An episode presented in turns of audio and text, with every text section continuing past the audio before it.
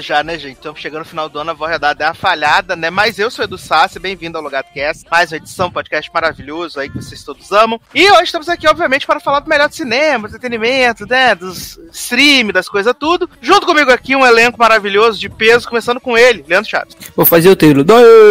Mais, mais, mais uma edição do Logado Cast. E aí, gente, tudo bem? Hoje a pauta tá bem recheada. Vem pela dona aí, vem Grazer de novo, que todo mundo já. A gente já sabe que todo mundo espera, né? Por esses momentos. Mas, gente, mas o homem botou Grazer na pauta por ele mesmo. Ele incluiu na pauta. Olha aí. todo mundo espera isso toda semana, jovem. Pensei que já tava. Só mas enfim. O, o, o, né? Pela dona, pela dona, certeza que tem. Então aguenta aí que vai vir coisa boa, hein? Adoro. Massa não. Tem. Eu tava lá debaixo do pé de árvore e falei, pá, para você na BR, né? Tô aqui pra enaltecer o Vanessa Verso e começando com o Vanessa 20 reais, né, pra vocês. Menino, não só Vanessa Verso, como Natal Netflix Verso, né, gente? Que tem. Ah, é. Esses grandes crossover, essas pontas tudo, né, nos filmes. Olha esse universo compartilhado. Por que choras, Marvel? Por quê? É... E por último, mas não menos importante, ele, Léo Oliveira. Maggie. Estou aqui para ser coroada, né? Levar todo o dinheiro do meu país comigo. Fiquem ligados. Adoro! Floríssima. Belíssima. É, essa semana vale dizer, assim, só pra gente relembrar, né, que Vin Gilmore Girl completando 20 anos, né, Leózio? Pra ver como Olha está... aí, menino. É. Que, que coisa boa, né? 20 anos, jovem. 20 anos. Você tem noção que é 20 anos? É muito tempo, né, Nen? É, tá entrando coisa. pra faculdade já. Que... Não, não vou debochar da minha série por causa, por causa do revival, não, gente. Fiquei bastante tocado com as homenagens aí. E é isso, a gente tá velho, né? Porque Exato. até Rory né? Já passou dos 20, que? quem dirá gente. Menino, e a SW ex, é, exibiu, né? Os episódios da, da, do revival da Netflix nessa Sim, semana, né? Pra comemorar. Pra recordar na, na grade. Olha, será que mudaram o final? Será que tem cena extra? É, se redublaram pelo menos em espanhol já ajuda. Que aí as palavras não foram as mesmas, né? As palavras Sim, finais. aguardem pra saber esse plot também na cidade. Tudo na carreira das pessoas. Mas vamos falar aqui então de algumas amenidades muito breves, assim, muito rápidas, que temos poucas, né? O pessoal já tá empolgado aí, porque já estão. Hoje é Thanksgiving, né? Se a gente tá gravando Thanksgiving lá na gringa, já vem Natal ah, aí. Você não fez um peruzinho pra gente? Menino, mas tem quatro aqui, precisa fazer um. Dá pra fazer um Megazord aqui com quatro, né?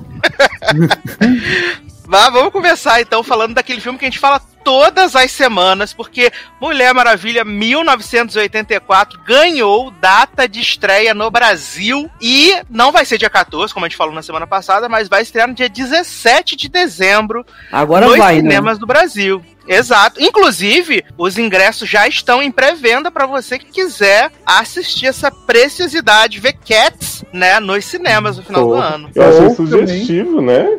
Uma coisa tão segura, né, que é retomar os cinemas aí pra ver Mulher Maravilha, justo no dia 17. Não é, menino? Que coisa! A jogada de tá marketing. É. é jogada de marketing, né? É tudo, tudo publish. Sim. É o que o Edu falou, né? Você, se você quiser assistir Mulher Maravilha ou morrer, você pode ir lá no cinema, né? A escolha é só sua. Exato, e é maravilhoso porque essa semana agora do da Black Friday, né? Os cinemas estão botando para você ver os ingressos aí, pelo menos o Cinemark, que aqui a gente dá nome aos bois. O Cinemark tá fazendo a semana inteira que os ingressos estão saindo por 5 lelecos para qualquer filme, tá? Eu, ô, ô Sassi, eu confesso que eu não parei para pesquisar ainda, eu até tenho que fazer, mas eu tô curioso para saber se a gente tem informações de como anda o público no cinema, né? Porque os tem filmes... um link direto aqui lá do cinema, é com você, Fernando. não, Taylor porque... tá lá, né, agora nesse É, momento. Taylor, semana que vem ele traz informações melhores. Porque assim, o que a gente tem visto de estreia aí, que chega pra gente, que trabalha com publicidade no site de filme, é coisa que Assim, no Brasil não, não chegou a estrear, claro, mas muita gente que tem acesso aí às locadoras, né? A RBG Flix já conseguiu assistir e tal. Teve relançamento, aí tem muita coisa antiga. Então eu tô meio curioso para saber como é que tá essa audiência Menino, do cinema. Menino, acabou agora o festival do Érico Borges, né? Acabou o festival de volta ao cinema. Agora? É, é acabou. Acabou o festival. E agora estão aí com grandes lançamentos, né? Inclusive que o cinema tá passando, passando aqueles filmes filme da TNT, né? O filme original da TNT tá passando no cinema, né? Inclusive passou dois do, do Daniel Radcliffe. É, eles estão trazendo aquele filme que ninguém tá vendo nos cinemas lá fora, né? Só será aquele do Russell Crowe lá do, do carro. Agora tem um do, da Morena Bacarin com Isso. O menino lá, o Leônidas, né? Que é contra a natureza, que inclusive está baixado no meu HD, sucesso pra assistir. É, vai chegar o grande hit Trolls, né? Trolls, Trolls 2, que estreou em março. Vai chegar Invasão agora, zumbi que Ah, chegou já, vi. né? Trolls, que- Adoro, Grandes hits gente. aí. A gente né? de cabine, né? Menino, vimos de cabine há meses atrás. Maravilhoso. Ainda entrevistamos a artista. Eu acho que eu acho que no dia dessa gravação tá chegando Invasão Zumbi 2, se eu não me engano. Grande filme também, grande bosta, né? É. Monte, monte de cocô rolando esse filme. Esse filme é horrível. Em tantos níveis que não dá nem pra dizer. Mas assim, como eu fui a única pessoa que foi ao cinema nesse período que os cinemas esteve, tiveram abertos, né? Que eu fui no final de semana que reabriu. Assim, a sessão que eu fui, obviamente, não deveria estar cheiona, porque era do festival, né? Então era filme velho. Mas devia ter, sei lá, umas 10, 12 pessoas na sala de 200 pessoas. É porque é muito gasto, assim, que Ah, tem pra você que manter a sala. né? o pau no cu da Omelete. Né?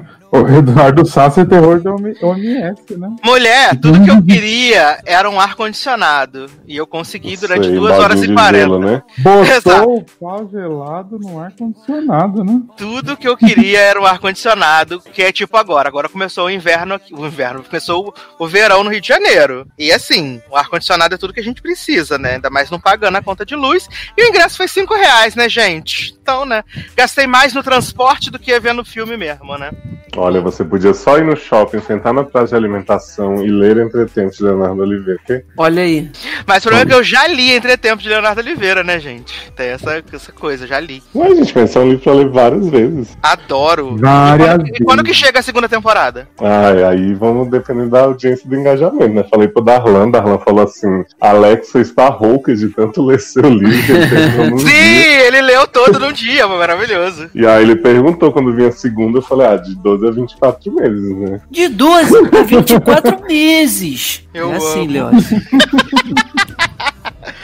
Ah, então, né, dia 17 de dezembro aí, quem se arriscar a assistir Mulher Maravilha, conta pra nós. É... Tivemos aí também no mundo da Warner ainda, né, que Mads Mikkelsen foi confirmado como Geraldo do Grelhinho em Animais Fantásticos Coitado 3. desse homem entrando nessa trash. É. Onha, Uma cilada. Né? Deve ter sido um cachê bom, né? Pra ele assumir o papel de Johnny Depp, né? Deve ter sido um Sim. cachê bom, né? E esse homem, esse homem tá meio perdido na night, né? Porque ele tava vindo com uns papos assim. Ai, queria muito que a quarta temporada de Hannibal fosse o Silêncio dos Inocentes. Mas a série não foi cancelada tem uns 15 anos já. Por que você tá falando de quarta Ah, mas temporada? hoje em dia não existe isso de cancelamento Mas, cara, né? não é só ele não, porque teve outras pessoas aí, da, inclusive da produção, que estavam com essa ideia aí de trazer de volta, Fuller é dodói, né, gente? O negócio é que ninguém vai querer pagar pra ver essa merda, é. né? Até porque a CBS vai fazer o, a série da Clarice, né? Que estreia em fevereiro, a série da Clarice. Vai que é sim. antes do. Spectre? Exato, cada, cada episódio é um versinho da Clarice. Vai É. explicar todas as frases que atribuíram a ela que não são dela, né? Adoro Exato, com as sempre- que, que encontrei no caminho construir um castelo, né? Sempre no É, final do episódio ela vai pegar uma frase que é fake news e vai dizer que não é e de quem é, entendeu? Adoro, vai ser tudo. E aí vai ter nessa série da Clarice agora em fevereiro na CBS. Então acho que não vai estar acontecendo Hannibal, né, gente? Até porque a gente sabe que foi cancelado porque ninguém via e É, porque, custava, gente. e porque custava vários dinheiro, né, gente? Então. Deixa o que tá morto enterrado. Para com isso, de ficar trazendo os troços de volta. E depois daquele final, né, dos homens caindo no penhasco junto, né? É, tá bom Acho aí. Fin- final, final, mesmo, final do amor. Morreram juntos. Tá ótimo. Tivemos uma notícia triste aí também essa semana que One Day at a Time foi cancelada pela Pop TV. Olha, Palhaçada. Palhaçada. Cancelou pela pop é foda, né? Mas em defesa da Pop TV, vi, é, a, o Andera Time foi cancelada porque eles decidiram não trabalhar mais com nenhum conteúdo roteirizado no canal, né? Não vai ter nenhuma série roteirizada mais no, no canal. E aí acabou indo o Andera Time na tabela. Na temporada que era pra ter três episódios, só tiveram sete, né? Podiam pelo E menos a- encerrar, né? E a Sony falou que vai tentar vender de novo pra alguém aí, né? Que- Quem quiser, né? A Sony vai tentar. Assim, Aí, Netflix, compra de novo. Eu acho que o lugar mais correto para Andera Time estar nesse momento era na ABC, que tem 70 seco- séries familiares, Sim. né? Mas É. sabe qual é a questão que eu tava vendo? Que assim, o Pop fez um favor, né? Porque quem queria comprar daí sempre era o CBS All Access. E aí tinha o plot que não podia ser, ser streaming de novo, né? Porque a Netflix tem a cláusula mega evil, tá? Não libera. E aí o Pop meio que pegou pra passar primeiro e depois botarem no CBS, tipo, depois que a janela fosse. Daí agora estão dizendo que numa data de 2021, né? Tipo, quando a Taylor Swift puder lançar o CD dela de novo, a CBS All Access pode pôr também, quando era time. Então parece que estão meio que contando com isso. É ah, porque, aí, a, vamos ver, né? porque a, a CBS exibiu nessa quarta temporada na TV aberta, né? Alguns meses atrás, e a audiência foi, assim, ridícula abaixo do cu de rato. Foi muito, muito, muito ruim Uhum. a audiência, né? Tanto que eles exibiram de dois em dois episódios pra queimar o mais rápido possível. E. É, porque é foda também, né? Com a série que você não tem o começo, e aí. Exato, que eles passaram só a quarta temporada, né? Fica um pouco. Isso é, isso é maldição de Lin Manuel. Foi participar do episódio animado, ele aí que deu. Mas, né, apesar de tudo enquanto uns choram, outros riem, né? Porque a menina Isabela já está contratada para uma série da HBO, né? Olha aí. Fechou o papel para ser protagonista no, no, num, num reboot featuring remake, né? Que vai ter A numa nova dos Undoing. 90. e aí ela vai ser a protagonista, né, gente? Então, assim, ela já estava preparada para esse baque do cancelamento, né? Uhum. Essa aí tá meio preocupada, né? Se for, se for cancelado ou não. Fala, ai, tá É. bom, fica com Deus, né? Se vender de novo ela não estiver disponível, chama a Anne Hathaway pra fazer a Helena, né? Exato! Só- Eu achei um, achei um absurdo porque não se cancela a Rita Moreno, né? Mas olha aí, tiveram a audácia. Vixe, This Is Us tá como agora? Pro- É. Vai vir agora forte. é. Miguel, Miguel- e Toby, a emoção da season final vai ser eles lá no protesto pra salvar a Neira Time. Vai que a NBC compra aí, né? Vai que a NBC compra eu no acho assim. Nine.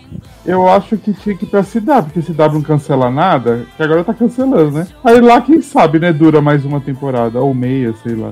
Podia ir pra Exato. Globoplay, menino. Aliás, ela não falou da CW. Aliás, você não falou da CW. é, Uma coisa que a gente não comentou foi que Raio Negro foi anunciado que a quarta temporada vai ser a última, né? Ah, é Não verdade. acredito. Anunciaram que a quarta temporada de Raio Negro vai ser a última. Aí a menina que faz uma das, dos filhos lá do Raio Negro lá, a que faz até Descendente, né? Que faz a, a, a A filha da, da Úrsula, isso. Essa menina fez um vídeo nos stories chorando de se acabar. Fala, amor, fica tranquila, vai dar tudo certo. Menina, Muito me impressiona a Legends você é a última, né? Com Sarah Bolsonaro aí. É, tá todo mundo aí nessa preocupação, né? De que agora, agora vem aí o cancelamento de Legends of Tomorrow, né? Que vai ficar só Flash da, do grande universo de heróis da CW, né? É, porque agora Olha aí. mudou tudo, né? Agora só ficou Batwoman, é, das novas agora é Batwoman e tem mais um que eles estão fazendo de herói, não tem? Já esqueci. Superman Stargirl, Stargirl. Ah, tem Stargirl, tem Superman Lois.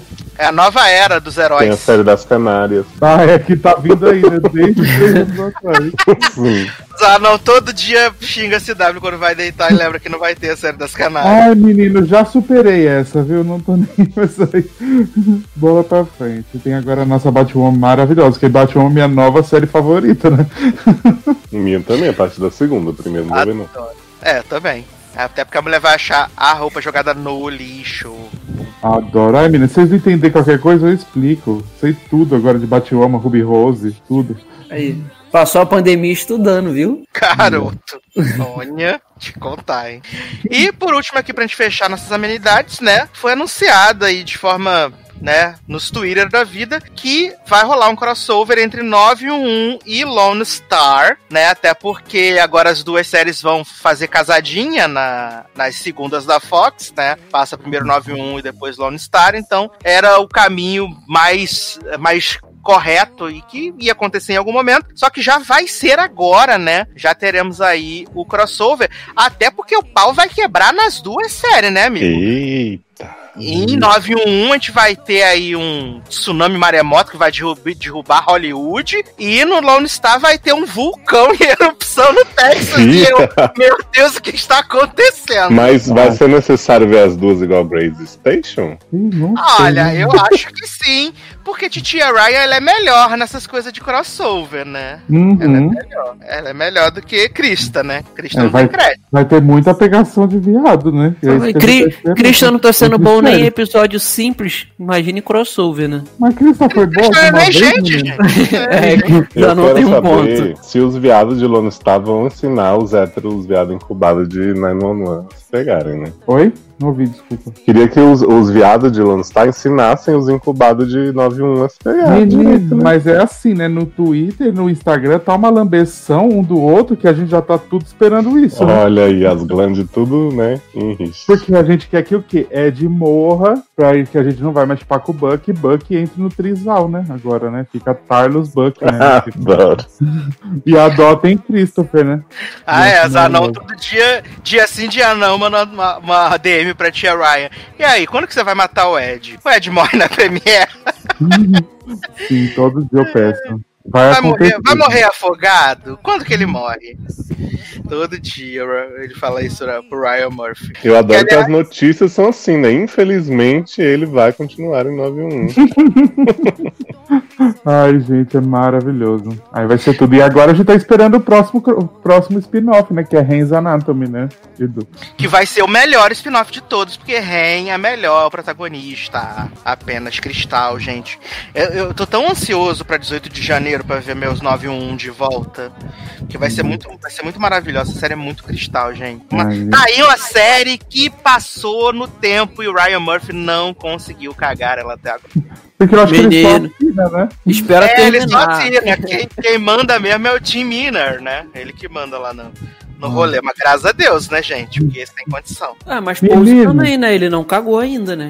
Mas é, É, porque mas eu- também não é ele que comanda, só Ah, tá. Mas, Edu, eu tenho uma pergunta pra você. Você assiste também, né, Leandro, 91 ou não? Não, não assisto não. Leandro não faz Então. parte dessa família que é a que mais cresce no Brasil. Ah, Edu, vamos falar então, né? A gente tem que lançar a dúvida aqui, né, para o pessoal responder. O que, que será que vai acontecer do skincare de Rob Lowe com o Vulcão, né? Será que vai sobreviver? Olha, menino, eu acho que os poros dele, como estão tudo desobstruído, né? Vai, vai tirar o suor bem, vai ser sucesso demais. Eu acho que ele vai ensinar a fazer esfoliação com lava. Ai, vai ser tudo.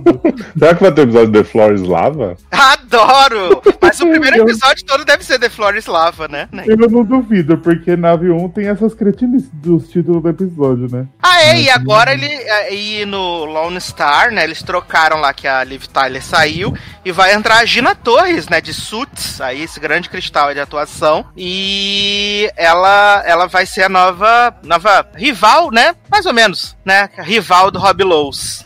Né? Porque Vai saiu. Liv Tyler, né? Que era o casal, né? De Uma ótima troca pra tirar Liv Tyler pra pôr uma atriz de verdade, que a gente não.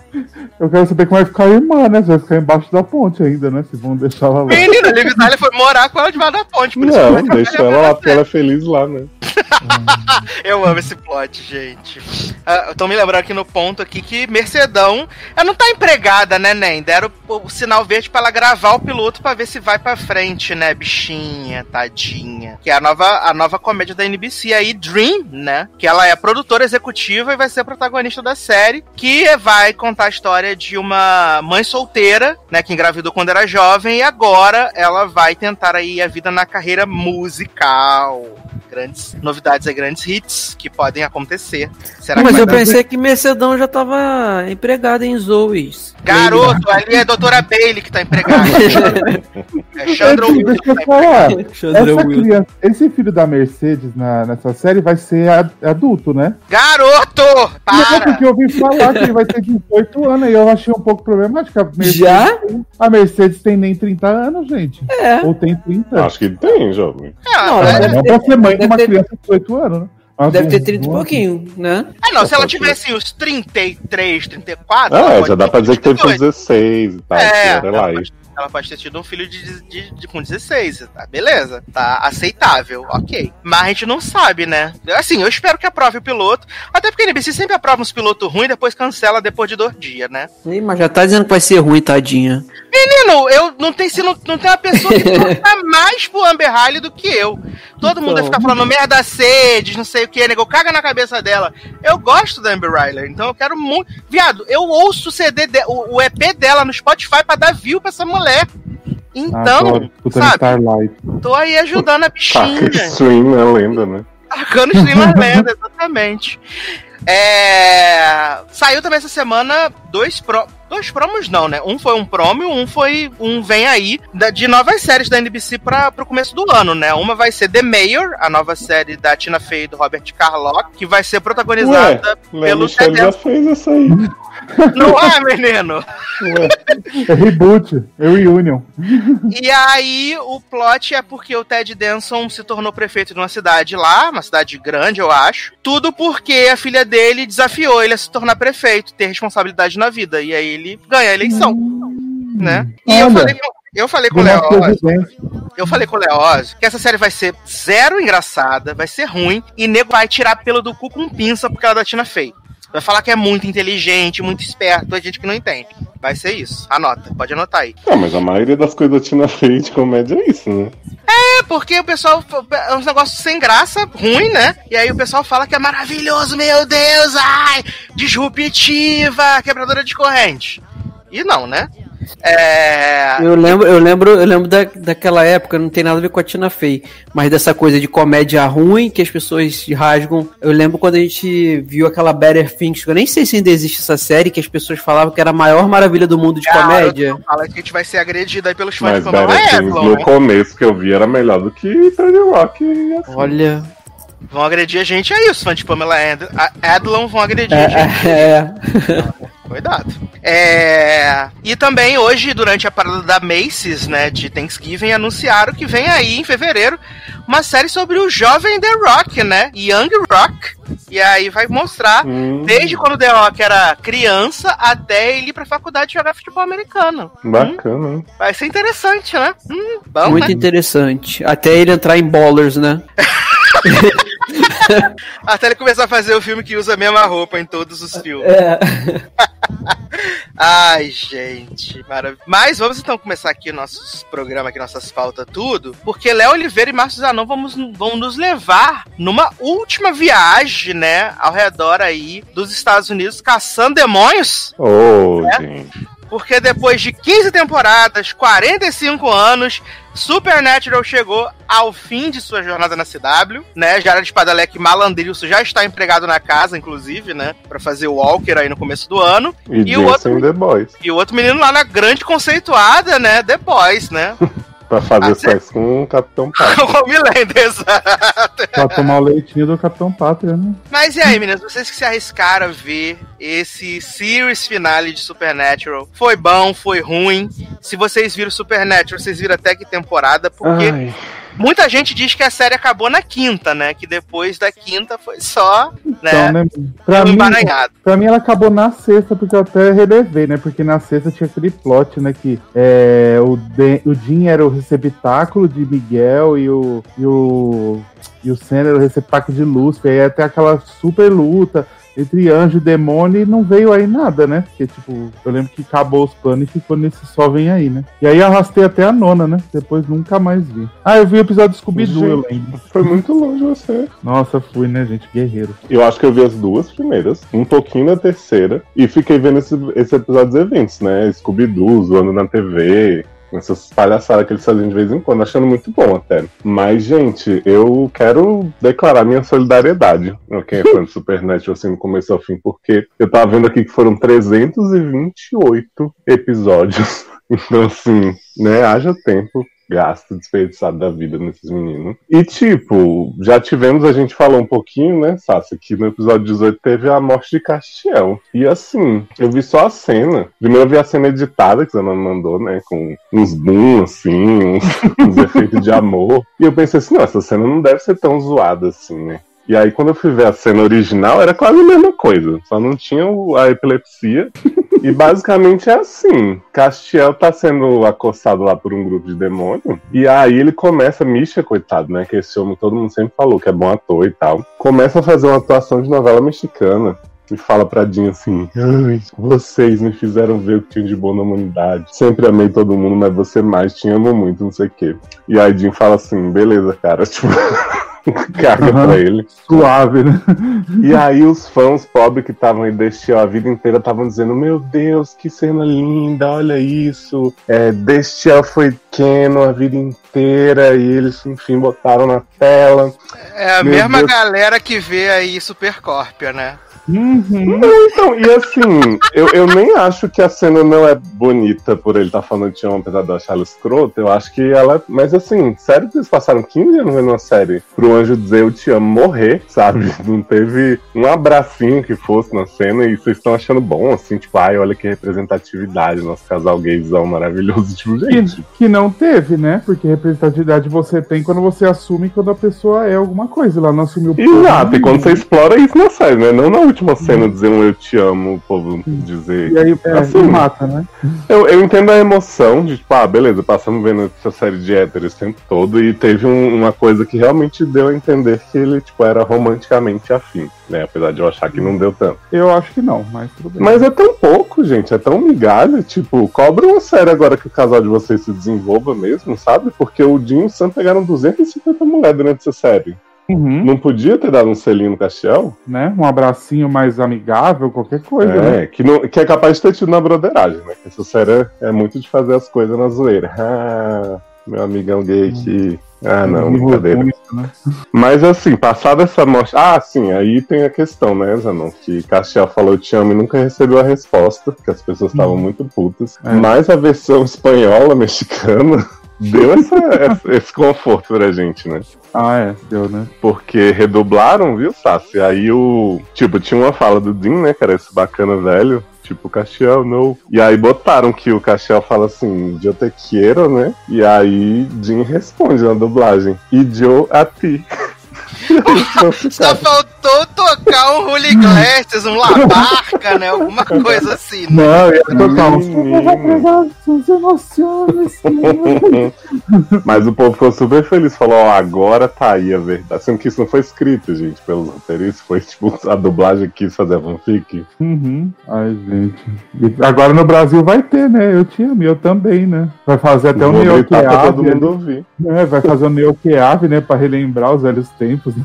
Sim. Mas olha, o episódio final em si, eu até, se o Zé não quiser contar o que acontece nele, né? Eu prefiro, assim, porque. Então, né? Episódio acontece nada, praticamente. Na verdade, é um episódio avulso dessa temporada. Sim, é um episódio fila que eles estão perseguindo um povo com as caras de. Tipo aquele negócio que Sassi assiste, que tem o Purge. Aham, é. Porque eu acho que, pelo que eu entendi, terminou tudo no episódio anterior, né?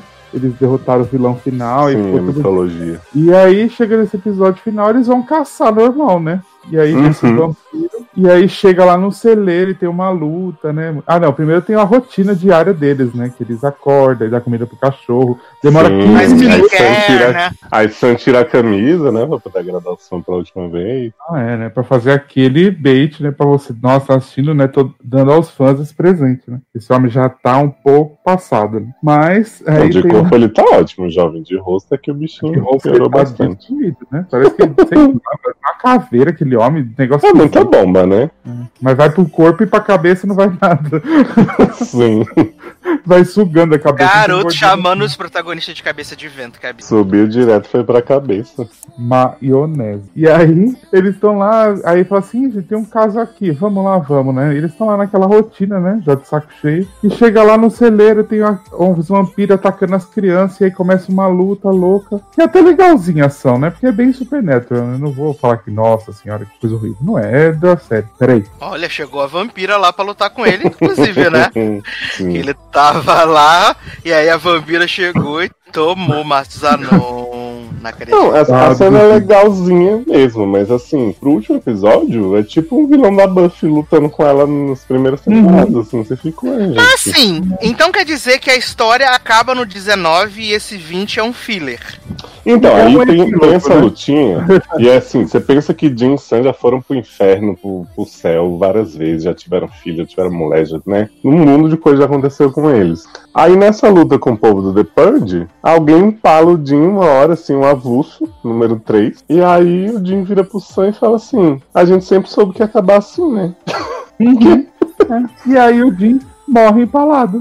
Aí Oi? o Sam fala, vou lá atrás de gente pra assustar, não sei o que. Ele, não, não, dessa vez não, assim que era pra ser agora. Aí você fica, gente, mas não faz sentido Você quer dizer que o cara enfrentou os demônios, enfrentou Lúcifer, né? Enfrentou Pelegrino. Já ele enfrentou Deus no episódio anterior, a guerra era com Deus de novo. É, E aí, esse homem morre com o figurante 3 sem fala. Sim, foi isso. Olha, Levou a parabéns, hein? facada do Adélio que Aí ele morre ali, aí fala, não, porque assim. Aí os fãs falando, né? Porque assim, gente, Jim sempre ia morrer desse jeito. E Sim. Sam sempre queria ter uma família, né? Porque ele passou 15 temporadas nem lembrando, né? Mas agora ele queria ter uma família. E aí é Não, isso. e o melhor é que essa morte no beco, avulso, acontece com 20 minutos de episódio. Aí eu falei assim, ué, como é que vão preencher os próximos 20?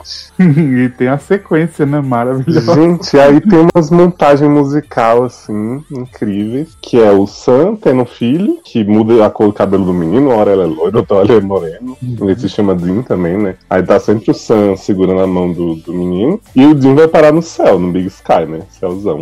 E aí quem tá lá pra receber o grande astro da CCXP? Jim Beaver, né? Ah, tá. Pensei que era Danny do Cat. Porra, podia estar pelo menos Castiel, Danny, mas não, é Jim Beaver. E a Jim Beaver fala assim: aí, menino, você tá no Good Place agora. Aqui o tempo passa diferente, você pode fazer o que você quiser.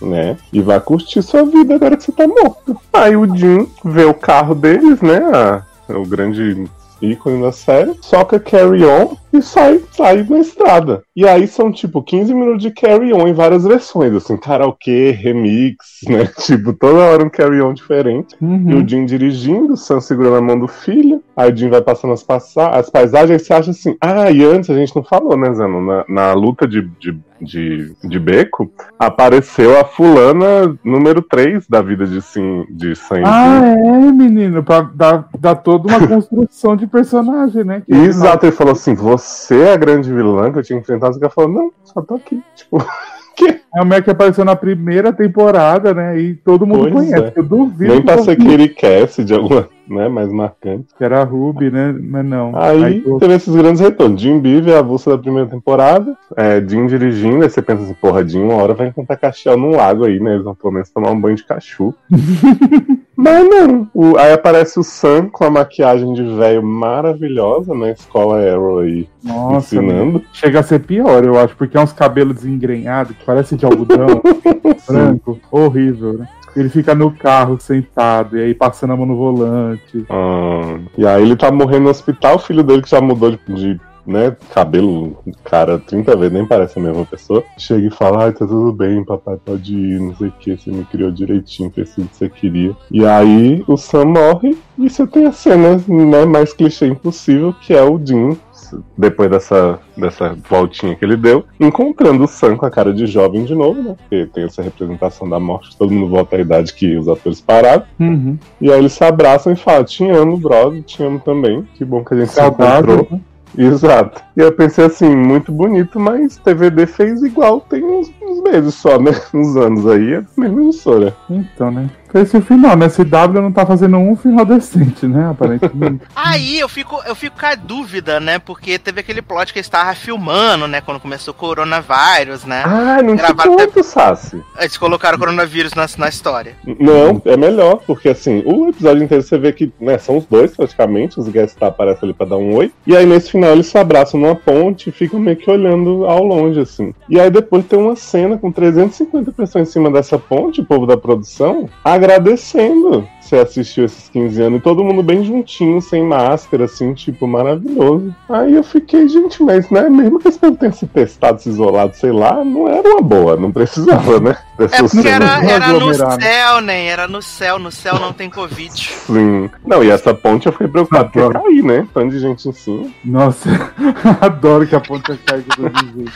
É, Gente, mas ai. olha, quem assistiu até aqui, gostar desse final, pelo amor É. de Deus. É, não, é porque assim, é um final justo essa parte do céu, ok. Mas é um episódio que, tipo assim, ele, poderiam ter botado 10 minutinhos no final do anterior que valia do mesmo jeito, sabe? Porque o episódio em si não tem nada. Eles são 20 minutos pro Dean morrer de uma forma ridícula e mais 20 de carry on até os dois se encontrarem. Então, eu, é, entendo, eu imagino que teve gente que se emocionou vendo carry on e vendo os dois isso aqui. Eu entendo o apelo. Mas, cara, o episódio não foi digno, assim, eu acho. Ainda mais se teve uma série 15 anos pra isso, a gente que viu The 100 agora, né, Dano? É. Teve mais fanservice aí. Hum. Então já tô preparado aí pro final de Grey's, né? Com, com Meredita chegando no céu, encontrando com a perna de Arizona, tocando Nobody Knows, né? No final. Não, viado, mas se Meredith já tá fazendo isso antes do final, né? Tirar. Mas tô dizendo que que Meredita pode morrer de Covid, né, gente? Vai, sim. Mas, menina, é assim, Olha. eu acho assim, você não me mata o protagonista depois de enfrentar Deus e o mundo de uma forma ridícula dessa, né? Ou você me Sim, mata e me dá um sim. propósito, né? Nem. Assim, eu não vejo, então eu acho que o que eu vi de Supernatural foi o piloto, né? Então, é, não tenho base pra falar, mas vou falar pra si mesmo, foda-se. Mano, se o cara enfrentou lá o Satanás, Deus, todo mundo, Carmen Sandiego, viado, tu mata ele ali no final do penúltimo episódio, então, né? Não vai matar o cara numa briga de rua, né? Por, por- a troco de nada, pelo amor de Deus, não faz sentido. E assim, Sassi, a gente não tem nem tempo de sentir a morte do Dean. Ele morre Não, né? e dois segundos depois ele tá na tela com, com o homem velho. Eu fiquei pensando, pô, podia ter, tipo, passava essa vida do Sam um tempo, sentindo falta, e aí você pensar, porra, cara, perdi o Dean. Tocando Joana, né? Tô fazendo falta pra dele, olhando as fotos no celular. Mas não, da hora que ele leva a punhalada lá em diante, já tá, tipo, na- muito na cara. Tá, parece, pareceu ter uma, que ia ter uma legenda, assim. Gente, calma, que o Dean vai voltar já já e vai encontrar o Sam no céu, fica tranquilo. Uhum. É, não teve, tipo, um negócio, você não teve tempo de, de, se- de sofrer, né? Você fala, ah, daqui a pouco eles se encontram, né? E outra, eu acho maravilhoso que Sam cagou muito pra vida na terra dele, né? Porque ele tava claramente ali não querendo cuidar do filho da mulher, né? só gastando tempo, assim, tipo, vai, tá bom. Aham. E o Bob falando, ai, mas ele gosta, ele queria essa vida pra ele. Queria da porra nenhuma. Queria nada, tava nem mais caçando, já tava aposentado sem ganhar dinheiro. Tava doido pra se livrar dessa mulher, desse filho, o mais rápido possível, né, Nen? Olha, puxadíssimo, gente. Não, e ainda tem isso, que, tipo assim, ah, o tempo passa diferente aqui, por isso que ele encontrou o Sam tão rápido, né? Mas aí, assim, primeira coisa que o Sam fez quando chegou, já foi encontrar ele, tipo, e a família, né? Não vai chegar em uma hora também, o Dean não tinha outras pessoas pra ver, só Bob e Sam. Sim, nem, podia, podia aparecer Danny Duquette, né? Pelo amor de Deus, né? Mas Sim, eu podia aparecer a mãe aparece- deles, né, cara? O grande drama da série. Exato, Tipo, nem que a mãe atriz, com morreu, vestidão é. branco. Então, menino, mas eu acho que apareceu no. Ou foi no penúltimo ou no outro, mas eu sei que tem uma cena deles naquele lugar lá, naquele. onde eles moravam, que tipo, eles mas não se encontrando. Tem um negócio desse. E aí é o pai, a mãe e os dois irmãos comendo junto, assim, tipo, jantando, tomando café, uma coisa Hum, assim. entendi. Olha, te falar, hein, Nen? Te falar. Palhaçada, meu pai. Auge, né? Como diria. Bom, terminou no auge, né? Aparentemente, então, né? Uhum. Grande hit. Pô. Olha, e tinha pessoas pedindo, né, pra gente falar aí sobre Supernatural, a gente não sabe se é Assim, agrada. se, se eu fosse uma pessoa que estivesse vendo até agora, eu ia elogiar, mesmo sabendo que foi essa bosta, porque, né, gente, já paguei esse mico até aqui, vamos fingir É. com fé. Eu amo, eu já paguei esse mico até aqui. Sim, gente. Eu já desisti da minha vida, né? Tô- É tipo o nível que a gente chegou com o Grace hoje. Se Grace terminar amanhã, com Meredita no céu, abraçando a perna de Arizona, tudo eu vou dizer, cara, que incrível, é tudo que eu sempre esperei pra essa série. Caralho, pra mim só vai ser melhor se a perna de Arizona estiver com patins. Aí vai ser muito foda. Tu tá nesse plot, né? Da perna da Arizona, querendo muito, né? Olha, eu sonho com isso, gente. Eu sonho com esse reencontro com uma perninha de Arizona patinando sozinha no céu de nuvem, gente. Vai ser muito incrível. Céu de nuvem. Vai ser maravilhoso, maravilhoso. Mas, Márcio Zanon, que belíssima Hum. canção iremos tocar para passar para o próximo bloco desse podcast. Carry on, né? Versão, K-pop, em versão carry on. K-pop, é. Adoro. Com que sample. we know, we know. É, É, então, né, menino? É, vou pedir uma música de um grupo novo que debutou na né, semana passada, retrasada. Achei tão bonitinha a música, né? Bonitinha assim, legal. E aí chama Stacy e a música é Soul Bad. É bonitinha. Só o nome do DJ. grupo é Stacy. Isso, Stacy. Stage, Stacy. É a Vanessa Hudgens. Com o C no final. E enquanto isso, Luna sem completar o mini álbum no podcast. Menina, vai vir quando você menos esperar. Aguarde. Olha, exausto Brasil. Já vai ter lançado outra Blackpink até a Luna completar esse mini álbum. o Blackpink lança uma música a cada seis anos, então não vai mesmo. Aliás, eu vi o clipe da Black Mamba, né, gente? E aí né? eu fiquei, gente Gente, que maravilhoso. A cobra digital andando assim. E elas, nas coreaninhas, tudo sem bunda, fazendo as danças sensual, gente. Que vergonha. sem bunda, respeita. Mas, gente, é verdade. Não é um traço do coreano ser a pessoa abundante, né, gente? E aí fica esquisito, sei lá. Mas a música foi divertida. Mas parecia que eu tava ouvindo Blackpink. Mas é porque eu não tenho esse apuro todo, né? Então.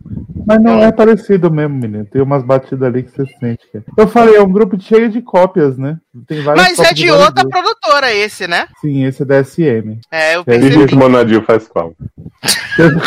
Essa é da mesma do Girls' Generation, eu acho. Ai, já esqueci. Girls' Generation é Amo Lionheart.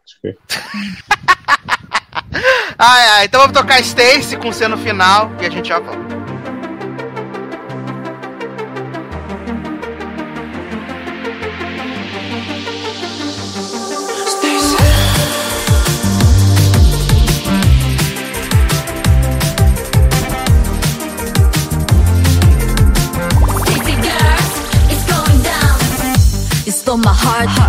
맘을 bet, bet I need your love 사랑의 pet가 필요해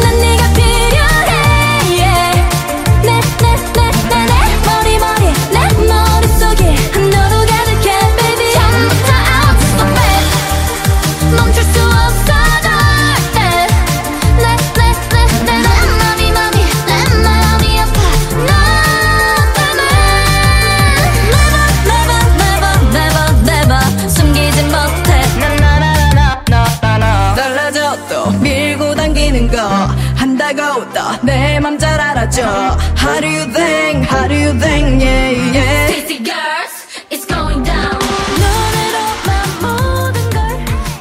Estamos de volta com o Logacast. Uh, ah, né? Agora para falar é de uma minissérie que estreou na Netflix na última semana, uma minissérie espanhola, né? Minissérie em seis capítulos apenas, que é Los Favoritos de Midas, né?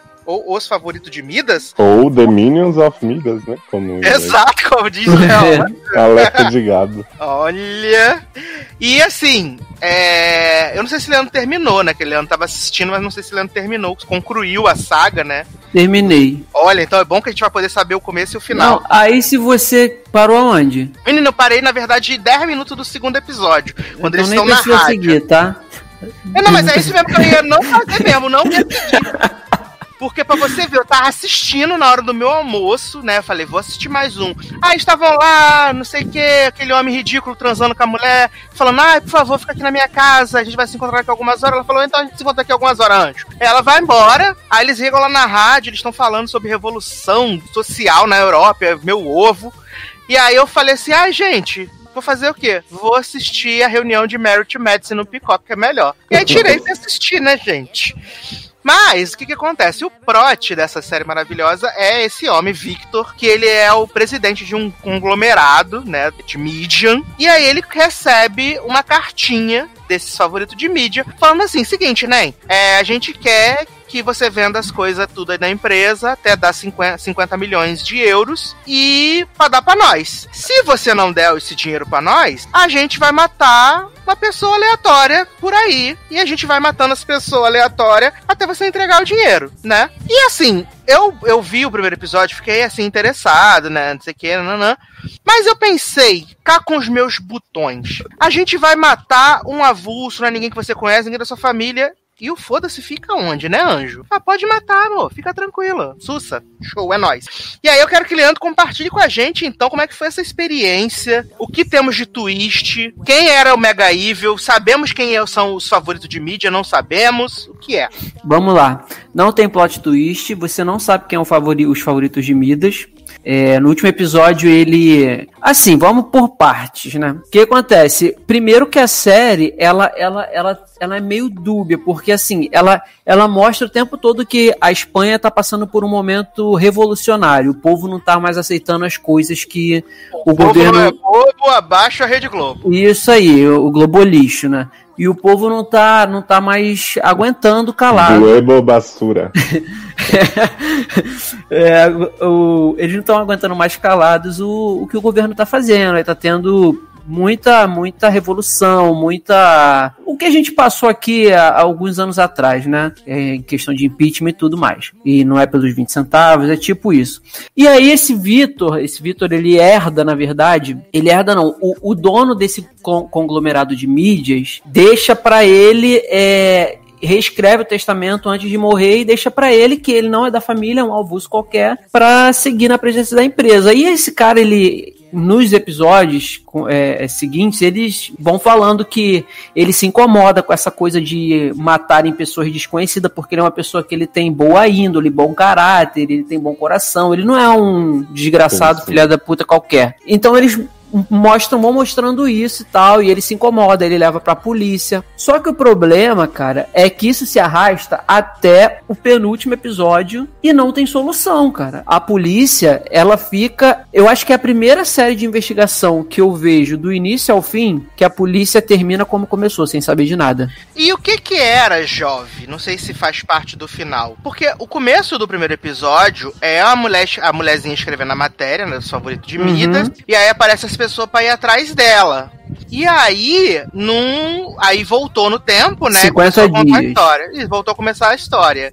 Mas assim, o mais importante é: tem final ou não tem final? Cara, tem final, mas fica aberto. Porque então você. Conta pra gente, a gente quer é, saber. Essa menina, ela, aquele momento ali que ela tá escrevendo, antes de dar o rewind, né, do Hamilton, ela, ela, na verdade, ela é a mulher, que é a jornalista que trabalha nesse jornal, que eles publicam uma grande matéria dizendo, é, que esse é o ponto principal, que o principal banco da Espanha financiou a venda de armas que deu na, é, em guerra, na guerra da é, culminou na guerra da Síria e milhões de, de pessoas mortas lá naquele país. Então, ela, ela descobre esse. Ela descobre não. O cara lá que tinha ligação com isso, que tá na Síria, descobre. É, descobre não. É, é liga para ela e fala assim: vem pra cá que eu vou te dar um furo de reportagem. E aí ela chega pro editor-chefe dela e fala: Eu tenho esse, essa reportagem aqui e eu preciso saber se a gente pode publicar. Aí eles vão até esse Victor, que é o presidente do conglomerado de mídias, porque esse jornal que eles trabalham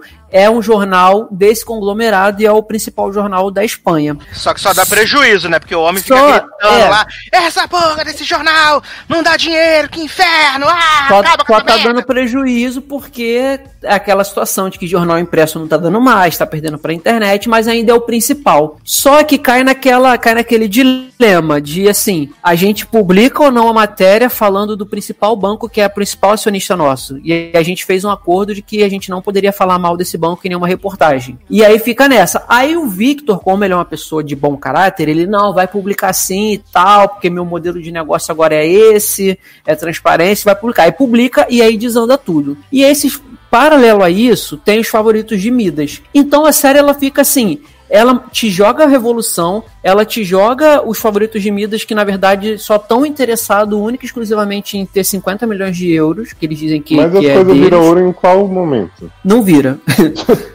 Ele, ele, então eles... não tem favorito, porque não conseguiu fazer o mínimo que Midas propôs. Pois é, e aí, e, e paralelo a isso, tem a, a, a esse, esse grande imbróglio é, financeiro, porque o banco é, é, acionista da empresa que está lançando uma matéria que é deturpa a imagem deles. Ah, então são três coisas que tem na série que eles vão levando, só que nenhuma, na verdade, se interliga. São coisas assim, é para dar um que a mais. Aí você acha que os favoritos de Midas, eles são, eles são a, a grande, a grande corporação ou grande mente por trás dessas revoluções espanholas e não é. Se for, não é porque eu não entendi, é porque não ficou claro. Aí, e eu acho que se a pessoa tiver que parar para ler para entender que é ah, isso, não, acho que é uma que grande falha. teorias favoritos de Midos, tirar screen cap das telas para ver easter egg e tal. É, e aí assim, não, pelo que eu entendi, não, eles não têm ligação com isso, eles só têm ligação com a situação. Eles controlam quem eles querem na questão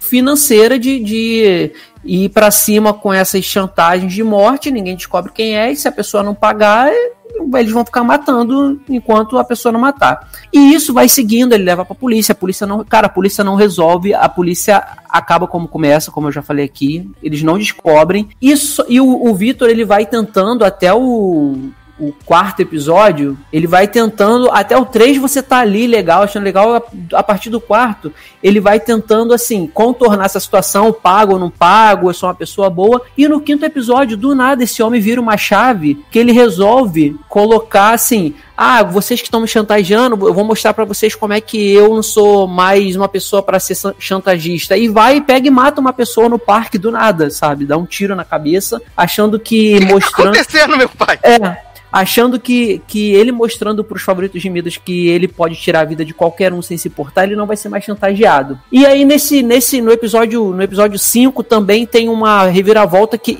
essa aí eu confesso que eu não entendi porque eu posso ter cochilado, que o, o editor do jornal, ele, ele é preso, eu não entendi a explicação, eu não, não eu não peguei a explicação, na verdade eu não entendi o porquê que esse homem é preso, do que que ele foi acusado, porque não fica claro. E no sexto e último episódio, esse Vitor, ele ele simplesmente seguinte, a última, a última chantagem do favorito de Mida é o seguinte: ele conta, no decorrer dos episódios, ele conta para jornalista que publicou a matéria da, da, da Síria, eles começam a ter um caso, isso já no primeiro episódio no segundo, né? Eles começam a ter um caso. E aí ele esconde essa chantagem dele, até porque a polícia fala assim: não, ó, não conta para ninguém, vamos ficar aqui entre a gente, porque a gente precisa. A gente não sabe quem tá envolvido e tal. Mas aí ele chega a um certo ponto que ele conta para essa jornalista que ele tá saindo, que ele começa a ficar com ela, ele abre o jogo, ó, eu tá acontecendo isso, eu tô sendo chantageado, o grupo é esse, favorito de mídia, e ela fica quieta. Só que ela começa lá no finalzinho da série ela começa a falar, cara, a gente não pode deixar isso assim, a gente tem que fazer uma matéria, a gente tem que expor e tal, porque talvez expondo isso vai parar. E aí o governo entra na, na história, o governo fecha o jornal, o jornal acaba o governo diz pro Victor que ele é melhor ele esquecer esses favoritos de, mídia, de Midas, porque claramente o esse, esse bando aí controla o governo também. Então eles começam a abafar a história, abafar a história, abafar a história, e ela decide terminar com ele e que vai publicar um artigo explanando o que são os favoritos de Midas. Ela começa a pesquisar, começa a ir atrás e ela começa a, a não conseguir as coisas facilmente. Mas como Vou ela tem as... ela na internet. Isso. E como ela não tem, mas como ela não tem mais rabo preso com o Vitor, ela diz que vai fazer, ela começa a escrever a matéria é, para publicar. E nesse meio tempo, o, os favoritos de Midas chega pro Vitor e fala assim: olha só, você é a última chantagem, você tem uma escolha. Ah, já que você é provou pra gente que você mata também uma pessoa qualquer e sair pra. É, é, mostrando que não tá se importando, ok. Então agora a última, o último, a última chantagem é a sua namorada tá escrevendo uma matéria, um artigo sobre a gente para nos expor. Ou você aceita ela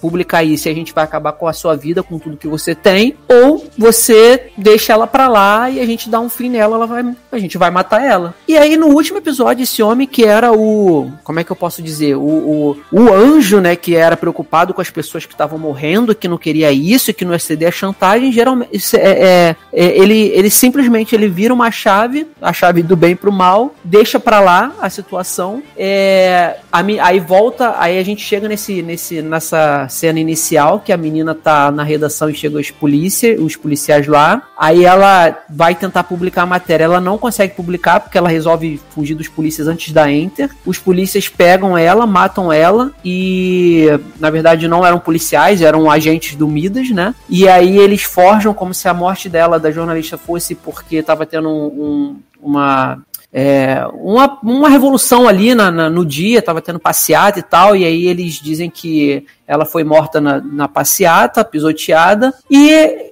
ele, ele não faz nada, ele acha que é melhor assim ela morrer para ninguém ficar sabendo desses Midas, e aí acaba ele descendo do prédio, recebendo uma ligação do, do cara que escreve as cartas para ele, dizendo assim: Parabéns, você agora faz parte do, dos favoritos de Midas, porque você provou que é, não deixou não deixou a, a, jornalista expor a gente, e desce que tem um carro aqui em frente ao seu, o, prédio, o prédio da sua empresa para você fazer saber quem nós somos e fazer parte da gente. Aí abrem a porta do carro, ele olha assim, ele faz uma cara de tipo, nossa, é você que é o que faz parte dos favoritos de Midas, como se conhecesse.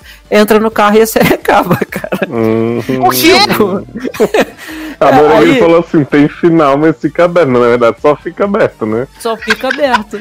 Caralho! viado, por isso que eu te minha primeira pergunta para você foi, você viu até onde? Para. Porque assim, o episódio 1, o 2 e o 3, você, pô, tá maneiro, cara, tá num ritmo legal e tal, isso só que aí chega no quarto, você vê que tá no quarto, faltam dois para terminar. E a polícia não anda, e nada vai para frente, e nada se resolve. Aí, meu filho, começa a, a cair, cair, cair, começam a, atacar coisa que não faz sentido, como a prisão do editor do, do, do jornal, é, como esse homem matar um, um, um corredor de parque que estava fazendo exercício no parque do nada. E, cara, e é disso pra pior. Você vê, aí, né? Toda fim... série consegue manter o nível seis assim episódios como pela dona, né? Não pois é, é, menino? E assim, é. E, e, eu tava realmente achando interessante. Só que aí, quando acabou, eu me perguntei, eu falei, qual foi o motivo da, da, daquela, de, deles tanto aquela revolução como, como tem, porque é, é não não teve nenhuma ligação com os Midas, aparentemente. Aí teve a situação do jornal, que eles lançaram a notícia, mas no final das contas não deu em nada, porque é, é o jornal acabou sendo fechado e o Vitor conseguiu se unir com uma outra mulher lá para fazer um outro conglomerado, que aí ele já estava começando a virar já as ideias para deixar de ser bonzinho. Só que isso é tudo assim, não tem passagem de tempo, é tudo mostra claramente que é dia após o outro. Então, assim, não tem como a pessoa, sei lá, de uma hora para outra, a pessoa que ele dizia três horas antes que amava, vem morar comigo, eu vou largar tudo por você, o cara simplesmente fala assim: ah, não escreve isso aí, não publica. Se você escrever e publicar, eu não quero saber o que vai acontecer com você. E aí ele sabe, ele passa a saber que ela vai morrer se, se ela publicar e ele não vai impedir, não vai fazer nada, simplesmente deixa e, e acontece por isso. É, é tudo assim, sabe? É, é, não. Se, se, eu acho que se, se pelo menos a, a, polícia tivesse um envolvimento maior ali, assim, Olha. na questão de descobrir as coisas, ia dar um ritmo melhor, mas. Mas não. a polícia tava perdida mais do que segue em tiroteio também, né? Com, completamente. Porque eles não acham, assim, a, o, o grupo ele é muito. ele é muito soturno, sabe? Em fazer as coisas e ninguém descobrir. Só que, pô, a gente que tem experiência de assistir série desse tipo, uma hora os caras dão mole e você consegue pegar, né, cara? E aí você, pô, tem isso do, do primeiro minuto da série até o minuto final e não se resolve, sabe? E tem essas mudanças de roteiros assim drásticas que não tem explicação, não tem motivo e no final ainda acaba o cara sabendo quem é o favorito de Midas e a gente que é a audiência que é o mais interessado em saber quem era, para saber quem estava fazendo o joguinho com ele, fica sem descobrir. Então, assim, é, se você tá assistindo ainda no 1, no 2, aproveita que dá tempo de, de parar e salvar minutos preciosos. Para,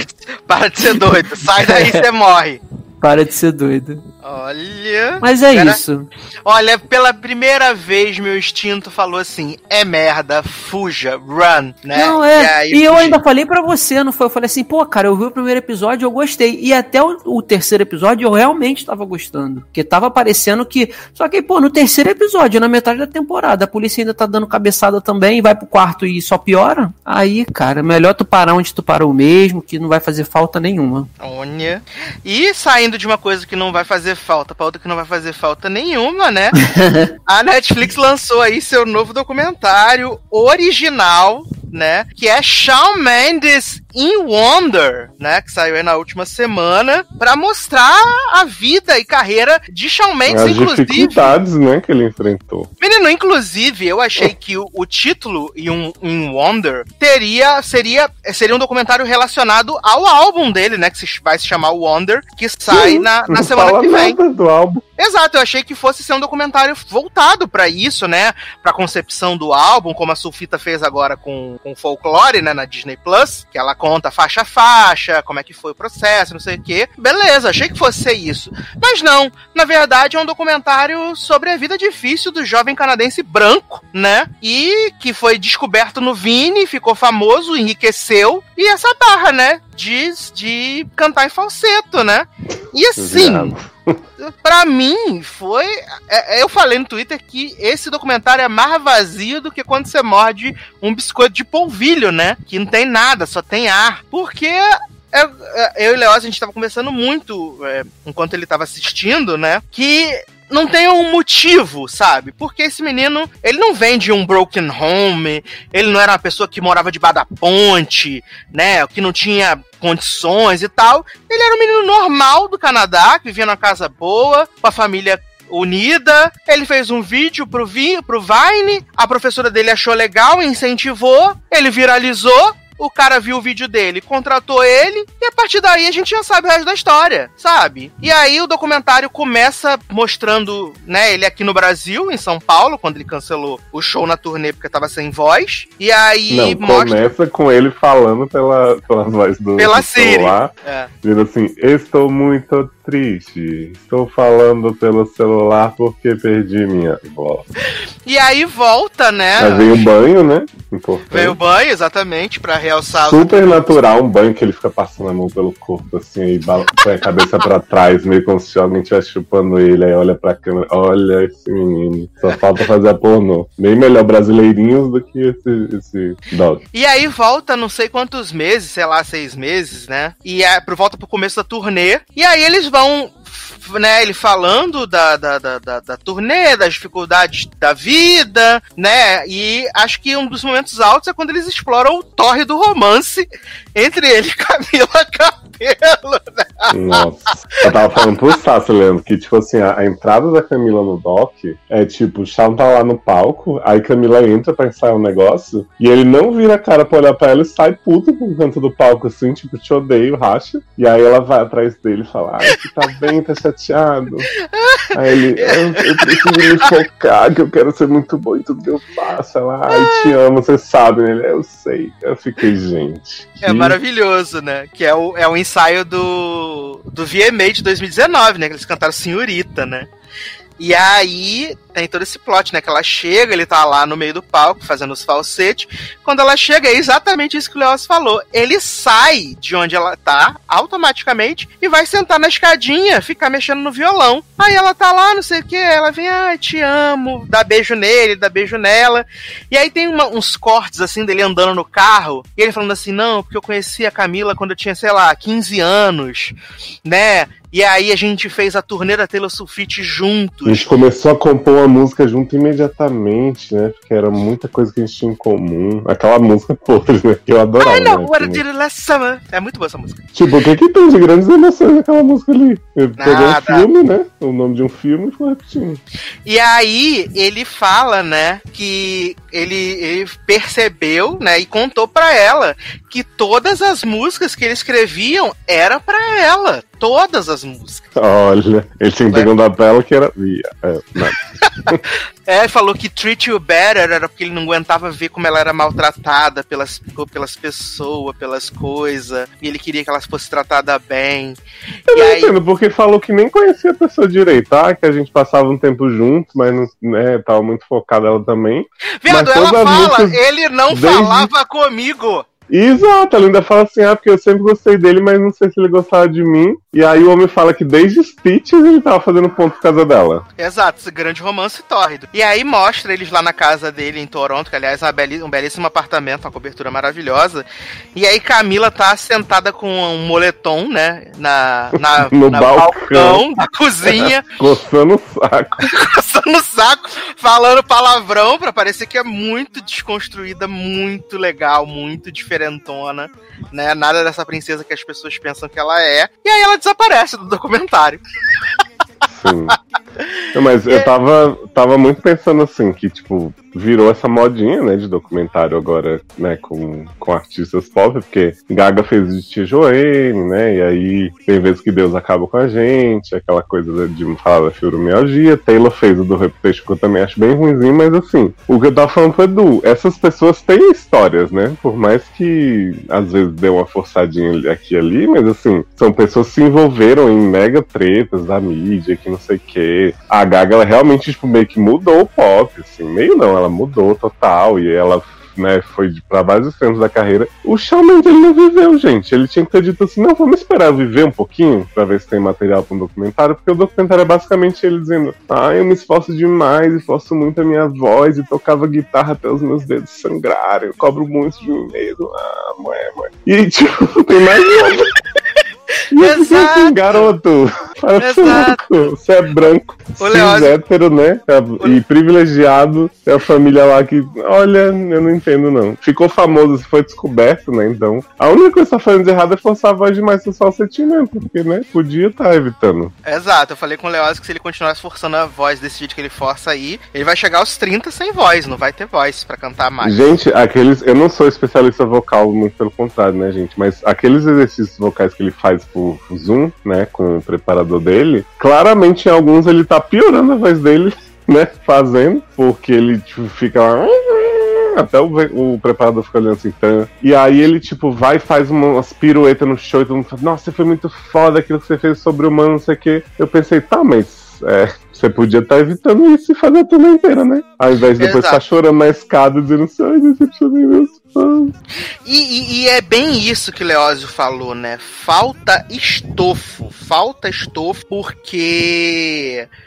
A- esse ano a gente teve o, da, o Miss Americana, né? O Miss Americana, até mesmo o do Blackpink, né? O Light Up Sky. Tipo, eles têm uma, uma história pra contar, uma trajetória. O do Sim, Blackpink. falou o tipo, background da junção do grupo, que é uma coisa que não é todo mundo sabe, o contexto Uhum. do K-pop. O do Shawn é tipo mais do mesmo, assim, é um menino fofinho, bonito, que canta, eu acho que ele canta razoavelmente bem, apesar do que eu falei pro Sassa que o estilo dele cantar me cansa muito, assim, porque ele tá sempre repetindo muito as, as mesmas firulas e tal. Mas, tipo, não tinha porquê, gente, feito isso. Exato! Porque no Miss Americana, eles revisitam também o rolê da, da Taylor com o Kenny, da Taylor Sim, com a fala Kim. do posicionamento político dela, que ela teve que Exato. escolher, né, pra mudar a carreira. Então, é, é, é, é muito esquisito, porque falta, o, falta um estofo. Eu falei isso com o Leózio, que pra mim o que salva, assim, é, é- é- Quem vai gostar muito desse documentário são as meninas de 15 anos que são fãs dele. Mas se você tá tentando entender por que esse documentário foi feito, o que ele tem a dizer, esse documentário realmente não tem absolutamente nada pra dizer. Uhum. Porque ele não, ele não tem um motivo na vida, sabe? Eu acho que se a gente pegar um. Se a gente fizesse. Acho que tem no YouTube, né? O documentário do Justin Bieber. Ele tem muito mais coisas que aconteceram na vida dele, né? Assim, disparadamente do que aconteceu na vida do Shawn Mendes. Na vida do Shawn Mendes não aconteceu Sim. nada. Não, e o Shawn Mendes, ele não fala nem do processo das músicas, né? Fora compor tudo pra Camila, ele, tipo assim, as músicas estão lá tocando, e eu falei pro Sassi, do nada vi um berro, assim, no meio do- dos sussurros dele. E aí ele, tipo assim, ele não fala do começo da carreira, tipo, qual foi. Porque isso é padrão, né, gente? Tipo, ah, meu Uhum. primeiro hit foi esse aqui. É porque ele fala do Fixio, né? Que ele fazia o cover do Coldplay e mostra umas horas, beleza. Mas ele não falou nada das músicas dele, assim, as músicas dele estavam tocando e ele tava assim, ah, então não é fácil viver assim, né? Superman. toda hora, Exato, exato. E assim, se tem uma coisa que realça nesse, nesse documentário, a única coisa que realça é que realmente parece que ele gosta do que ele faz e parece que genuinamente ele se importa com os fãs deles, né? Porque mostra ele aqui no Brasil Rio, é, falando com os fãs, descendo. Abraçando a recebendo- menina que sai toda se tremendo e vai contar pros amigos. Os amigos parecem que não acreditam, né? Porque a menina chega lá, berro, cai no chão. E os amigos, o que, que foi, garota? Para de ser louca. Exato, quando ele tá lá em Toronto, né, que o cara começa a filmar ele de dentro do carro, e aí ele, ele tipo, fica conversando com o cara parado no sinal, sabe? Aí fala, ah, minha filha te ama. Aí ele, ele fala, pô, grava um vídeo aí, o cara grava um vídeo com o Shawn Mendes falando de É. dentro do carro, pô, te amo, não sei o quê. Mas eu achei ele muito exagerado na história de ah, nos próximos 10 anos vão ser tipo um atleta olímpico, porque vou dar. É porque você vai ficar sem voz? Porque. Exatamente, ele sabe que ele vai ficar sem voz. É, eu, assim, eu entendo que ele tá numa idade num auge, assim, real, que ele tem que aproveitar e ele tem que trabalhar o máximo possível e tal. Mas assim, ele não precisa fuder a voz dele, a vida dele, né? Pra depois ficar irrelevante. Porque, né, tem gente que tá aí trabalhando até hoje, gente. Uhum. É, é, é complicado, assim. E aí eu falei com o Leózio que a Netflix mordeu e assoprou pra mim, né? Porque soltou esse documentário que pra mim foi o auge da bosta. E aí no dia seguinte eles soltaram o show, que é o show que no Canadá, né? Que é o Hum. Live, o live Tinha in que ser do. Brasil. Pô, ia ser maravilhoso, né?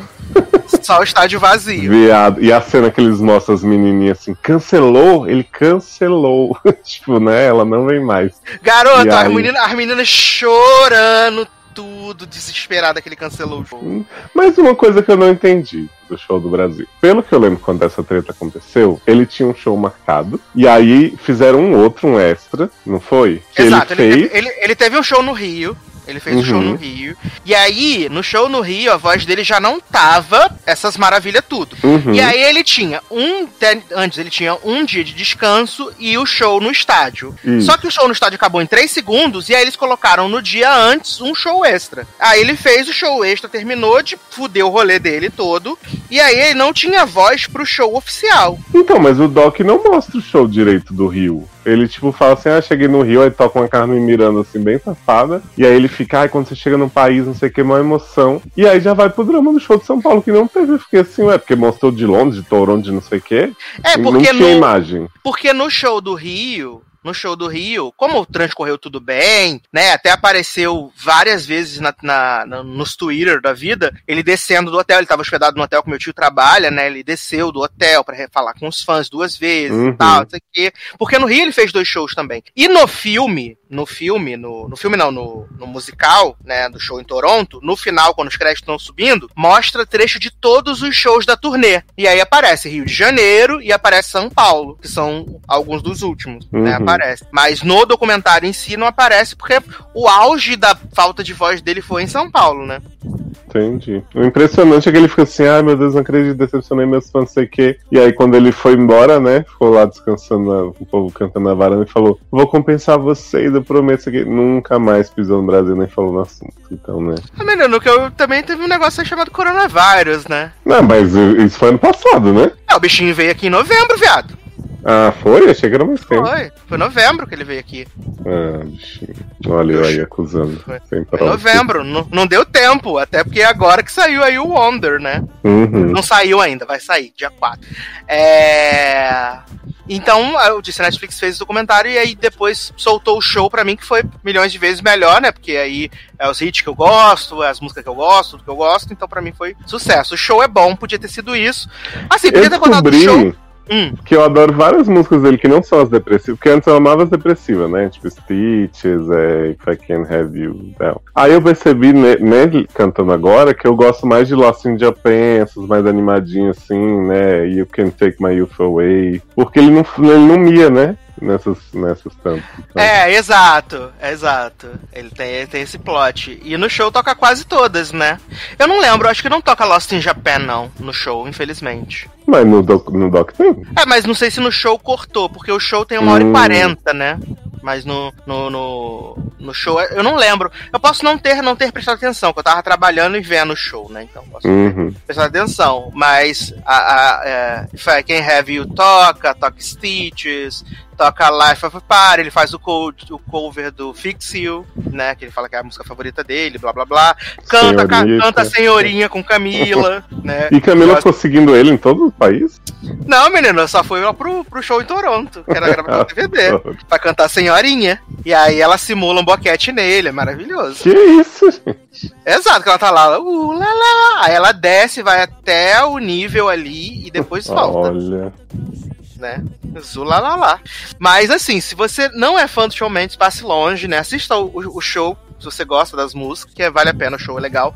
Mas o documentário é bosta, gente. Olha, conseguiu ficar atrás da Taylor Swift, viado. Conseguiu ficar atrás do documentário da Taylor Swift que eu já achei, que eu achei que era fraco. Mas esse é o auge. E olha que eu sou fã, em Brasil. Conseguiu ficar atrás da Anitta, né? Garoto, vem aí, Anitta Made in Honório, que vai ser o melhor documentário do ano, com a Anitta se fazendo de vítima. Vocês viram o trailer, gente? A Anitta se fazendo de vítima, falando assim: ai, ninguém me entende só porque eu quero trabalhar muito, ninguém Ai, só porque eu sou escrota.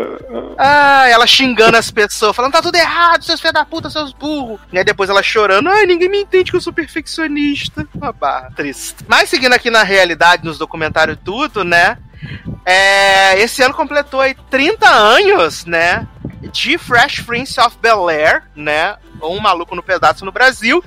E eles conseguiram fazer uma coisa que o elenco de Friends não conseguiu, que foi se reunir durante a pandemia, né? Menino. que eles se reuniram, juntaram o elenco, gravaram em dois dias, soltaram uma semana depois, né? E aí os, os, os, os, os frienders lá, né, ganhando 5 milhões pra aparecer no, no, negócio, fica com essas palhaçadinhas e sabe, talvez faça em, em massa, né? E assim, para mim foi uma grata surpresa essa reunião de Fresh Prince of Bel Air, porque é, apesar de eu lembrar algumas coisas, eu lembro que eu vi muito é, pelo SBT, né? Então não tinha ordem e tal. Eu sei que o Leandro, há um tempo atrás, ele reviu a série toda na Netflix. Eu lembro que ele, ele, ele reviu a série toda na Netflix. E aí eu fico pensando que se para mim, que não tenho esse, essa eu gosto da série, tenho carinho pelos personagens, mas não lembro de ter acompanhado assim diretamente. É... Foi muito emocionante. Eu fico pensando quando o Leandro assistir. Que ele tá. Porque se, se assim, a gente se morreu, né? O Leandro vai desmaiar, vai voltar daqui a três ah, dias eu só. Eu tô doido pra ver. Quando ele assistir. Tô esperando a legenda loucamente. Porque é um documentário muito legal, né? Uma, uma reunião, documentário não, uma reunião muito legal. Eles conseguiram trazer todo mundo do elenco que tá vivo, né, para rever os momentos, falar sobre o personagem.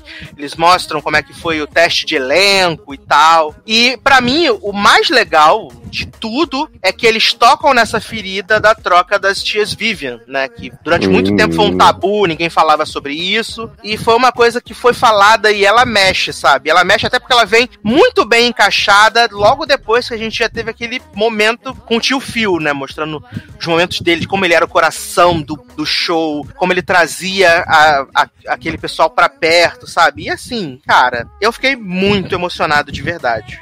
Eu já comecei a chorar numa cena que não tem nada de chorar, que é o quando eles falam do, de uma cena do Calton que ele cortou a quarta parede e tal que cortou não, né? Quebrou, fez a Fleabag. E aí saiu pra plateia. E aí eles falando de todas as. E aí eu já comecei a chorar. Falei, gente, não tem nada de chorar aí. E aí quando foi pra parte da morte do tio Phil. Né?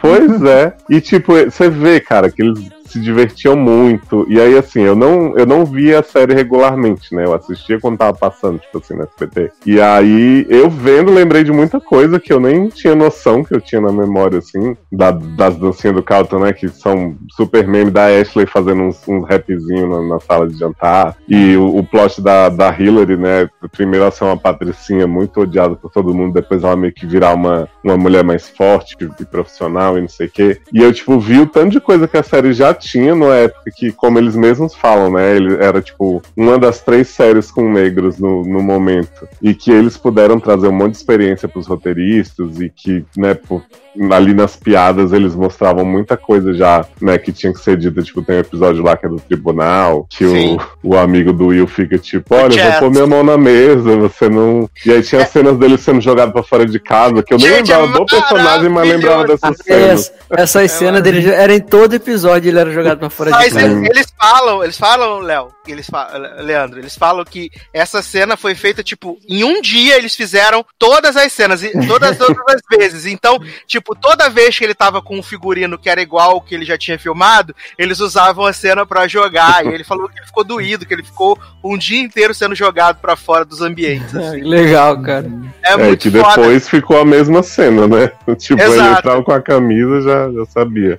É, o E aí- esperava, né? E é muito foda o Leo, esse negócio que o Leoz falou, porque, tipo, era um programa protagonizado totalmente por negros, né? E eles falando que, tipo, os roteiristas traziam as ideias na segunda, e as terças e as quartas eram os melhores dias, porque eles podiam botar a visão deles, os cacos, né? As coisas no, no, no roteiro da série, né? Isso é muito foda, de Eu, verdade. O que eu não lembrava tanto assim era que, como era uma série que discutia tanta coisa em comédia, assim, que, tipo. Uhum. E quando, época, não, e quando não se discutia tanta coisa, né? Uhum, e tipo, era muito tempo atrás e não se falava nada. E tinha essa série que. E assim, quando você é mais jovem, que tipo, acho que foi quando passava muito, quando a gente tinha 15 anos, umas coisas assim. E a gente assistia e não se ligava nas coisas que falava, né? Hoje em dia que a gente vê, caralho, isso era importante, é, principalmente pra gente que é branco, né? Não vai entender Uhum. todo o contexto. Aquele que negócio do, deles no carro, né? Que o Will É, fala, isso bota as mãos que eu ia no volante. tá?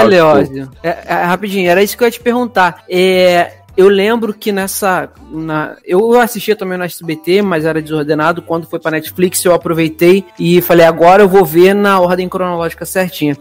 Esse episódio do carro é um episódio que quando eu revi, eu chorei muito, cara, porque assim, acontece a situação do carro e tal, aí bota a mão, aí o Carlton acha que não tem que fazer porque ele é rico, eles vão parar na delegacia e o Will, né, dá toda uma explicação pra ele do que eles passam. Eles tratam disso no documentário também? Eles chegam a falar? Sim, eles falam, eles falam disso, eles falam que mostra a cena de novo, e aí tem eles comentando como, que, tipo, a visão de cada um, porque fala que o Carlton não tinha a, a visão que o Will Aham. tinha e o Will vice-versa. Então, tipo, um aprendia com o outro, Sim. essas coisas. Muito legal mesmo, essas partes que eles falavam, assim, de toda essa luta que eles tinham na época que nem se falava, né? Exato, que não era uma coisa tão presente quanto é, né? Que hoje a gente vê aí, até porque o mundo, é, não vou dizer que evoluiu, né? Mas mudou muito e os Uhum. assuntos são tratos ma- tra- trazidos mais à, à voga, né? Inclusive, tipo, agora começou a, a nova temporada de Law and Order SVU e eles também estão discutindo essa questão da, da violência policial, né? E tal. E é muito engraçado ver uma sitcom nos anos 90 Uhum. falando sobre temas super atuais e que, tipo, passava como apenas just humor, né? Apenas humor Sim. ali. Não, e o Will Smith fala assim,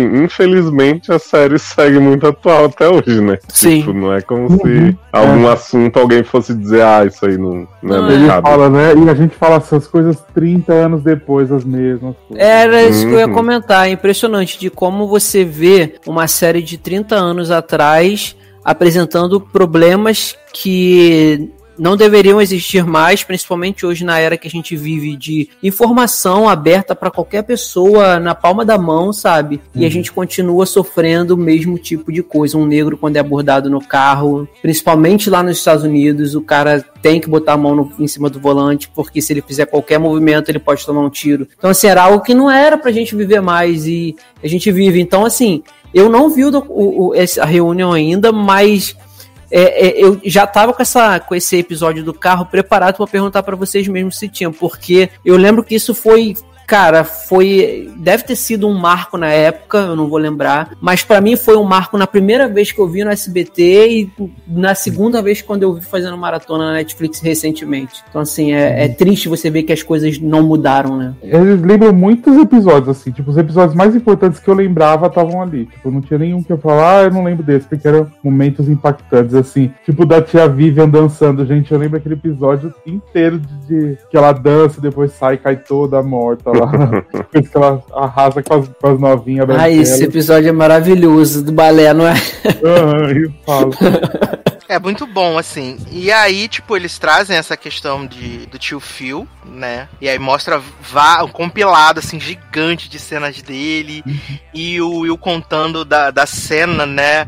Que ele ficava bravo porque não conseguia entregar o texto direito, não sei o que, né? E aí, quando ele entregou o texto, falou que o tio Phil abraçou ele e falou: Isso é atuar. E é, e é muito foda. Cara, mas né? aquela cena é muito boa mesmo. Dele a cena é muito pai. foda, é muito foda aquela cena. Porque ele fala, né, que é a cena que ele que ele reencontra o pai, né? E aí ele fala que ele vai ter, vai casar, vai ter filho, vai ser bem sucedido, que ele não entende porque o pai não ama ele. Nossa, é muito forte, assim, foi muito uhum. forte, de verdade. E aí eles entram nesse assunto espinhoso, né, da, da tia Vivian, né? Inclusive, a nova tia Vivian nunca tinha visto a tia Vivian original. O que faz todo é. sentido, assim, a menos que ela tivesse se encontrado fora, né? É. E aí o Will fala que um dia antes da gravação da reunião ele se encontrou, né, com a Janet, que é a tia Vivian original, e que ele não falava com ela desde que ela saiu da série há 27 anos, né? E aí eles mostram esse reencontro, né? E, e as cartas são colocadas na mesa, assim, eles mostram, né, os recortes, explicam que ela estava grávida, e aí eles queriam, né, cortar a, a aparição dela e cortar os episódios o salário dela, e tal. Salário. E, tipo, e aí, você não pode trabalhar em mais lugar nenhum.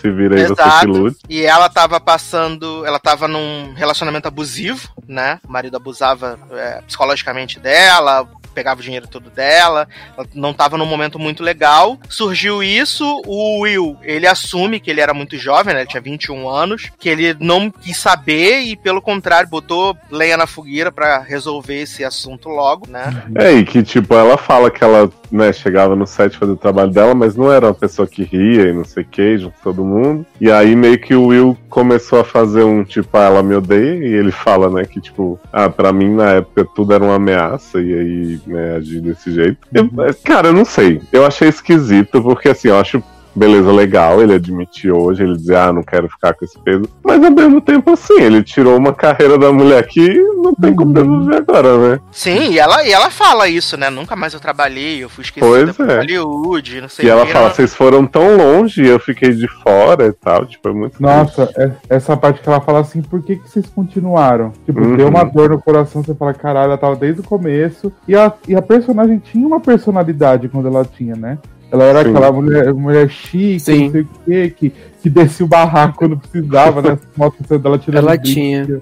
E não é que ela ficou, tipo, um ano, né? Ela ficou três temporadas na série. Sim. Uhum. Não é igual o Eu Patrulho as Crianças, né? Que a primeira temporada é uma menina e depois troca, né? E vai Exato. E, não, a, e... gente... Vai, Léo, você pode falar, desculpa. Não, pode falar. Não, eu tô falando que, assim, a, a, a gente, quando talvez assistindo no SBT, a gente, na época, eu estranhei. Ué, mudou a Tia Vivi, mas você não, não é assim, você não procura saber, você não tinha tanta informação na época de série, de filme como é hoje, então, uhum. ok, mas depois que você começa, você faz uma maratona e você percebe que do final de uma temporada para outra muda. Aí tem até piada, assim, no primeiro episódio, quando entra a tia Vivian nova. Mas não tô dizendo que a nova tia Vivian é ruim, não. Mas como o Zanon falou, a personalidade da primeira uhum. tia Vivian era tão gigante, era tão avassaladora, assim, no, no elenco, que a personagem ela parece que morre, ela perde a graça, não tem mais Sim. graça, não tem mais piada que funcione com ela. Sim, entendeu? não, e é muito estranho no, no Doc, assim, porque, tipo, cada um tem um momentinho, né? Sei lá, tipo, o Calton, principalmente, a Ashley e a Hillary tem no começo, e o amigo, quando fala das cenas, o Mordão, coitado, tá lá de figurante, assim, porque ele não abre a boca praticamente.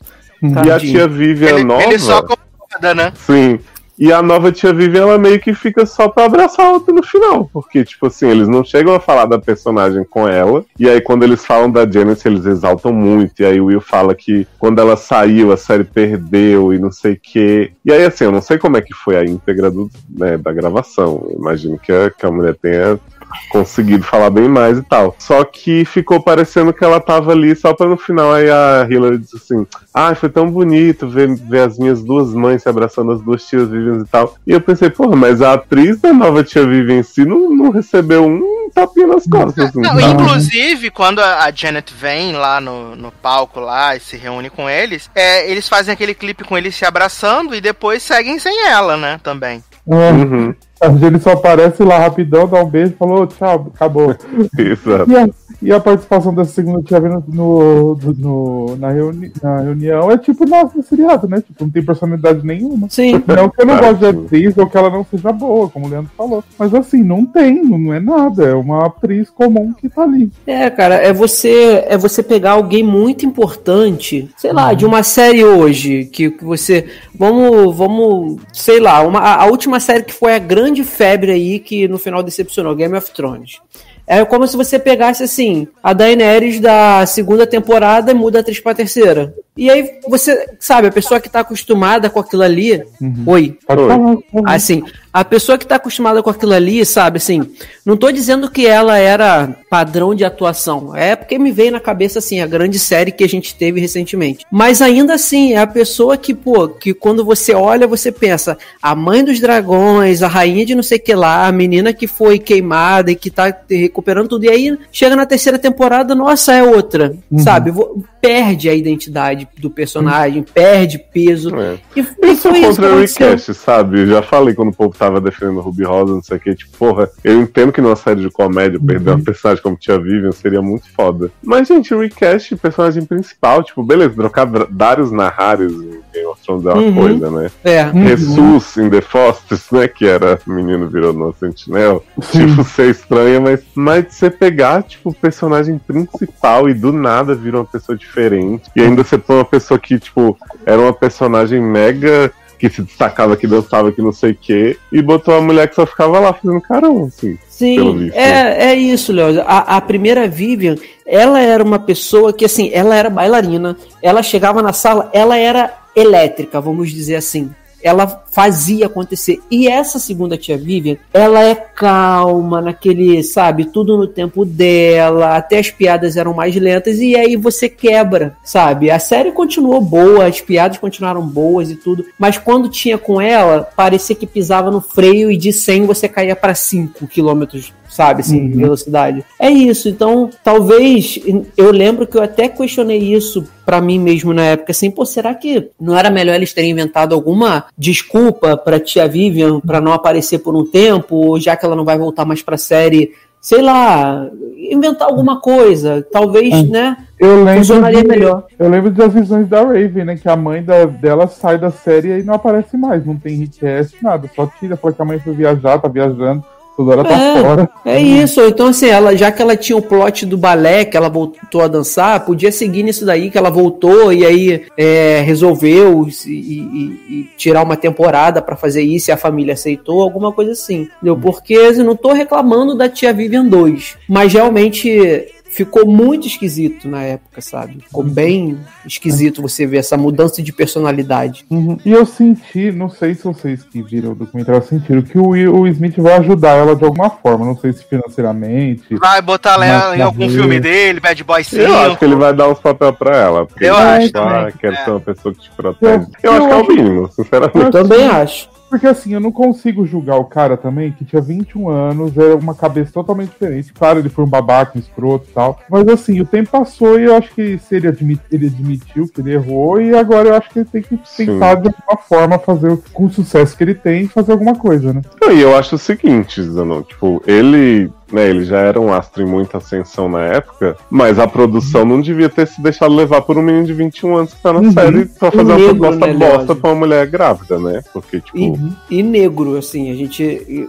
Porque na- era década de 80, 90. É 90, não, é, chegou a pegar 80, não, 90, né? Uhum. Um menino negro também, assim. Então, até que ponto, apesar da série ter um elenco todo negro, sabe? Não sei se produtores e roteiristas também eram, mas até que ponto, pros executivos, uma pessoa negra na década de 90 tinha peso, sabe? Não, Mesmo mas, a questão, sendo. mas a questão não é nem essa. não, mas a eu não tô é que ele- questionando, eu acho que ele tinha o peso, A mas eu questão acho é que ele era o protagonista da, da série que, tipo, tinha uma das maiores audiências do canal, sabe? Ganhava do futebol americano. Então, o que ele falasse era lei. Se ele tava contra ela, não tinha por que estrela. Então, mas É. não era pra ser assim em lugar nenhum, né, gente? Tipo, a gente Uhum. vê aí, tipo, é, como Juliana Possuída, né? Que deixou Kalinda de escanteio em outro plot, gravando chroma Uhum. aqui.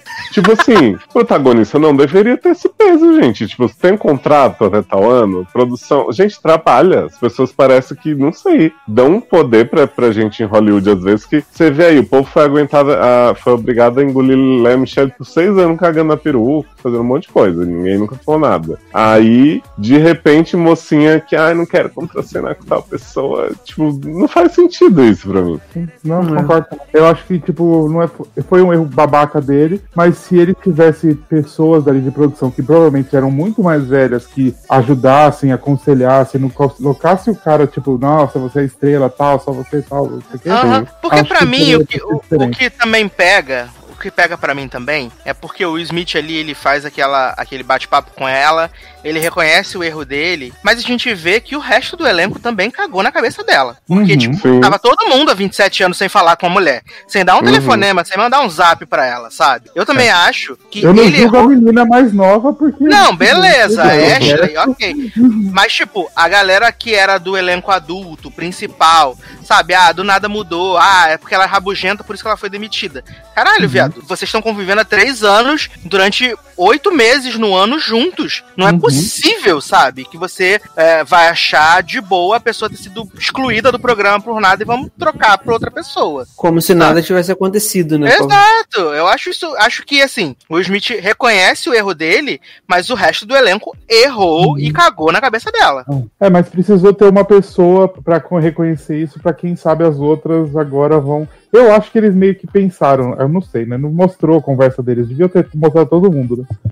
a gente gosta de um caso de família, né? Ver o que aconteceu. Mas quem sabe, né? Todo mundo falou, Exato. fica aí pela, pelos vacilos. Mas assim, gente, fica aí a recomendação máxima do- da reunião de Fresh Prince of Bel Air, né? Por enquanto só tem no HBG Flix, mas Uhum. em breve deve estar disponível aí em outros lugares, né? Às vezes pode chegar no HBO da vida aí ou no Warner Channel, né? Mas eu queria mesmo que fosse no SBT com a dublagem original. Ah, é um sonho. Um sonho. Aliás, gente, super vale. Eu não sei se ainda tá na Netflix. Não, não tenho tá essa no Prime informação aqui Video agora. Tá no Prime Video. Tá aí, é uma temporada, é uma série que, como já falaram, é atemporal. Vale a pena você fazer maratona se você ainda não viu. Se você viu, reveja, porque você vai ver que tem muita coisa atual. E assim, veja dublado, porque para quem para quem nunca assistiu, eu acho que não vai fazer, não faz diferença você ver legendado ou dublado. Mas pra gente que é daquela época que assistia a série no SBT, da época de Eu Patroa as Crianças, de Um Maluco no Pedaço, Um Anjo Muito Doido, faz toda a diferença você ver dublado, porque realmente a dublagem era outro nível. Um anjo de muito doido, eu nunca ouvi falar disso aí, não. Ah, eu adorava essa série. Eu também não vi o anjo muito doido, não, só vi o toque de um anjo. Gente, Que na propaganda passava Della Reese. Ei, ó, o que eu vou um anjo. chorar é se tiver reúne de eu pra ter as crianças. Aí eu vou me acabar, porque aqui eu Garoto. Pô, nem tá vivo, mas. gosto muito. Garoto! Adoro. E aí vamos ver se a reunião de Friends chega a 10% dessa, né? Porque assim, falar que tinha temas relevantes não vão poder, mas se Pode. apelar pra emoção igual o povo fez aí, talvez eu goste. O lugar do branco que fala, respeita. Vamos ver se dá pra filmar em março, né? Ah, é. Vamos ver Sim. se dá pra filmar em março, né? Que tem essa De barra 12 a aí 24 meses sai. de não conseguir filmar, né? É, Leozinho, que belíssima canção iremos tocar para passar para o próximo bloco desse podcast. Eita, é, vamos então, em homenagem ao grande snobado aí do Grammy, né? Pedir a música de fim de semana, The Weeknd, que Blinding Lights, né? Adoro, então vamos tocar. E aí, The Wicked, beleza? E a gente já volta.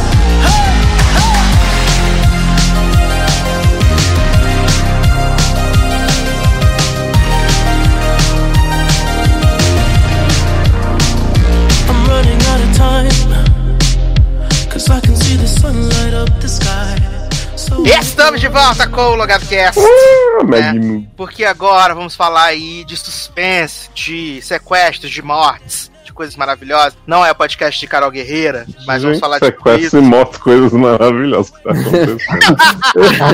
Ah, você tá precisando passar num terapeuta. Eu vou começar com a nova aposta, né? A nova aposta não, a maior aposta da dona ABC para a temporada 2020-2021, que é Big Sky, né? Produzida aí por ninguém Ou menos, Céuzão, ninguém né? Céuzão. E produzida por ninguém mais, ninguém menos que David E. Kelly, né? O cristal envolvido aí por The Undoing e Big Little Lies, né? Grandes séries aí da HBO, trazendo agora seu know-how para a ABC. E essa série tem aí no elenco, né? Grandes nomes, né? Como Doutora Han, Ryan Phillip, a mulher de Vikings. Laguerta. É, não, não, não trabalho com Vikings. É essa aí. Não, o nome dela. Essa mulher de Vikings mesmo, a Lua. Amo, Catherine Winnick. Ah, é que eu vi algumas pessoas no banco de série falando assim: ai, só vim ver essa série por essa mulher e eu não fazia a menor ideia de quem ela é. Famosa. Pra mim, Doutora Han é mais famosa que ela. Pra mim, o policial do, do- da patrulha lá, marido de Doutora Han, é mais famoso que ela. Mas ele é famoso, famoso. É, ele fez várias séries de crime, né? Ele Várias só faz é coisa assim, de polícia nessas coisas. É. Ele não é o xerife de True Blood, não? Sabe parecido? Menino, não vou estar vou tá sabendo também. E não consumir esse conteúdo. Mas eu sei É. que ele já fez umas séries de crime aí. Eu acho que ele já teve em The Fallen, umas bagunças dessa aí também, esse homem. E aí a temática é muito simples, né? Porque tem essa essa cidadezinha, né? E, a, e a- o plot do primeiro episódio, que é a temática da série, que é o que eles vendiam no promo, é que as filhas da Reina James estavam dando rolezinho de carro, né, Gente, em Montana. Sassi, eu, eu só pensava nas filhas da Reina James quando eu via essa menina. Tá vendo? Quem é Igual. cantora? A, a, a Daphne a coisa? É outra? Igual. É Tem igual, mas não é não. Tem uma que é a cara realmente da mais nova, da É a- Daphne. Exato. E até a loura parece com a Lennon um pouquinho, assim. se Sim, você olhar sim. assim, parece com a Lennon. Saudade, Lennon. E aí tá a, a filha de Reina James indo pra essa cidadezinha no Montana pra encontrar com o filho, né, da, da mulher de Vikings, Lagerta, Lagurta, né, e com o Ryan, que é, é- é o filho dela, com e o Ryan Phillip. E aí é, elas são atacadas, né, por um caminhoneiro, né, um caminhão muito, si- muito sinistro. E aí vai entrar em... Vão começar a, a investigar, né, pesquisar, porque o Ryan Phillip, ele tem uma... Ele é detetive particular, né? Ele e a outra moça lá, eles trabalham na como detetive particular, então eles vão investigar o que aconteceu. Só que aí a gente vai ver que também, ao mesmo tempo, tem vários casos de desaparecimentos de prostitutas que estão acontecendo nessa área ali, em 110 quilômetros, né, da- dessa área, mas que, tipo, o pessoal tá cagando mole, assim, não tá nem aí Uhum. né? Pra Noite de Paris. E a gente tem. O bom dessa série é que a gente já conhece os vilões logo de cara. No primeiro Sim. episódio. Posso fazer uma intro, Sassa, aqui? Por favor. Que é assim, né? O povo do grupo do Logar tá com fogo no cu, seus loucos. E aí o povo fica comentando as coisas cifradas agora, né? Aí eu não Aham. tinha assistido Céuzão ainda, o povo foi lá, gente, plot twist de Céuzão, puta merda, meu, eu jamais esperei isso, não sei o que, nossa, ali que vai acontecer. E eu pensando assim, gente, o que que pode ser, né? Porque assim, fiquei esperando, tipo, o plot twist da primeira temporada da Good Place. Aí eu fui assistir, aí a gente vê o menino, né, Virgão, filho da mamãe, que a atriz de Desperate Housewives tem uma cara de, de amassada, essa mulher que eu acho muito esquisita. E aí ela, meu filho, leva o lanchinho pra você dirigir o caminhão. Ela foi, ela, foi uma, ela foi uma maluca da temporada, né? Foi, ela só é maluca, né, coitada. Acho que ela fez o série do Mac Cherry tudo como maluca. É, ele- ela E foi uma dessas malucas da temporada. E esse filho dela, Virgão, ele foi o parceiro da Burgess, pra quem assiste o, o universo Chicago, né? Ele foi parceiro da Burgess durante acho que três ou quatro temporadas em Chicago PD, Uhum. né? E lá ele já tinha cara de louco, e aqui ele Famoso. continua com cara de louco. né? Não, ele tem uma cara de sexo ofender foda. E aí, tipo assim, você ficou, ah, mãe, me deixa pra dirigir, não sei o quê. E eu assistindo, esperando esse plot twist incrível, né? É, Aí tem Não. uma cena. Não, pode contar aqui quando, quando chegar na cena. Eu conto o que, que eu achei que era o twist, que seria melhor do que o que Não, foi que a mãe, a mãe dele fica lá. Ai, meu filho, as minhas amigas que a gente participa do Clube do Livro, né? Se você quiser parte- fazer parte do Clube do Livro, é, fala que os filhos são médicos, são formados, não sei o quê. Aí quando pergunta de você, fala assim: ah, ele dirige caminhão, né? É caminhoneiro. Caminhoneiro. E aí essa, esse homem fica assim, ah, ela, fa ela fala, não, ela fala assim, não, é nem que ele é caminhoneiro, ela fala Ela assim, esculacha ele, ele, o tempo todo. ele né? Dirige um caminhão muito grande. Ela fala Isso. isso. Olha. Ela dirige fala um- assim, ela fala assim, e a- a- a- o benefício de ter um filho de 38 anos em casa é que a gente pode, quando conversar, né? Tipo, ser companhia de Exato. conversa séria. Nossa, Ai, gente, olha a nossa vida, minha de ler. é Tudo lá. garoto, mas a gente não tem 38 anos não, respeita a gente. Ah, pra mim falta cinco. Então, tá, 5 tá longe pra caramba, né, jovem? Eu, hein? Para de palhaçada. Não, é porque lá nos Estados Unidos tem essa coisa, né? De que você tem idade pra ir pra faculdade, você é obrigado a sair da casa dos Aí pais. você vai né? pra faculdade, adeus, os seus pais já te criaram, É. não vão te ver nunca mais. Hum. Só É isso no aí. Thanksgiving. Mas assim, não entendi ainda o conceito da série. Vocês estão falando, tô entendendo porra nenhuma. Não, o que, acontece? O plot da série, na verdade, vai ser porque essas meninas que estavam indo lá pra, pra encontrar com o filho do Ryan Phillip, as filhas da Lorena James, elas desapareceram e essa investigação começa por causa do desaparecimento né? delas. Hum, Só que tá. aí, como eles começaram a pesquisar agora e ver essas coisas, porque a moça do Vikings, ela trabalhava na polícia, e tava tendo esses casos de desaparecimento de prostitutas em pontos de caminhoneiro. E aí a gente vê uma cena muito singela, que esse é, caminhoneiro filho da mamãe, ele tá parado no, no ponto do, do- do ponto dos caminhoneiros, aí vem uma, uma profissional do sexo e fala assim, Nossa, oi Ney, tudo bom? desse homem nessa cena. Aí fala, ela fala assim, oi Ney, tudo bom? É, tá querendo um negocinho aí, um servicinho? Aí ele, menina, entra aí. Aí ele fica assim, nossa, você é muito linda. Ele fica bem assim, Zé, essa mulher no colo dele, ele assim. Ai, nossa, muito gostosa. E fazendo umas caras e lambendo os beijos. Eu, Gente, me tira daqui. E ela, ai, como é que a sua mãe, você não, você não conversa com a sua mãe, você é muito linda. É Adoro muito- uma puta conselheira. E aí esse homem arranca um taser, dá um taser na cara dessa puta, do nada. Falei pro Sassa, gente, o homem tava aí todo. De repente virou do Moscovis, né? Dá uma eletrocutada nela, o raio do trovão. E aí, a partir daí, esse, esse homem tem 150 mulheres no, na- no caminhão, assim. É, depois a mulher aparece dentro do caminhão, toda embalada num plástico. Eu falei assim, ele matou a mulher, né? E aí, quando. é, é, por que que, por que, que se, se cruza essas histórias? Que as filhas da Reina James estão indo lá, né? Na, andando pela estrada, e aí elas esbarram com o caminhão dele. E aí a menina lá, a, a Lenon, fica buzinando, chama ele de brocha, dá na cara dele. E aí ela sai com o carro voada. Só que aí o carro esquenta o motor e morre. No meio de uma floresta super sinistra que não passa ninguém. E aí, de repente, vem um caminhão aproximando e ela toda feliz. Ah, o caminhão vai ajudar a gente. Aí a Daphne fala assim: Garota, é o homem que tu chamou de brocha. Aí ela, mas garota, eu vou pedir desculpa e tá tudo certo. De repente, esse homem quebra o vidro do carro, dá um taser nessas garotas também, desmaia elas e joga dentro do caminhão. Uma E aí?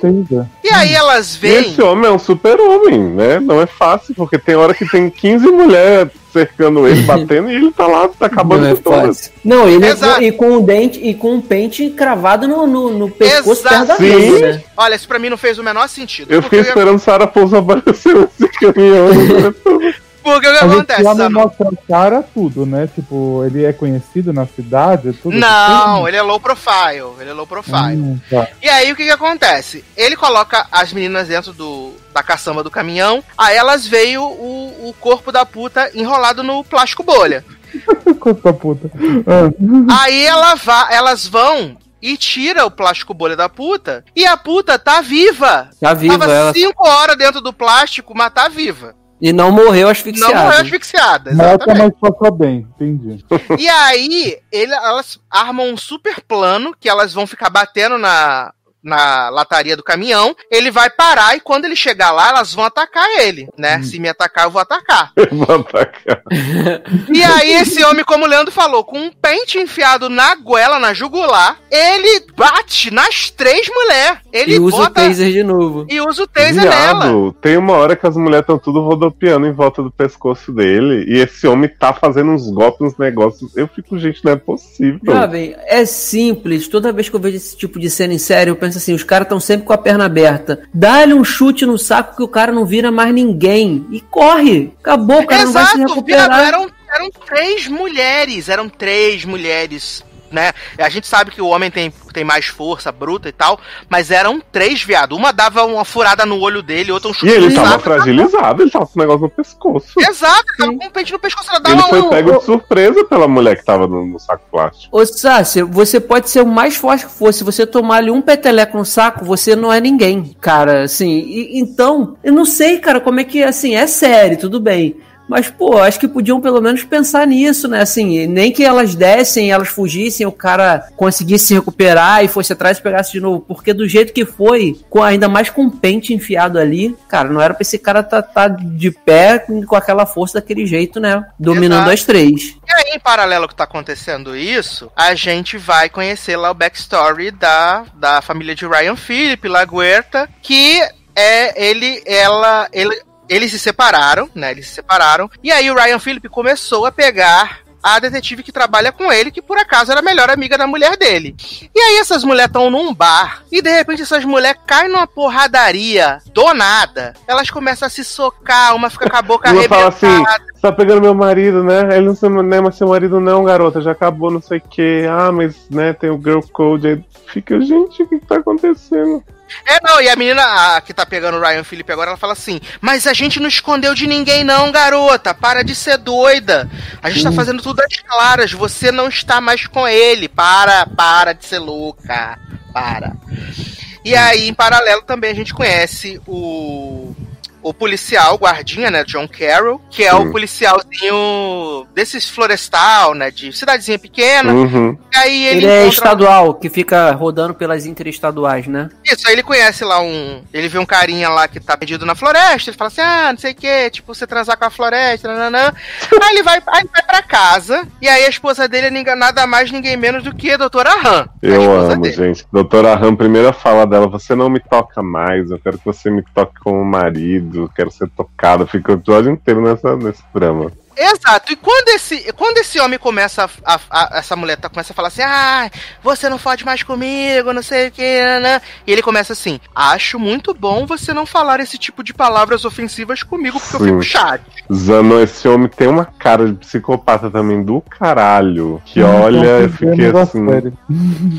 E aí, você já sabe que boa bisca ele não é, né?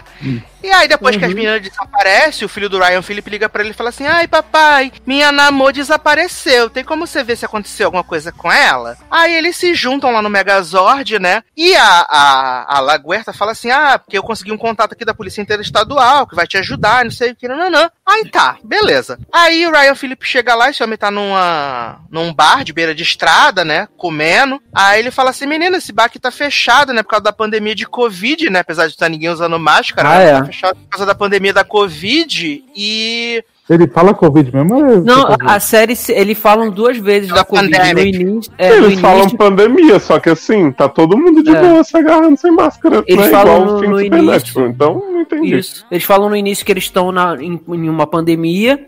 E depois nessa cena aí, eles falam: ah, o bar tá fechado por causa da pandemia. Só que, tipo, é uma cidade completamente trampista, porque ninguém usa máscara, ninguém É o que eu tem distanciamento social. a cidade deve ser republicana negacionista. É, tem um, tem um bar, cara, onde as meninas brigam lá, que tá ah, o tendo bar fechou por causa da pandemia. E a gente tá aqui, passando corona um pouco. né? A música ao vivo, o bar cheio, ninguém de máscara. É como se não existisse, mas eles focam que estão na pandemia. Exato. Aí o Ryan Phillip fa- fala pro, pro, pro, pro- pro policial assim: Ah, não, porque ela desapareceu. Mas, poxa, você não ficou sabendo de um plot que desapareceu aí mais de 32 profissionais do sexo nos últimos seis meses e tal? Aí ele, e desapareceu prostituta por aqui? Menino, tô sabendo de nada não, primeira vez que tô vendo. Aí ele fala assim, não é nada suspeita a reação dele, né? Exato. Ele bota a mãozinha assim no peito, assim, o quê? Não. Sumiu! Puta! Caminhoneiro! Aí o Ryan Phillip fala assim: ah, vamos no meu carro, né? Vamos no meu carro que é melhor. Sim. Aí o Ryan Phillip entra no carro, esse homem entra no carro. Aí o homem fala assim: olha, é, a gente vai, vai encontrar pessoas que eu gosto tal, né? Então tenta manter, né, a compostura, não vai falar qualquer merda. Imagina, menino, não vou destratar ninguém de seus conhecidos. Ah, então tá bom. E aí o que, que acontece? Esse homem saca uma pistola e dá um tiro na cara de Ryan Phillip e mata o protagonista da série no piloto. E é esse, é esse o plot twist que o pessoal tá berrando aí? É esse plot Então, twist. aí eu Ah, falei pro. Sassi, é engraçado, né? Acabou de acontecer isso em Utopia, de matar a má famosa. Hã? E aí as pessoas estão surpresas que morreu o Ryan Phillip. É. Não, eu. Mas que o o- pessoal falou não assim, é ele né? tava no pôster, ele é a pessoa mais famosa do elenco, É, e, tava o cara no de, trailer. e o cara de indústria, que também tá no pôster e morreu no primeiro episódio. e pela dona, que é a grande protagonista dessa série que ela tá morta.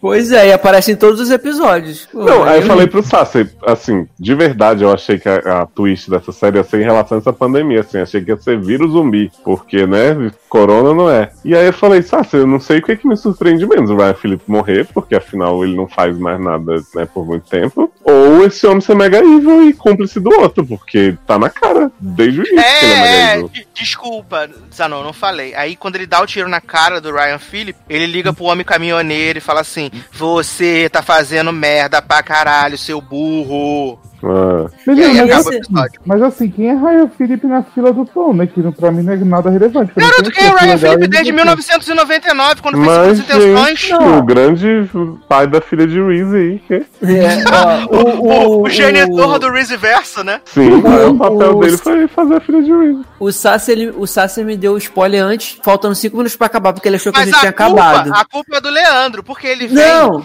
ele vem no chat, aí ele tá conversando comigo como se ele já tivesse.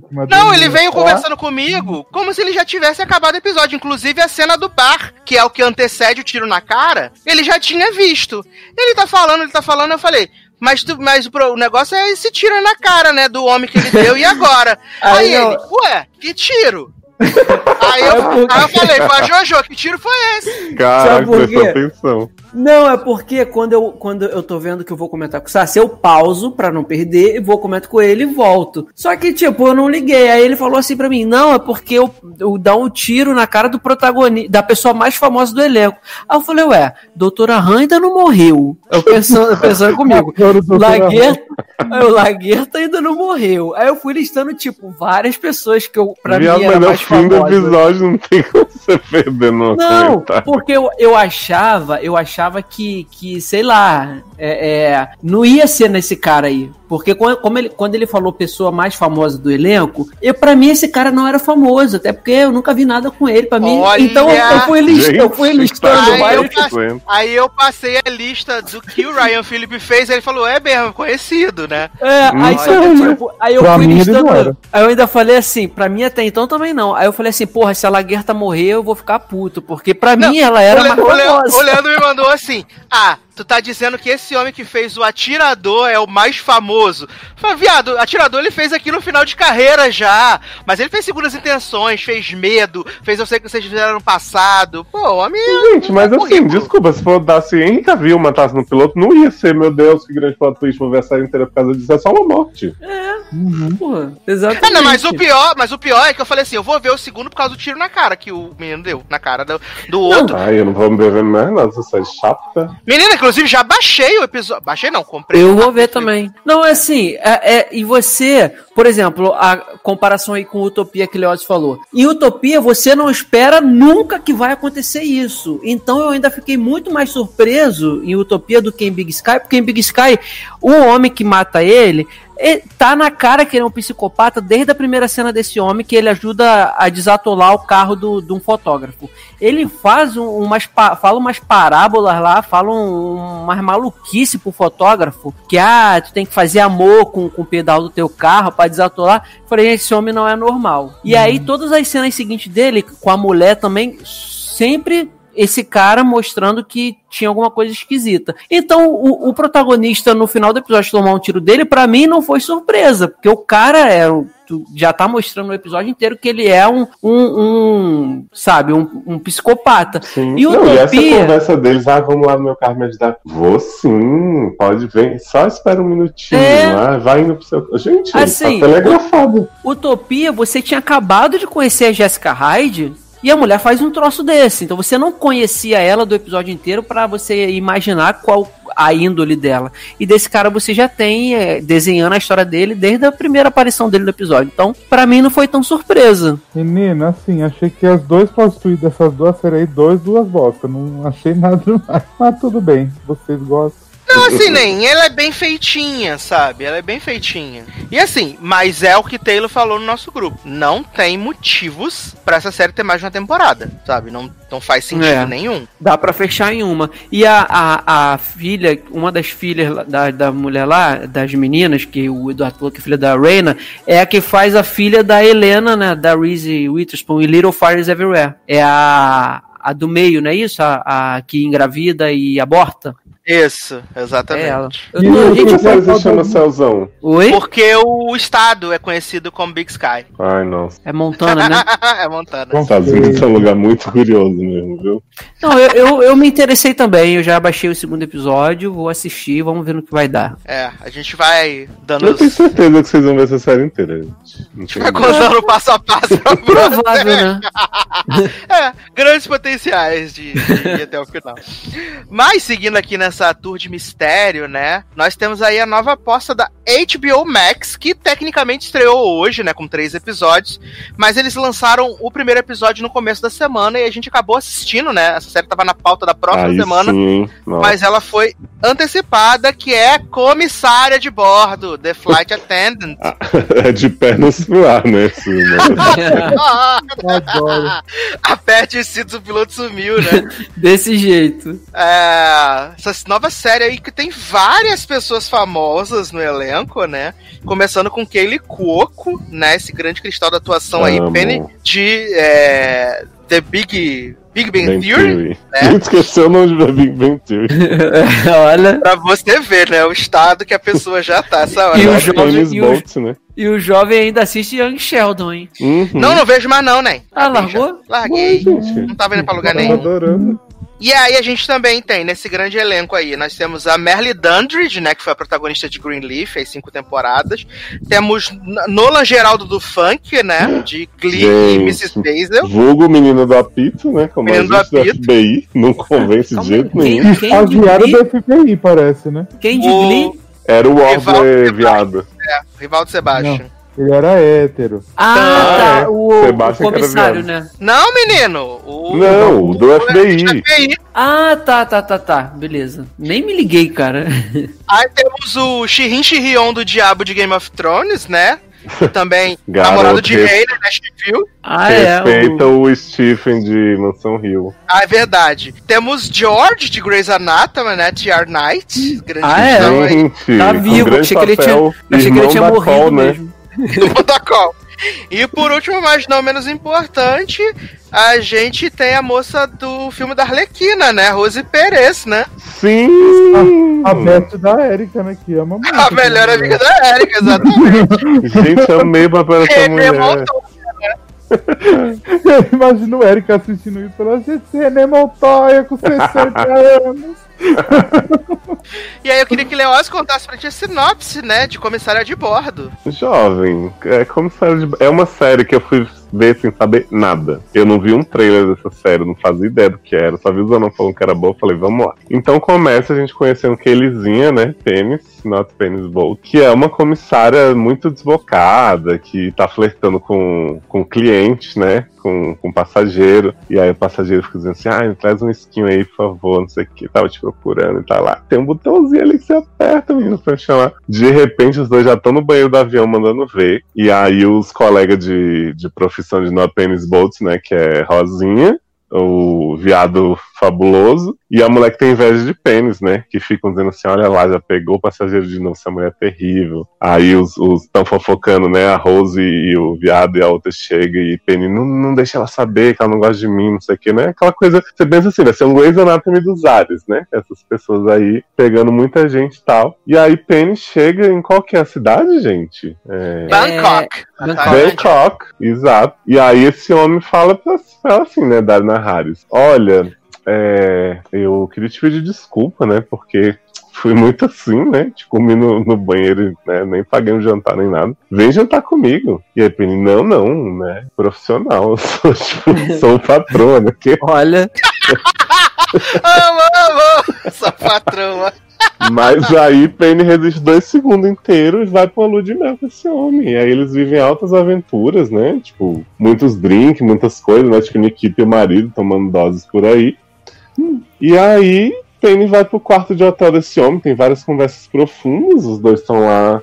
Isso, gente, tudo acontece em menos de 10 minutos de série. Achei realmente incrível como a série acontece muito rápido.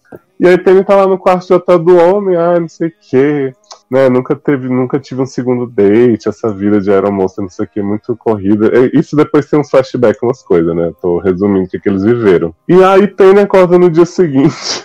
Pega uma, um copo que ela achava que era de água no, na cabeceira da cama, vai tomar um gole e percebe que era vodka. Aí vira pro lado, o homem tá lá todo morto, banhado em sangue.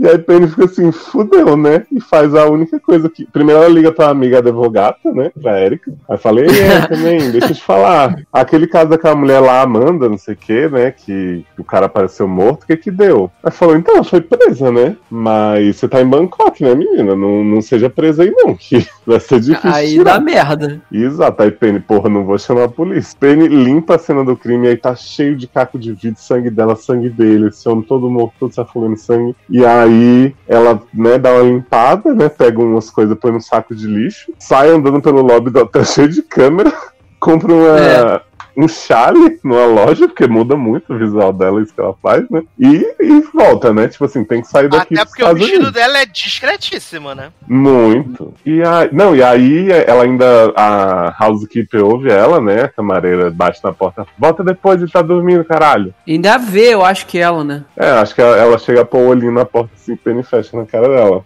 E aí, Penny pensa assim: não, vou sair de Bangkok, vai dar tudo certo. Só que Penny é a pessoa, e eu entendo a situação da bichinha, menos discreta do mundo, né, em relação à situação. Porque quando ela vai pegar, né, voltar pro. Pro... Ah, não, antes dela pegar o voo, na verdade, ela volta lá pro hotel que ela tá. Eu não sei se é um lugar que eles já voaram, que tem um outro colega dela que fica dando em cima dela, né? O marombeiro. Não, é porque Sim. eles estão eles fazendo aquela parada para pegar o avião de volta, né? Então esse pessoal, esse cara tá na tripulação dela também, né? Uhum.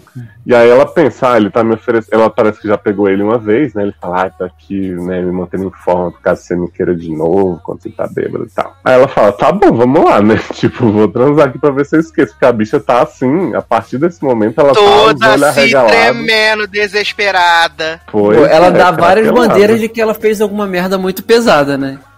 Sim. E aí ela vai transar com o cara. Eu não entendo porque o cara fala assim: é, vou, vou me, né, me refrescar aqui um minuto, você espera aqui fora, deixa a mulher no corredor do hotel, no lugar de, né? Vai se refrescar no banheiro, deixa a mulher no teu quarto, caralho. Devia estar escondendo um corpo também, né? Ele. É. Aí Penny olha um quadro na, no, na parede, o quadro começa a falar com ela, começa a olhar para ela, e aí Penny começa a ter um, umas viagens no tempo, né? Um flashback que ela começa sempre a conversar com esse moço morto. E aí o moço umas horas tá com sangue, outras horas tá sem, mas tá sempre pelado, né? O que é importante. É. Achei que Cada, ele começa do, ela, ele começa do jeito que tá nos flashbacks, né? Com a garganta cortada, cheia de sangue. E aí cada vez que ela volta, ele tá com menos sangue e a, o corte menor. Daqui a pouco ele tá inteiraço. E aí ela fica tipo, ai, você pode fazer isso, você pode levantar da cama, você pode ser aquele. Garoto, não sou eu. Eu sou sua imaginação, para de ser louca.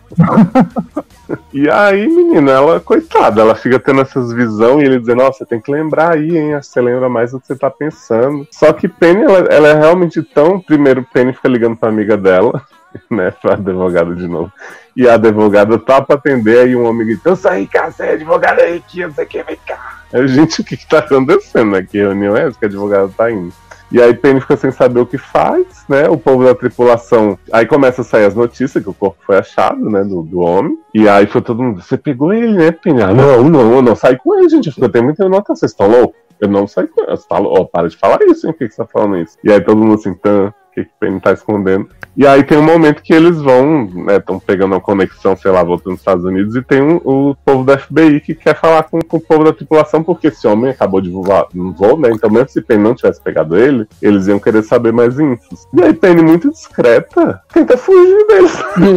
Nossa, cara. Porque a mulherzinha avulsa ligou pra mãe do, do homem e falou assim: Menina, se aconteceu alguma coisa com o Xirin Xirron do diabo, que ele não apareceu aqui na reunião que tinha hum, comigo? Sim. E aí a mãe fala assim: Não, menina, o que aconteceu? E aí ela pede pra chamar. Não, e é ótimo que essa, essa mulher liga pra mãe do morto e fala assim: queria falar com seu filho, não sei o que. Ele, ela, o que, meu filho? Ai, achei que o governo já tinha te Gente, contado. é.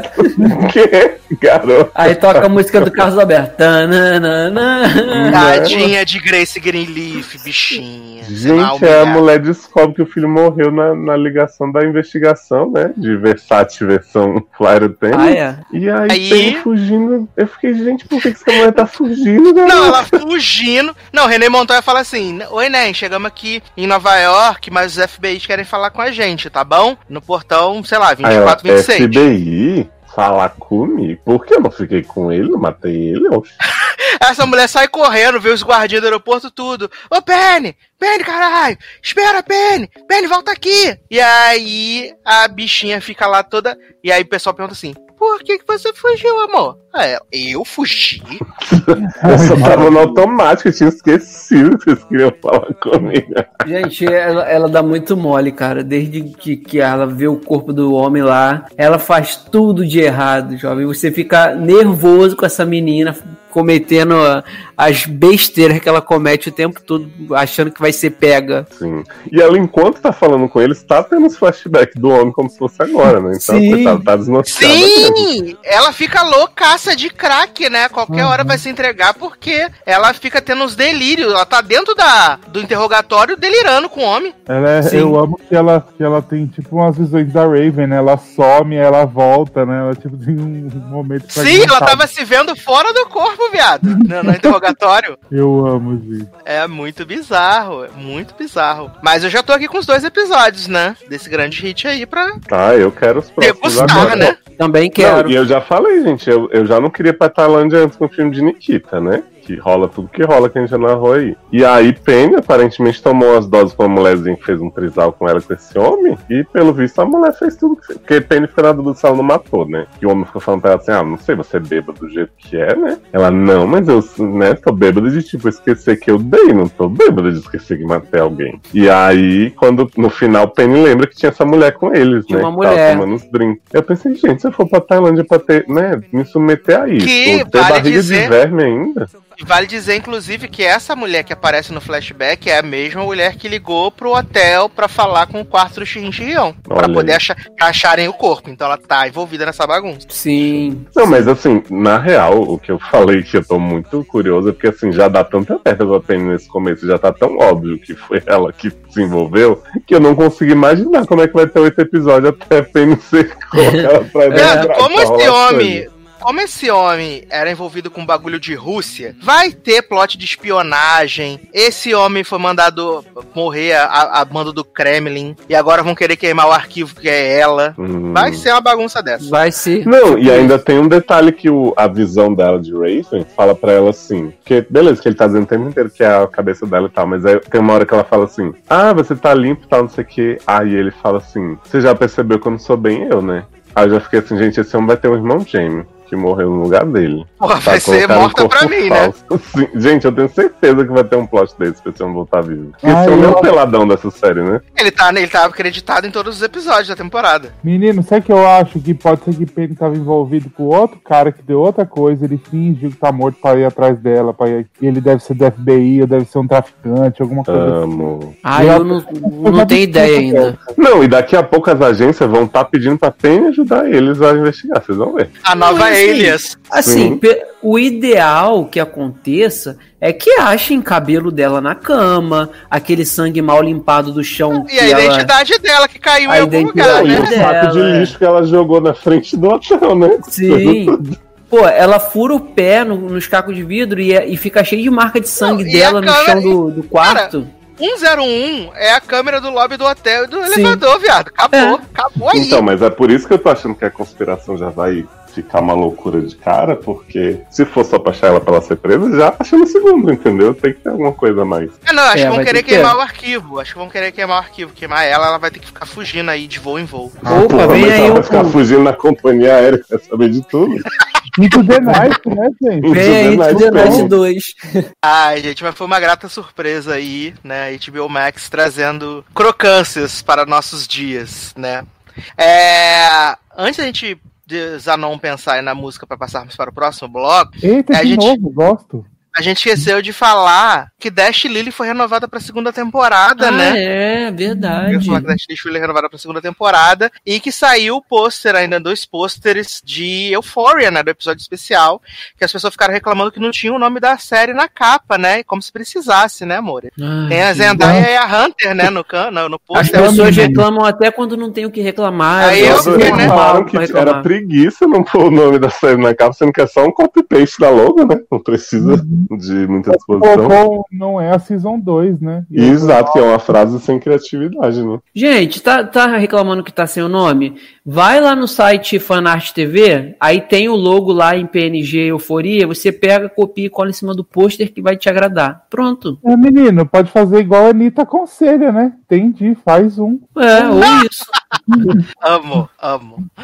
Mas é isso, Anãozinho. Que belíssima canção iremos tocar para entrarmos no momento natalino desse podcast. Menino, não tava preparado, né? Pra pedir duas músicas no meu programa, né? É... Então. Ai, gente. Pede do Luna do álbum que ainda não acabou, uma menino. dica? Dana Paola acabou de lançar esse povo de Lançou ordem. lindíssima! Lindíssima. Ah, então vai ficar querendo, Ana Paola. Então, já que eu não pedi o vou pedir o Luna, como o Leandro falou, né? Falta duas, né? Então vamos pedir agora, já que é tema natalino, eu vou pedir uma música mais lentinha, que chama Universe. Ou eu pedi essa? Você já pediu Não, essa, pedi. amor? Já pediu. Para de ser Não. louca. Fall Tá Again. perdida no personagem da, da- da- da- dos K-pop. Não, Fall Again, então. Então tá bom. Então a gente vai tocar Luna agora, só fica faltando uma música pra acabar o mini álbum. Quem sabe acaba nesse programa ainda, hein? E a gente já volta.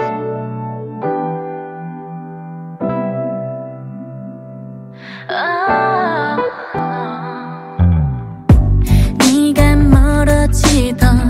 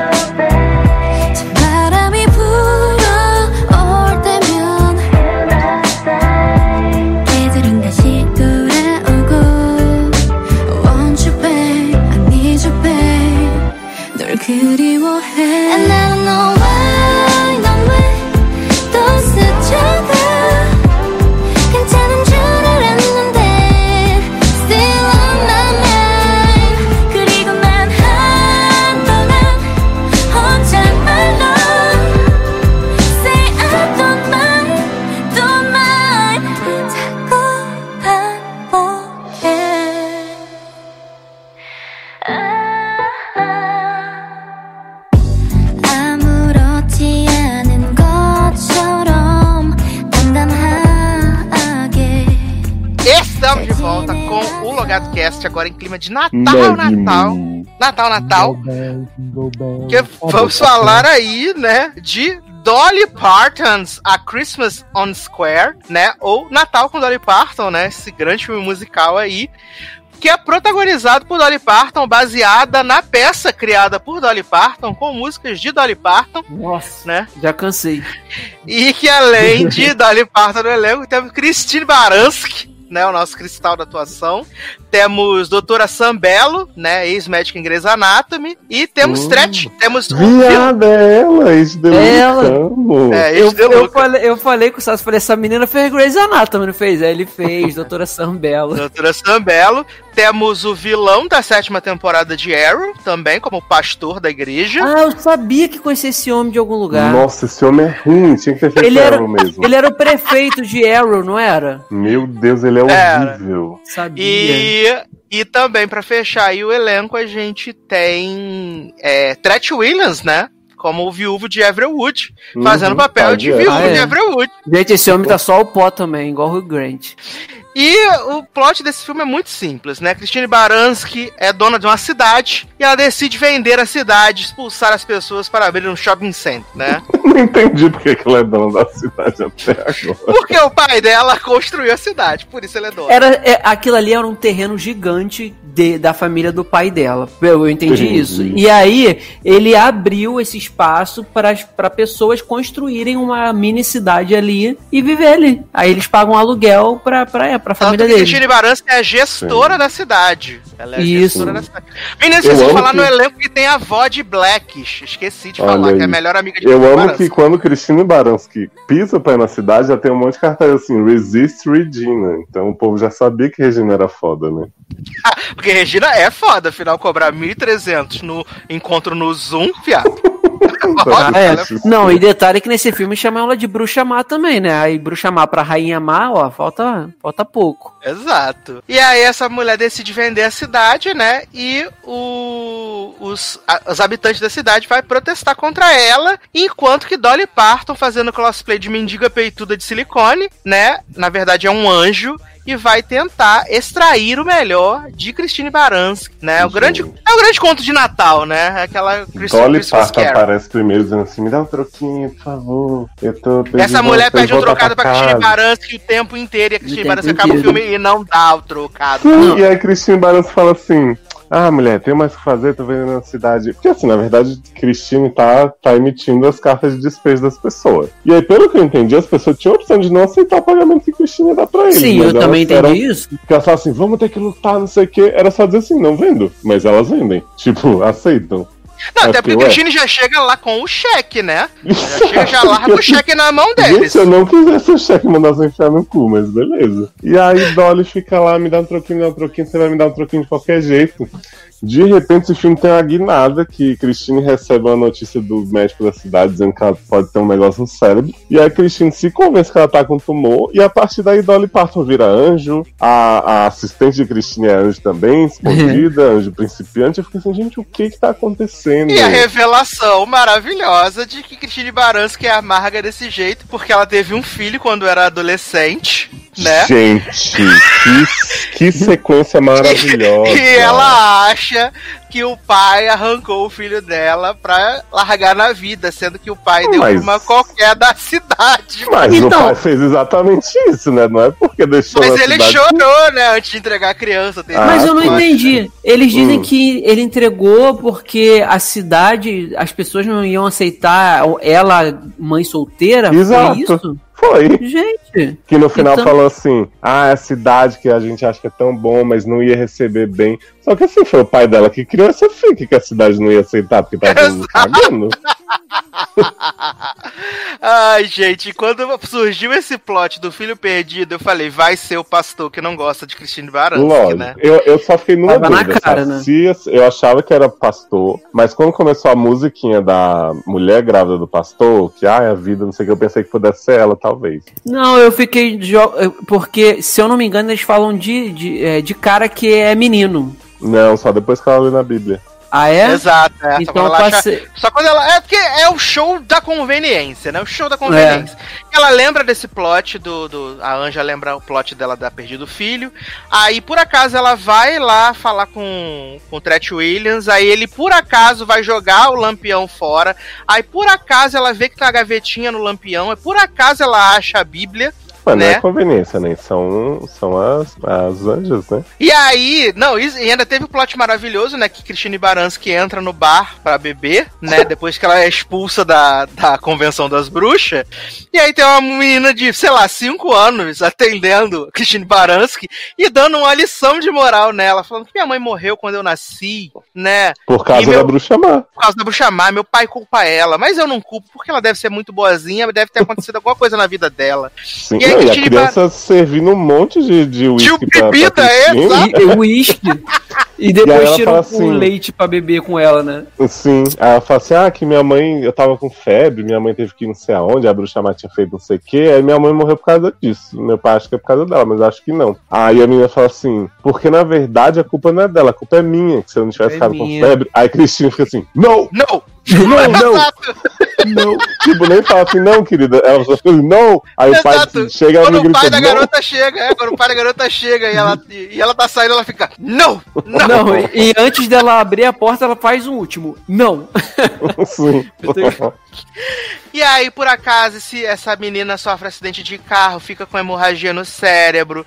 E aí, Christine Baranski manda ligar pra Amélia Shepard no Seattle Grace pra ir lá cuidar dela. E não sei o que. É, ela fala pra assistente assim: traga o melhor pediatra do mundo, não importa o que vai custar. Aí traz uma pessoa da cidade vizinha, tipo interior também. Eu Fiquei, quê? Esse é o melhor pediatra. Mas, Sassi, Não. essa sequência que você falou aí da, do filho, eu achei muito impressionante, porque assim. Christine tem um romance proibido com, com o pai de Efra, né? Viu? Everwood. Que ela chega lá na loja de antiguidade e ele fala assim: ah, isso aqui são tudo memórias, essas coisas que você acha que é velharia, traz todo um significado, uma lembrança linda, não sei o que. Ela caga pra ele. E aí depois ela, né, tem a lembrança da história que era assim, ela era namoradinha desse homem, né, o Everwood Jr. E aí ela fala assim, estava no baile da escola, o primeiro e único baile que eu fui na vida, que meu pai finalmente deixou. E aí quando eu cheguei lá, eu vi ele dando um presente que era só nosso pra outra mulher. Aí mostra uma cena do, do menino assim, tipo, mostrando um negócio pra outra. Aí ela, e aí eu decidi, fiz uma escolha muito ruim na minha vida, dei bola pro outro. Aí chega um cara de cavanhaque, assim, muito saxofone também. e aí ela fala, foi a pior escolha que fiz na vida, porque meu namoradinho nem presente pra outro tava dando, tava só mostrando pra ela pra ver se eu ia gostar. E aí você já pensa que assim, dessa noite, desse mal entendido, a mulher já transou com o homem, engravidou. O pai manteve a gravidez ao segredo de todo mundo, porque né, ninguém nunca soube. E ele entregou a criança pra adoção sem Cristina né? Porque, tipo assim, geralmente a mãe tem que concordar, né? Mas não. É. Nesse caso foi tipo assim, arranquei dos braços. E aí, como ela acha que foi entregue, mas na verdade foi quitado na cidade, né? E aí o homem ia em todos os jogos do pastor e todo o negócio. Eu fiquei assim, gente, que canalice, olha. Sim. Eu, tava falando pra Tássia que eu achei, é, sei lá, os primeiros 15, 20 minutos desse filme é igual os Miseráveis, porque eles cantam e quando eles param de cantar, eles falam cantando. Aí eu falei, jovem, eu não aguento, eu preciso E de um assim, descanso. Musicalmente, esse filme é podre. Porque assim, são umas músicas sem eira nem beira, tudo no mesmo ritmo. Garoto, não fala assim das músicas que Dolly compôs, viado. Jovens são muito ruins. Jo- Assim, Dolly, eu, eu tenho que dar o braço a torcer que Dolly é o caso de marketing, né, de comeback, mas bem sucedido da indústria, porque as pessoas hoje em dia não sabem quem é Madonna, não sabem quem é Rihanna, não sabem quem é Demi na música, mas sabe quem é Dolly Parton, né, porque Dolly Parton tá em tudo, mas É. compor bem ela não compõe não, né, e a, a voz dela tem minhas ressalvas também, mas tem quem gosta. Ai, gente, é e aí eu, eu, fica, eu ficava, eu precisava, sabe quando você precisa de um descanso? É igual os miseráveis. Aí eu falei, ai, aí o Eduardo, não, vai ter uns momentos que vai parar e tal. Só que eu só fui começar a me importar com o filme. É porque, Eu acho que depois de uma hora, cara, de filme, faltando É porque- 40 minutos 30 minutos pra acabar. é porque o começo do filme é uma música emendada na outra, direto. Direto, é, não tem direto. respiro. Não tem. Não tem. Depois só, só da- a minha de- culpa que eu vou fazer pros fãs de Dolly Parton não virem atrás de mim. Eu tô falando das composições dela pra esse filme que tão ruim. É, Jolene e tal, eu acho maravilhoso. Porque, I Will Always Love You também, né, Nen? sim, não, é, a Dolly Parton tem músicas que são muito icônicas, real. Eu tô falando assim, essas músicas desse filme, Ah, é, tá falando seja pela que- execução eu- e tal, são muito escrotas. E fora que Dolly Parton é madrinha de Malessários, né? Então isso também já dá um crédito pra ela incrível. Ah, tá. E aí, menino, é maravilhoso que a Cristina tem essa jornada de desconstrução, assim, super rápida, né? E aí, no final, pra mostrar que ela evoluiu como ser, como ela vai apresentar que ela é filha do pastor, ela está toda vestida de branco. Ah. Ela é mãe E- do pastor, garoto. E o pastor chorando no sermão. Pensei muito que eu ia falar aqui hoje e vim contar a história de uma criança abandonada. Aí começa a chorar que nem Hugh Grant, assim. Exato. Aí eu trouxe minha mãe aqui, Cristina Baranski, pode entrar, porra. E Christine pede desculpa pra amiga, todo um negócio. Não, e aí, tipo assim, Christine Barança não teve um momento de paz com esse homem de Everwood, né? Toda vez que ia lá, ele esculachava ela, e pegou, deu a lanterna do pai, não sei o quê. Aí no final, o povo tá cantando, ai, não sei o que, novas mães, novos pais. Aí o pastor vira pra Christine Barança e fala assim: avó, aí Everwood. E se der, tudo der certo, avô? Garoto. Não, eu também acho icônico o número Dona Vó de Blacks vai arrumar o cabelo de Christine Baranski, né? Com uma música que é super gritada é, por causa da, da- do tom de voz da, da, da Achei véia, né? essa canção. Nossa, e ela bagunçando o cabelo de Christine Baranski durante cinco minutos é maravilhoso. Menina, e a gente descobre que Doutora Bela, de Grace, é dançarina, né? Porque a bicha tem E um solo de bem. balé, assim. Hum, E hum. canta também, é. Eu E adorei o personagem de, de dela. Doutora Bela dirigindo e Dolly Parton atrás. Gente, Dolly Parton inserida nos chroma key, nas coisas, tipo, voando em cima das janelas. Gente, olha. o auge de Dolly Parton é ela aparecendo na igreja, em cima do coral de anjo com as asas abertas no final. É o auge. E falando pra, pra Regina, assim, né? Não, é, não me agradeça, não. Foi a prece do seu pai que não Sim. Tá vendo? O pai, mesmo depois de morto, ajudou. Ai, e o pastor falando assim, ai, meu vovô ia em tudo, as coisas que eu queria me dava dinheiro, mesmo sem saber que ele era meu avô. Ai, eu amo, eu amo. Ai, meu pai do céu. Que maravilhoso. Ah, e tem o plot que o pastor tava querendo engravidar a mulher, né? Eles estavam com problema de fertilidade. E aí Quem o anjo sobra a criança pra dentro da barriga. é, quem engravidou foi o anjo, não foi. Foi plot bíblico esse aí. não, foi, não, foi a, não foi o pastor, foi a Dolly Parton. Olha, vai ser maravilhoso, gente. Vem aí parte 2 em breve. Né, uma, pra gente conhecer o neto de Christine Baranski. tipo, o nome desse filme é Cristo Natal com Dolly Parton. Assim, que É, Ela não, só porque, faz um papel de ser Natal com anjo, né? é porque o título original é Dolly Parton's Natal na Praça, né? Christmas on Square. É. Dormir na acho que- praça com Dolly Parton. Eu nem sei, eu nem sei se na, na- no título original tem o nome dela. Eu acho que é só. Dolly Tem? Parton's, tem Dolly Tem, é tipo Tyler Paris no Exato. Acrimônia. Ah, sim. Acrimônia. É, é, Dolly Parton's Christmas on Square, porque os acontecimentos, a maioria acontece ali na praça, né? O Lampião tava na praça, então. Uhum. É, ali, aqui no Brasil ficou Natal com Dolly Parton, né? O que, porque, o que não ajuda de nada, porque o Brasil não tem a Dolly Parton como nada. Como nada, É, exatamente. Dolly Parton no Brasil e nada é a mesma coisa, né? Era melhor botar um título mais natalino só e pronto. Tinha Natal na na praça. Praça no Natal. é. Podia ser bruxa que expulsa as pessoas da cidade. No Natal. Tinha que ser o anjo e a bruxa. No Natal. Amo, Sempre no com no Natal, né? No Natal, exatamente. Mas vamos sair aqui da praça, então, de Dolly Parton e viajar para Belgrávia, né? Pô, Ah, Voltar a Belgrávia, né? Nosso momento. Porque Vanessa Hudgens está fazendo valer o Titim, né? No, no, no cofrinho dela que cai todo ano. E vem aí pro seu terceiro filme natalino na sequência na Netflix, né? E agora a sequência de A Princesa e a Plebeia, né? A Princesa e a Plebeia 2, Nova Aventura, né?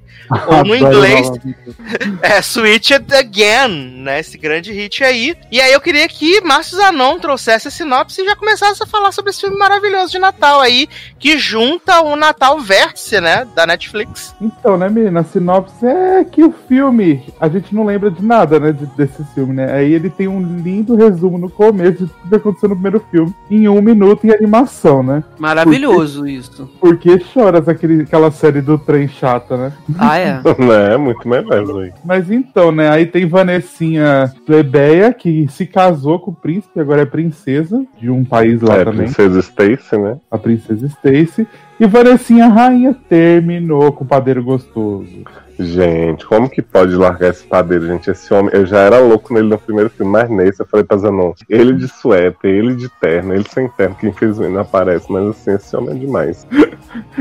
E aí, o que, que Vanessinha princesa quer, né? Quer que Vanessa rainha fique com o padeiro, né? E aí ela vai tentar juntar os dois de novo. E É, não é muito difícil, né? Ele- eles terminam porque seis meses atrás ela não queria ser rainha e o irmão dela abdicou também. Então, É o primo, automa- é, primo. primo, é, alguma coisa. Então, a próxima da linha de sucessão ao trono era ela. Então, ela foi obrigada a aceitar. E aí, eles tiveram.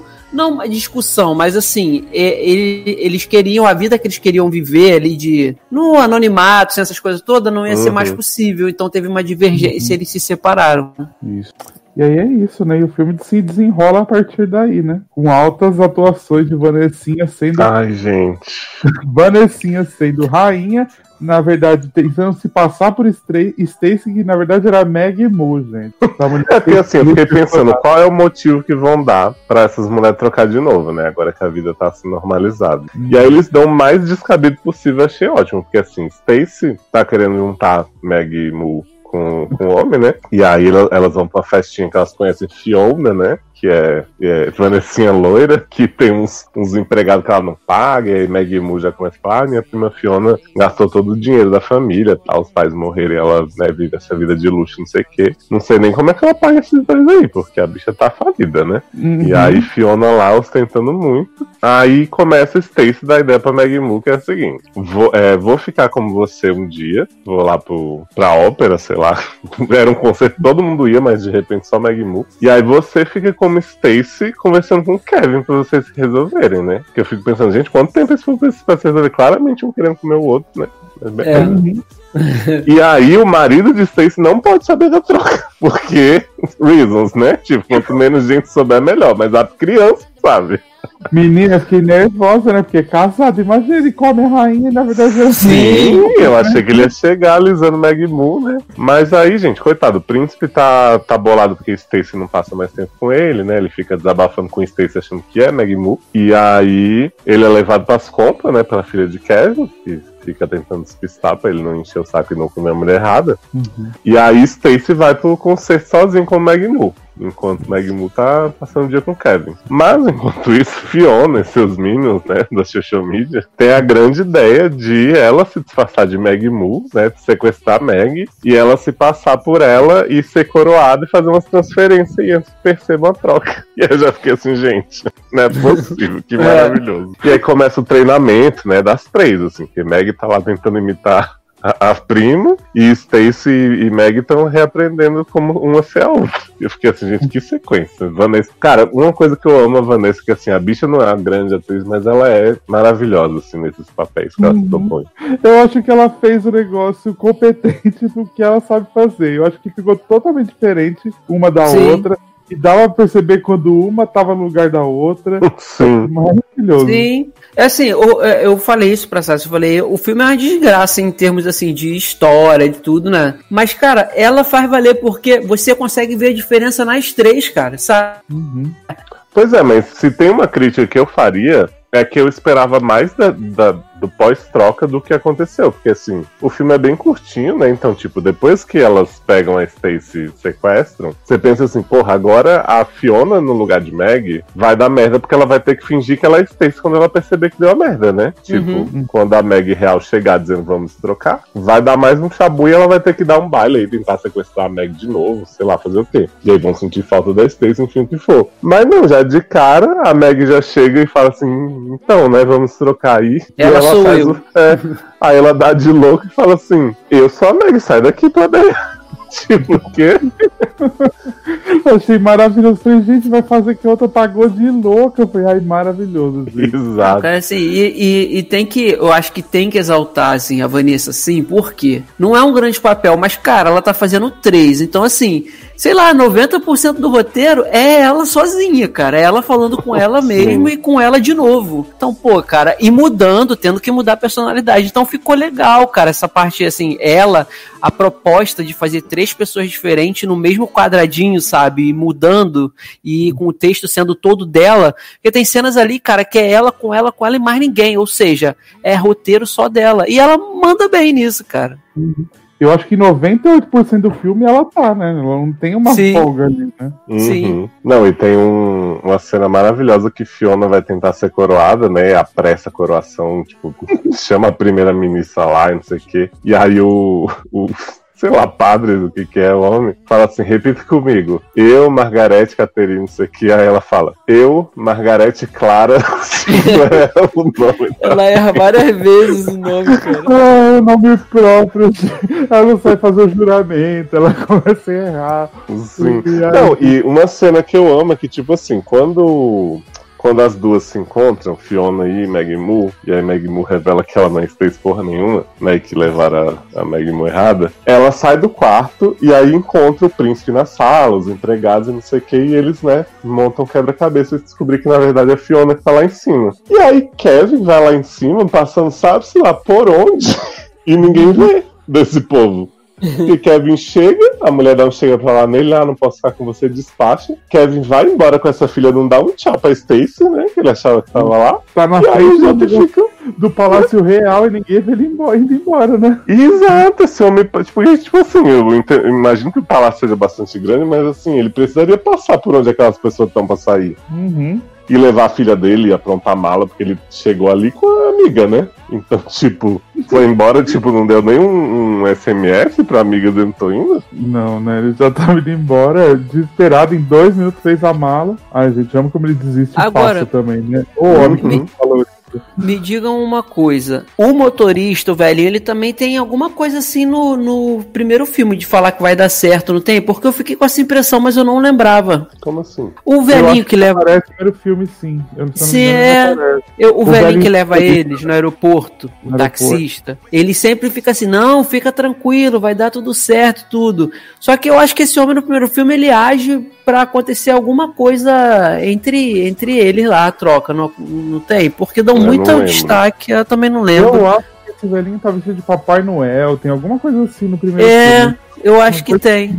É. Acho que tem, acho que tem. O bom do filme também é que ele é curtinho, né, gente? É, mas eu queria mais, eu queria uma meia hora mais de confusão depois que as três foram trocadas. Bom. Essa, Ah, essa parte da confusão. com as três, né? Na mesma cena, gente. ia Sim. ser Sim. Eu acho que realmente essa parte que, que Leózio fala quando ela chega e diz, ó, ela sou eu, eu sou eu não sou ela, tipo, eu acho que podia realmente a, a Fiona como Margarete causar um pouco mais, sabe? É, é, é, dar, mais, dá- mais tempo de tela para ela causar mais confusão, fazer mais coisas estranhas Uhum. que a Margarete nunca iria fazer e as pessoas iam ficar, nossa, como assim? Quem é essa pessoa e tal? Por que, que ela mudou tanto assim? E foi muito rápido. Pois Eu é, porque tipo, ela manda ter. os empregados embora off-screen, aí eles já chegam, gente, princesa. Aí, aí Meg mesmo fala: mulher sou eu, não te mandei embora, não, tá louco. Isso é muito rápido, é muito rápido. Ali podia realmente ter alguma coisinha a mais. Eu amo o carinha vindo dando um golpe de karatê no outro, no amiguinho dela lá, quando você começa que ele fala que é treinar de karatê.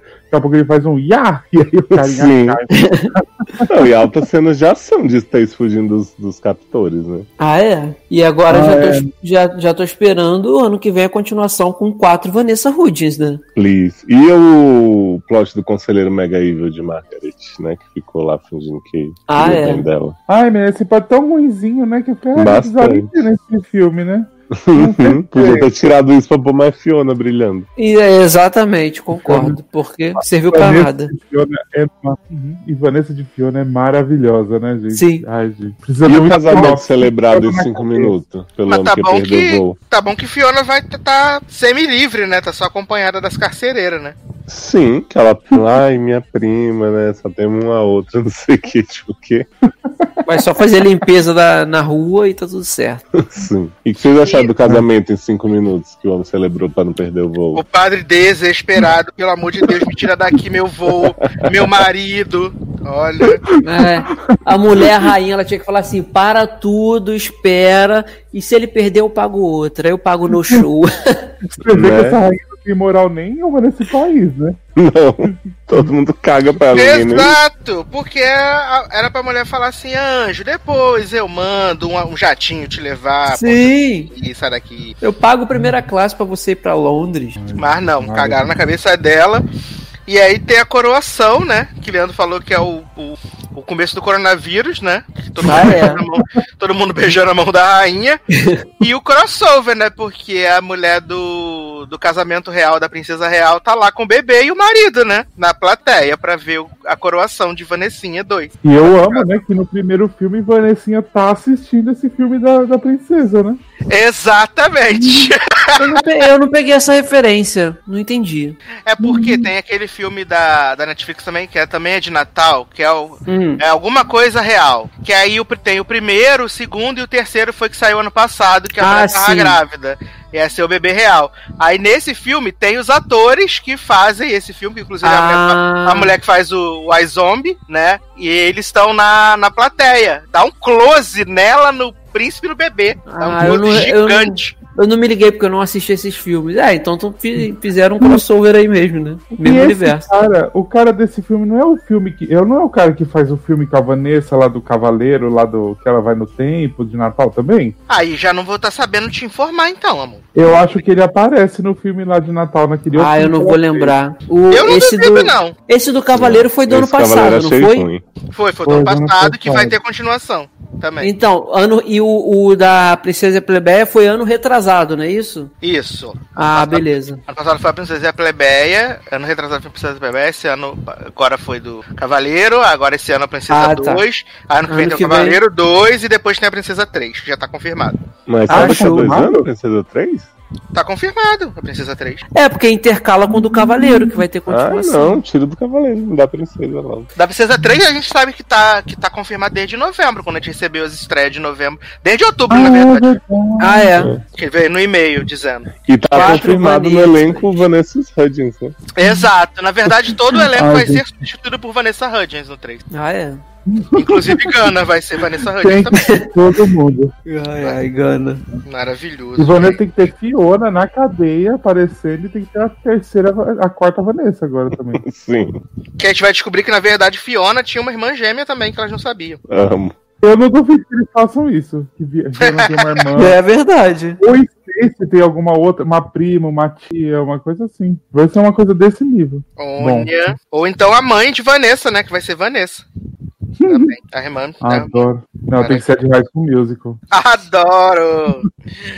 Mas, menino Leozinho, que belíssima canção iremos tocar para passar para o último bloco desse podcast. Então, em homenagem à Vanessa, né, queria pedir a grande canção Be Good to Me, de Ashley Tisdale. Garoto! Amigas, né? Eu achando que ia ser a música do tênis, né? Ou alguma Não. clássico musical, e aí ele too good, be good to me, caralho. Canção. É surpresa todo dia nesse programa. Daqui a pouco a gente volta.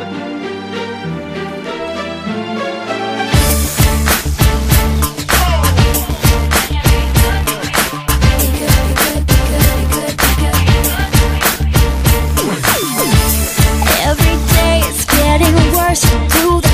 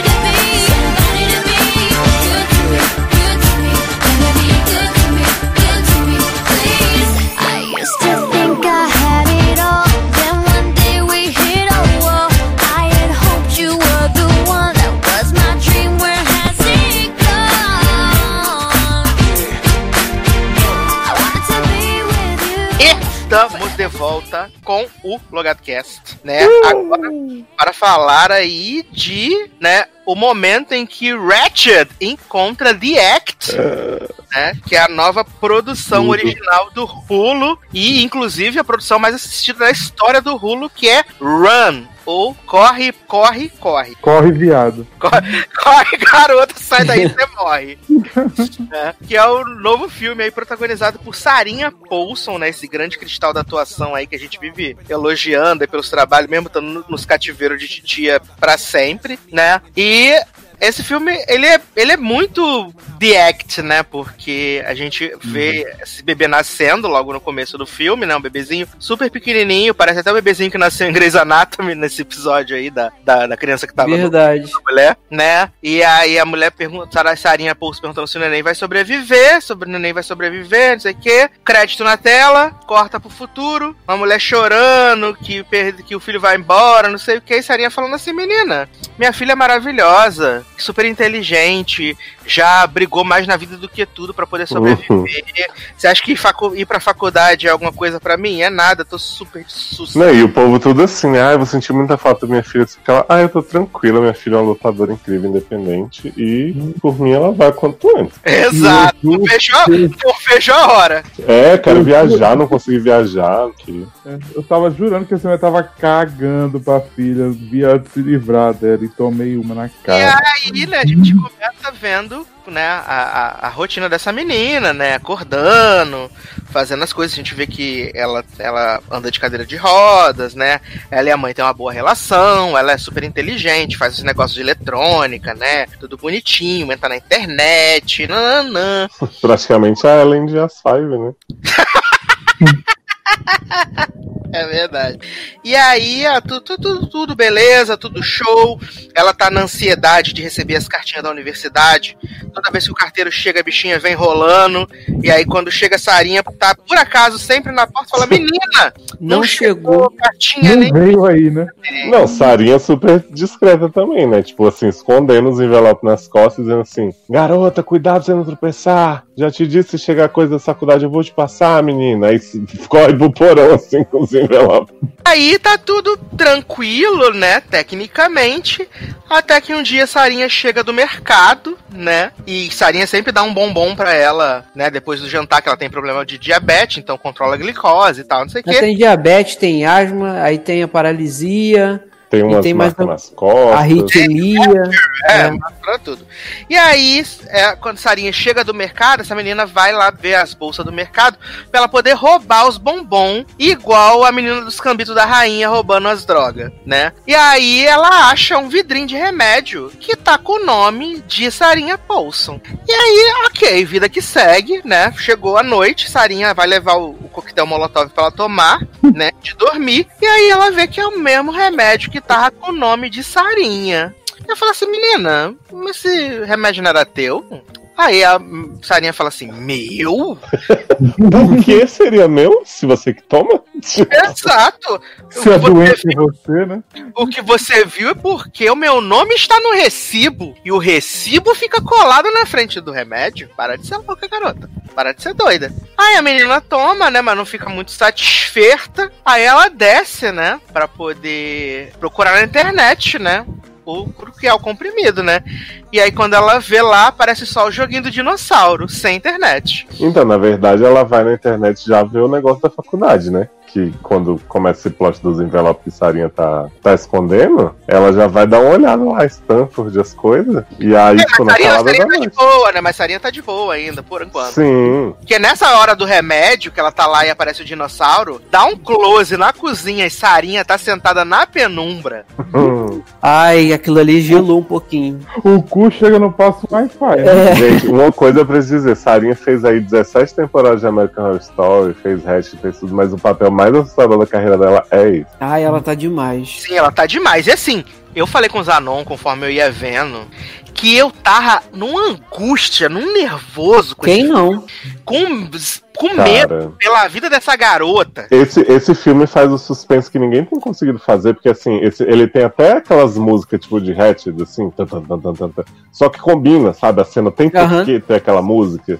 E eu fiquei muito tenso o tempo inteiro. Eu realmente Tem. aplaudo, sabe? Aí Eu fiquei tenso também. A, a- a cena, o, o Eduardo vai narrar já, mas a cena da ligação, que a, a, a primeira cena aí da, da internet, quando você descobre que a Sarah tá, Paulson tá lá na, na cozinha à espreita, a cena do telefone eu fiquei muito nervoso. A do cinema, tu fica nervoso demais. E assim, eu acho que eu tomei um tombo tão grande que eu fui esperando, eu fui pra esse filme sem nada também. Eu fui esperando Sarah Paulson mocinha. E aí quando você toma o tombo de que ela não é a mocinha, cara, o filme, o que já era bom fica melhor ainda, Você cara. esperou isso em que momento?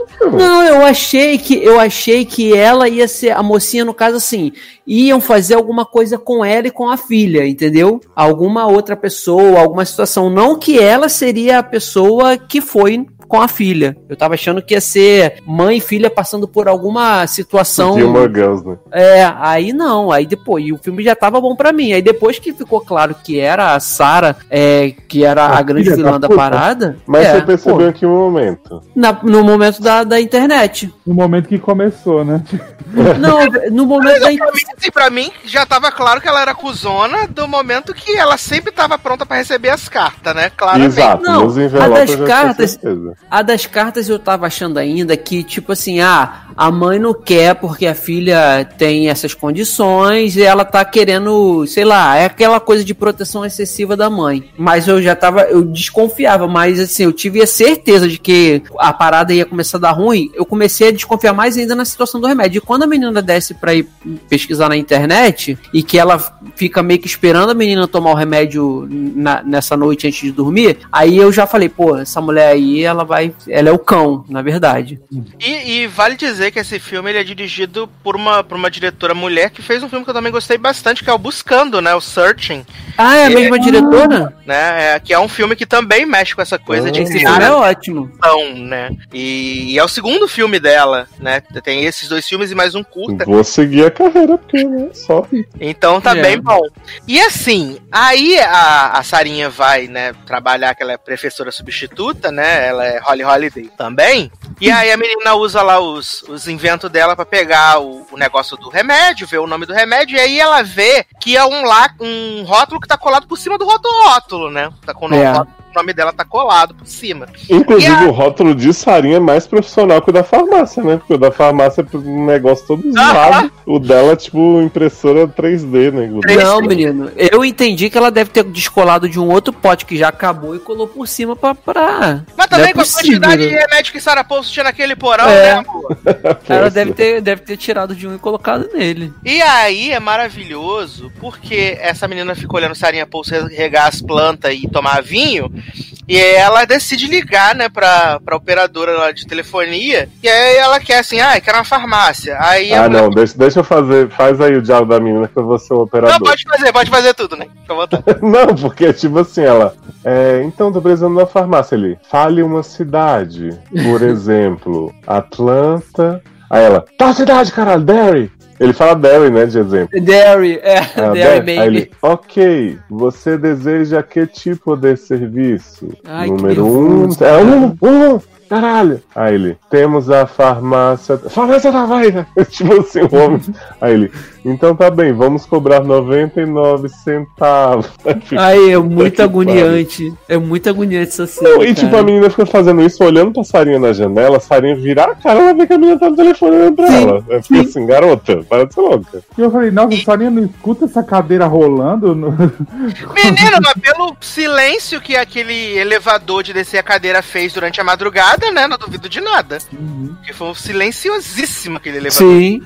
Aí essa menina decide ligar pra um número qualquer e fica falando assim: Menino, tu tem um telefone aí, tu tem Google? Me ajuda a um negócio na pesquisa que eu tô Mas ela foi precisando. esperta aí. Foi. E, é- e é maravilhoso que a Sarah Paulson desaparece do quadro. E aí eu tô falando, essa cara, essa cara, essa mulher vai aparecer, pelo amor de Deus. eu com certeza.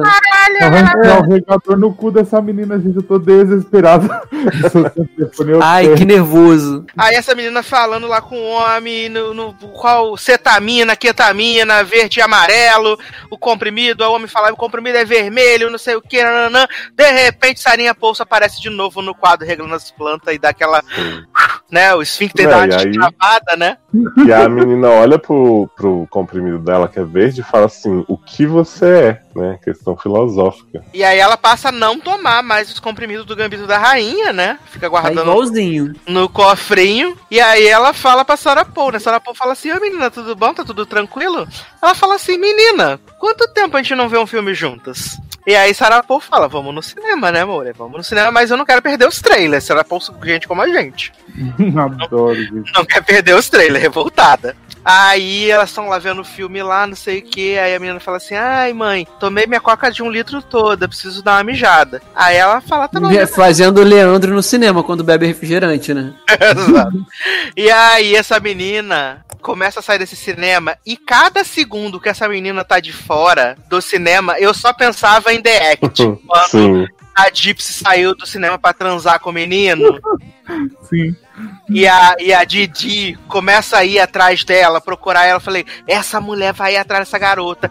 Essa garota parada no sinal, apertando o botão, apertando o botão. Ai, outra, essa virar- cena é, é muito tensa, cara. É muito Ah, meu tensa. pai. Aí essa mulher entra na farmácia, aí fala assim, gente, deixa eu passar, deixa eu passar que eu tenho deficiência. Não, ela fala só com o último da fila. Com o último, cara. pessoas. Ela fala assim: Posso passar que eu tô com o negócio? Ele pode. Aí Ele sai na frente, gente, tá passando. Tipo, E aí, essa, essa mulher chega na- no balcão e fala assim, oi, dona fulana, tudo bom? É, seguinte, esse remédio aqui, qual é o nome dele? Aí Não, ela, ela, joga, ela joga uma, uma, uma penca de comprimido, né? Pra ela pegar joga um um só. vidro do gambito da rainha de comprimido. É. né? não, ela não dá o vidro, ela dá só os comprimidos. Eu fiquei pensando, gente, pode ser qualquer coisa? Aí, mas ela fala o nome do remédio, né? Ah, não, porque tá no nome da minha mãe, não sei o que, eu queria saber o que, que ele faz. E aí E essa a mulher... Não posso Pode. falar, porque é confidential, né? Exato, porque se não tá no seu nome, não é seu, eu não posso te falar Sim. nada. Aí ela vê a foto da mulher no escape room e fala assim: é um jogo, eu e minha mãe, a gente tá na caça eu preciso ganhar, me conta, por favor. E aí, Eu adoro um jogo. exato. Eu adoro que eu adoro um jogo e ela faz coisa errada na frente de 97 pessoas causa disso. Velha a- desgraçada, que ódio dessa mulher. Eu queria dar na cara dessa puta que não liberava a menina e falava as coisas. Nossa menina, seguinte, esse remedinho aqui, na verdade, é remédio de pet, É né? de cachorro. É de, cachorro. dog- é de doguinhos, assim, né? Relaxante muscular. Não, e ela E fala assim: ah, eu posso te contar porque tá no nome da sua mãe, mas não é pra ela, é pro seu cachorro. Só que a menina não tem E cachorro. aí a menina, gente, mas eu não tenho cachorro, eu tô igual o Rio Grande, né? Que meu cachorro é minha irmã, né? Eu amo. Eu já Eu amo. Eu amo que ela não tem o cachorro e deu uma latida, né? Só pra dar Nisso, viado, Sarah Poulso aparece dentro da farmácia gritando: Fulana! Ah, Fulana! E a mulher da farmácia, vocês levam esse jogo a sério mesmo, hein? Vocês são muito brincalhona, né? E aí, essa menina tá lá olhando, revirando os olhos, de repente só, tu só vê uma agulhada na perna da garota. Tá! E aí, essa menina acorda toda desmaiada em casa, bichinha. Sim.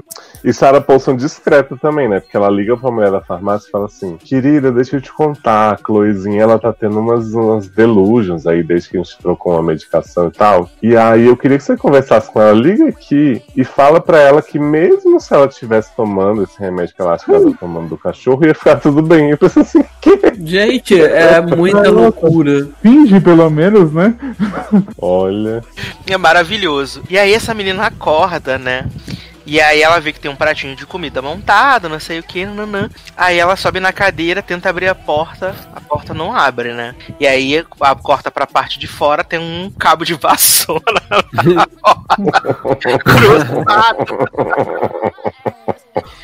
E aí, é mais e ela uma ficou falando assim, mãe, vem cá, vamos conversar. Eu sei que você tem uma explicação razoável pra isso.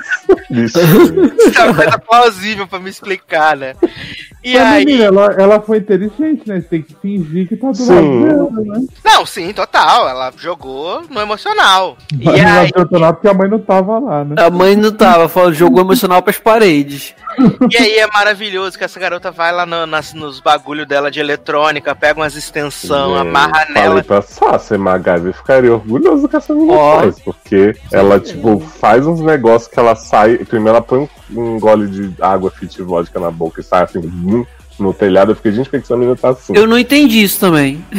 Aí ela faz um negócio lá no vidro que ela passa, né, a tapeçaria que ela pega, ela, pega, ela pega o ferro de solda pra craquelar o vidro, Sim, e aí ela cospe e o vidro desmonta, né? exato, fragmentada. Ela deixa o vidro igual a Nicole. Se É. que ela desse com força com aquele ferro de solda, quebrava o vidro, né? Mas vamos. Exato, ela desce uma porrada com o ferro de solda, né? Mas Ah, ela não, tava esperou. sem força. Mas esperou o ferro de solda quebrar. Gente, essa menina com as perninhas tudo pendurada pra fora do, da- da- do telhado e eu E sei. ela sai se Ah. arrastando um telhado de 200 metros. Eu fiquei, meu Deus do céu. Esse garoto sai daí, você morre. Não, o pé dela pendurado, eu só pensava, vai cair, vai cair, porque ela não tem controle das pernas. E eu, e eu pensando, Sarah vai chegar, vai dar um rancão na perna dessa garota lá de baixo. Sim, eu pensei na mesma coisa, vai puxar Nossa, e tem a cena antes dela encontrar o inalador, que eu fiquei desesperado também, com essa menina toda Ai, coronada tentando Eu fiquei respirar. cansado, Leózio. Eu fiquei Ela cansado. entra, ela entra pela janela, porque ela quer pegar o telefone, né? E aí ela tá morrendo lá sem o inalador, que ela nem repara que o fio do telefone tá cortado, tá só o cotoco, né, do fio do telefone. Sim. Aí essa bicha arranca a vassoura da porta, entra no quarto, pega o inalador e fica. E eu cansado igual. Viado, e tudo sem usar as pernas, né? E nós aqui dá três É. passos, se quiser pular naquele teto lá, a gente tá morto no meio do caminho. eu subo a escada aqui já subo.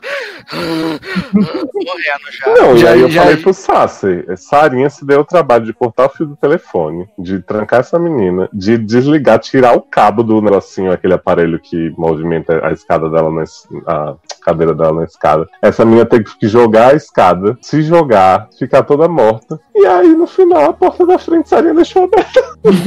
Mas aí é porque eu falei que Sarinha não imaginava jamais que a menina ia sair trepada pelo, pela. Uai, Não, Ela- se ela ia cortou o negócio da é escada, ela MacGyver. imaginou que a menina chegaria pelo menos na escada, né? Ela não imaginou que a garota ia se enrolar na extensão, pegar um ferro de sol da água na boca e. e 40 metros. Uma coberta debaixo do braço, né? Olha, se ela teve o trabalho de fazer as outras coisas do telefone de tudo, ela imaginou que de algum jeito a menina ia sair do quarto. É, porque senão não faria sentido ela cortar o fio da, do coisa que desce a escada. Pois é. Ela deve pensar assim, essa menina é muito faceira, né? Vai que ela consegue, né? Vamos ajudar. E aí a menina empurra a cadeira lá embaixo, né? E aí ela cai. Cai, cai lá embaixo com um pedaço de bosta. É. E aí ela começa a perceber já que o remédio já tá. Porque a, a farmacêutica tinha dito pra ela que se um ser humano tomasse remédio, podia começar a sentir uma. Como que fala esse português, gente? Tô tipo Darlan. Não, Ele- na perna. Formigamento. É, dormência, tipo uma paralisia, assim. Ah, Fica Dormente. dormente. E aí, quando a mina cai da escada, ela já começa a sentir a perna mexendo. Então ela já pensa assim: porra, eu passei esses anos todos achando que eu não podia mexer a perna, mas na real é o remédio, né? Exato. Essa menina sobe na cadeira dela, Velozes e Furiosos, né? E aí ela tá vindo, vendo um carro vindo, e a gente também tá vendo Sarinha vindo, né? Falei, "Pff, Sarinha vai ver ela, com certeza. Só que na verdade é The Mailman, né? O Postman que tá aparecendo. Gente. O Ai, carteira que pau mole da porra, né? Menina mulher quase que atropelada. se joga na frente do caminhão dos Correios. Ela fala, conta tudo. Ah, minha mãe tá me abusando, não sei o que, nanã. E aí, de repente, Sarinha tá vindo a 5km a garota. Ela me viu! Ela me viu, caralho! Ela me viu, porra! Me tira daqui! E aí, Sarinha para o carro e fala: Ela tá machucada! Meu filho tá machucado! Ela tá aqui! E aí, o homem fala assim: Ela falou que você machucou ela. E aí, Sarinha pega o telefone: Ah, é? Mas se eu ligar pra polícia aqui, Falar que um homem desconhecido tá com a minha filha machucada por aí. com a minha filha é menor de idade machucada. Exato. vão Mas sabe o que eu amei desse filme? Que eu percebi realmente que esse filme, tipo, fazia sentido, por mais que tenha essas coisas que a gente fica zoando, assim, que, tipo, se fosse qualquer outro filme, primeiro, o cara não ia acreditar na menina, ou não ia dar tempo dela falar Com o que que fosse. E assim que a Sarinha começasse a falar isso, ele ia dizer, ah, então toma aí, a menina ia voltar pra casa. Mas não, Sim. no filme, tipo, ele fala, cara, eu não posso, tipo. é, Aí ela fala, né, vou te seguir até o, a- o hospital. Aí ele ainda fala pra menina, hospital ou polícia? Ah, polícia. Eu falei, cara, um filme que as pessoas têm motivações com sentido, que a menina falou Uhum. tudo que ela tinha pra falar, convenceu ele. Ele, né, mesmo com medo da Sarinha, bancou. Então, assim, eu fiquei muito feliz quando isso E eu tava a- esperando isso que você falou, dele pegar e entregar a menina, sabe? Porque o argumento da mãe é o seguinte: não, trocou o remédio e ela tá tendo alucinações por causa de- disso. Então, Pois é, é. É- plausível. Eu achei que ia seguir por isso aí. E não segue, então te surpreende mais uma vez. Ah, e esse homem bota a menina no. no a Chloe no, no caminhão, né? Gente, essa cena é incrível que esse homem tá lá ajeitando ela e Sarinha tá lá atrás mexendo nas coisas. E aí, de repente, Sarinha aparece com a seringa, mete no pescoço desse homem. Tela preta, quando a gente acorda, vê Chloe que tá no, no porão, Porão. de Sarinha, né? Toda amarrada na cadeira de roda com a corrente, não sei o que, nananã. E aí, ela vê uma caixinha, né? Uma caixinha lá, tipo assim, me abra, né? Caixinha me abra. Uhum. É porque Sarinha também deixou ela num lugar que tinha o grande segredo da vida dela. Exato, né? que tinha tudo sobre ela, né? E aí, essa mulher vai lá, se joga no chão, abre a caixinha, e aí ela vê a foto, né? Chloe com 4 anos. Chloe 1996, 2006, sei lá, corre. Uhum. 2006. E Sarinha botou um post-it na perna dela Na com perna da garota. E aí a garota está andando.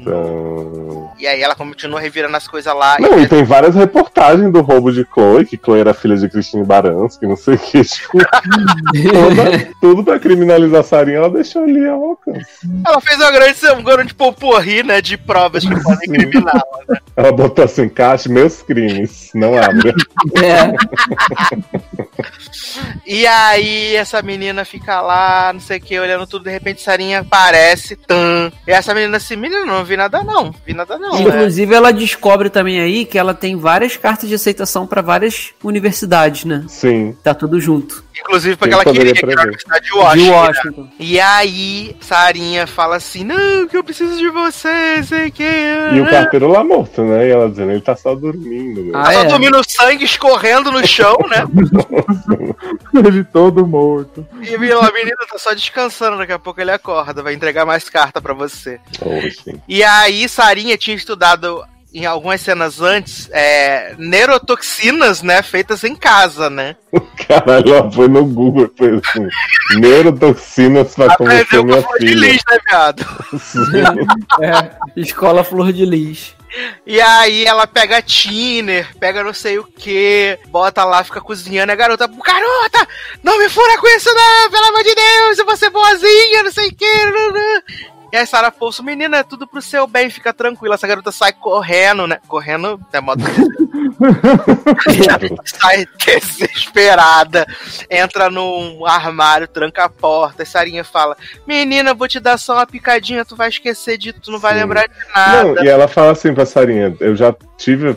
Eu era doente de alguma forma, porque eu podia andar, eu podia não sei o que, tipo, você. Você me envenenou com tudo, aí Sarinha. Eu fiz tudo por você, caralho. Você é doente. Tipo, muito, né? Eu não te machuquei. Exato. É, e, ela falou: Eu preciso de você. Oh, E aí, o, o quarto onde a, a Chloe tá é um- uma farmácia, né, viado? Que- Só a farmácia do mal, né? Só Do mal, só veneno. É ali que, dá- que explodiam as bombas de Chernobyl lá. Porque o que tinha de produto químico daquele lugar. É. Aí a menina acha um assim, né? Que tá assim: se beber, liga pro 91 na hora. Uhum. Aí começa a tocar 911, né? Aquela intro lá. Aí ela abre a porta, começa a tomar os negócios, e aí Sarinha, não, Chloe, pelo amor de Deus, para de ser louca! Ah, isso aqui. Aí, Para de ser louco. E ela ia dar a mesma coisa pra menina, praticamente. Não, ela ia dar outra coisa. Ela ia dar o, a memória do. Tiner, De é. tirar a Não, memória. sim, mas digo assim, química por química, porra, é a mesma Ah, coisa. mas aqui essa era um pouco mais claro que ela ia morrer se não fizesse nada, né? Era um pouco mais do bem. E aí Chloe É. falou assim: Eu não preciso de você. Tá. Então, E não, aí, ela fala assim: você precisa de mim, e toma. É. E aí, corta o hospital, né? Chloe vivíssima, né? Fazendo lavagem estomacal, entubada, não sei o quê. Eu não entendi porque ela tava entubada até agora. Ah, não sei se é. Porque, é, deve ter afetado alguma coisa ali. Ela precisava respirar. Não, e- porque eles falam assim, ah, a gente. Eles falam pra Sarinha, né? Que Sarinha tá achando que vai tirar a menina dali de boa. Eles falam, então, como ela tentou contra a própria vida, a gente vai precisar que ela se consulte com um, psiquiatra tal, não Ah, sei o quê. não pode fazer só a terapia do amor de Deluca? Não. Pô, né? E aí Sarinha fala assim, quando que vai ser isso? Ah, quando ela puder falar mais tarde. Mas quando Sarinha arranca os tubos tudo da menina, ela tá falando de boa. Não, ela não tá falando, não. Não, ela tem É, Ah, é dificuldade. verdade, ela fica meio, né? Ela tá tentando pensando. pedir socorro, não consegue falar so- um socorro na quando Sarinha tá carregando ela no, no carro. É verdade. Tanto que é, quando ela tá entubada, ela pede pra enfermeira pra escrever, O né? papel, isso. É. A enfermeira fala assim: essa caneta aqui que eu tô usando, não. É, né? Você vai matar qualquer Aí dá um crayon pra menina. É. Exato. Aí, Coitada, a Aí- menina não consegue escrever mano direito. a bichinha tá tão coisa. Aí Sabrina Sato fala assim: Menino, al- alguém pegou, a Garoto, para de ser assim. alguém pegou a Chloe aqui. E aí fala assim: Não, ninguém pegou ela, não. Aí Sabrina Sato acha o caderno escrito assim: Mãe. E aí, de repente. Eu amei a segurança desse hospital que tem o Code Blue, né? Que a enfermeira sai. Aham. E aí a paciente foi desligada da máquina, que apareceu tudo zerado, e a mãe Cagou, saiu. cagou pra ela. Ninguém liga, tipo, ninguém vê. que Code Blue era esse se não foi um paciente sendo roubado? Não. Ai, eu amo. E aí, a- as polícias tudo, né, segurança do shopping, vem tudo atrás de Sarinha Paul, né? E aí a escada rolante tá estragada, né? Pra descer, só tá funcionando pra subir. Aí Sarinha fica olhando, fica Sarinha fica olhando, fica Sarinha fica olhando. A Sarinha tentando empurrar a cadeira, a cadeira não se movendo, a Sarinha tentando empurrar a cadeira, a cadeira não se movendo. Sarinha vai pra frente de, de Chloe e vê que Chloe tá travando a cadeira com seu próprio pé. E aí, Linda. che- aí chega os polícia, dá um tiro no ombro de Sarinha Pulso e ela cai da escada. E pela quantidade de sangue que saiu da cabeça dela, eu já achei que ela tinha morrido. Eu tinha Eu também. certeza que ela tinha morrido ali. Ah, pela também. rolada que ela dá lá do topo do negócio. filho, Não, e a quantidade de sangue, viado, cobriu o corpo dela todo em sangue. Sim. Eu achei que ela tinha morrido, Morreu, mas Ah. passou bem também, né? né? Aí, é, vale dizer que Chloe, né, deu um totozinho em Sarah Paulso quando ela viu o logo da Universidade de Washington, né, no hospital, né? Sim, Aí- ela fala assim: eu não preciso de você, né? Exato. Uhum. Isso mostra o quê? Que a educação salva, né, gente? Exatamente. Uhul. Lacrou, lacrou. lacrou. E aí, né, corta pro futuro, sete anos no futuro. Tamo numa prisão, no hospital é, prisional, né? Asylum, né? Exato. Pô, é de lá, né? Voltou pro, pra origem. É, voltou pro, pro, pro calabouço titira. E aí, Chloe fala assim: Ah, e aí, como é que você tá? Tudo bom? Pra guardinha, guardinha é a mesma coisa que uma, uma década atrás, né? Não sei o quê. Uhum. E aí ela tá lá super animada, contando os assuntos, né? Ah, que meu marido tá querendo trocar de emprego, né? Eu botei perna numa criança, meus filhos estão com os avós, não sei o que, nanã, perereu pão duro. E aí, de repente, a câmera mostra que é Sarinha toda apodrecida. O Dementador sugou a alma de Sarinha em sete anos. Tá Sim. tipo a The Craft, né? A menina. E aí ela conta assim, ela fala assim, menina, foi muito bom te ver, mas agora é hora de dormir, né, amor? E aí ela tira de dentro de sua própria garganta vários remedinhos pra Sarah. Então, eu, mas você acha, você acha que ela matou a Sarinha aí? Eu acho. Não. eu, Eu, eu acho que ela tá envenenando a Sarinha Sim. todos esses anos e vai continuar pra Sarinha Sim. ficar ali só ouvindo ela parada, entendeu? A Porque princípio, Não fala nada, não reage, É. então eu acho que é isso. a princípio Não, eu, eu- tinha eu- eu- achado. Eu entendi que ela não via Sarah Paulson há sete anos, então Não. por isso que Sarah Não, Paulson fica- eu Sarah acho que ela Paulson tá indo sempre visitar pra dar o remédio. Eu, eu, entendi que assim. ó, que a Sarah Paulson caiu lá e aí danificou alguma coisa no cérebro dela. Então ela ficou lá na Hum. prisão feminina no hospital. E aí, tipo, a Chloe não, não teve contato com ela esses anos todos. Ela vai lá, que é tipo um closure pra ela. Ela dá o update na, pra Sarinha e fala: agora acabou, vai dormir, boa noite. Não, menino, porque o segurança conhece ela. Exato, ela já foi antes. Ó, eu tinha até entendido que ela tinha. é, esses últimos comprimidos era pra matá-la de vez, mas depois eu repensei, e nesses sete anos que passa, assim, a- sete anos depois. O que, que acontece? Ela tá indo de ano em ano, ou de tempo em tempo, visitar ela e dopando ela. Tanto Uhum. que a guarda realmente conhece ela, fala: ah, como é que você tá hoje? Tá, ah, tô a mesma coisa que tava antes e tal. E ali eu achei muito pertinente esse final, porque ela tá contando a vida, como a vida dela tá, que ela deu a- dá a entender que ela virou médica também, que ela tá com família, então tá sendo pertinente, que ela tá mostrando pra Sarah Paulson que ela realmente não precisa da Sarah Paulson, que ela trocou o trio do Weber, né? Que ela fala, né? Sim, a do Dr. Cobalto. Então, assim, ela tá dizendo que ela realmente mostrando que ela não precisa da Sarah Paulson, entendeu? Que ela Uhum. se- seguiu a vida e tá. Isso já é um castigo grande pra Sarah Paulson, porque ela, antes dela se envenenar, ela diz: Você que precisa de mim. Então já tá Uhum. sendo um, um grande castigo. E aí ela tá se vingando aos poucos, cada vez que ela vai lá, envenenando ela pra deixar ela Exato. pior. E tipo, ela conta as coisas como se a Sarah já soubesse, já tivesse ouvido uma parte. Então ela fala assim, Uhum. ah, minha filha não isso, não sei o quê. Meu andar melhorou tal. E eu achei muito legal isso também dela não tá, tipo, né, magicamente, Sim. depois desses anos todos, tipo, andando perfeitamente, tá? Então ela, né, ainda chega na cadeira de rodas, a muleta e tal. E aí ela não fala assim, é hora de dormir. Ela fala assim, é bom ver você, mas tá na hora de eu ir embora, te amo e tal, abre a garganta aí. Então, tipo assim, Uhum. eu acho que a Sarah Paulson não teve dano cerebral, as pessoas devem achar que sim. E Eu ela, de que não. tempos em tempos, fode a mulher com aqueles remédios pra ela continuar ali, tendo que tendo esse castigo, entendeu? Sim. Sim, sim. E, e Mas, sempre. pra mim, mas pra mim soa estranho, porque pra, pra menina ficar com a perna lá sem mexer e tal, ela tomava remédio de cachorro todo dia. É, aí eu não sei qual é a De frequência. tempinho em tempinho, sabe? Não, mas aí pode ser que seja um outro, porque ela, ela virando médica, pode ser que ela consiga ter acesso a remédios mais fortes que não precisa tomar, tipo, todo dia, entendeu? E que façam um efeito também assim, É, até e vai ver que assim, vai ver que a Sarah Paulson realmente teve um dano, mas que a menina sabe que ela pode garantir, tipo assim, ó, pra ela não se recuperar mesmo, ou tentar Uhum. qualquer coisa, vou aqui dar uma dosada. Sim. E aí mistura as fórmulas, aí, cara, vira uma bomba. Pode ser. Eu, eu entendi isso também, sabe? Eu achei bem legal, porque assim, primeiro eu fiquei assim, ela falando com ela, não, mãe, porque eu não sei que ela mãe. Eu falei, gente, essa menina sofreu tudo que sofreu, Vamos tá falando resolver mãe. isso mandando arroba Sarah Paulson no Twitter e perguntando o que aconteceu no final. Qual é a verdade? Aí, aí, Sara, eu, você morreu ou não morreu, né? é. Aí eu ficava A assim, menina mas- estava te envenenando sistema- sistematicamente ou não? Aí, aí eu ficava assim, ah, mas ela não tem vergonha na cara, chamando a mulher de mãe ainda, fazendo essa... Aí depois caiu a ficha, falei, ela tá se vingando. Achei ótimo. Gostei muito desse filme. Ele é todo vingativo. Não, Ah, e o, o que eu achei incrível, assim, porque a gente falou, né, umas conveniências aí e tal, as coisas que a gente sempre zoa. Mas eu acho que o filme, ele foi muito bem sucedido primeiro, porque ele não tem uma história super inovadora, né, tipo, essa história de síndrome de Munchausen já foi tratada, né, além de The Act, na incrível Sharp Objects, que tá concorrendo aí ao Emmy desse ano, tudo. Então, assim, eu acho que eles não tentaram surpreender a gente super com as viradas, mas eu acho que eles foram muito bem sucedidos nas execuções. Então, assim, Sim. por mais que ah, é Não, e conveniente a menina encontrar a caixinha ali. que esse filme faz, tá? Na- Exato. Tipo assim, a atenção compensa, sabe? Você não precisa ficar pensando sobre o que faz sentido ou não, sobre o que é burrice ou não no filme, porque você tá tão mergulhado Uhum. que dá pra perdoar tudo, assim. E eu fiquei É. muito impressionado, porque eu falei assim, cara, fazia um- muito tempo, né, tirando The Lie, que eu não vi um filme suspense.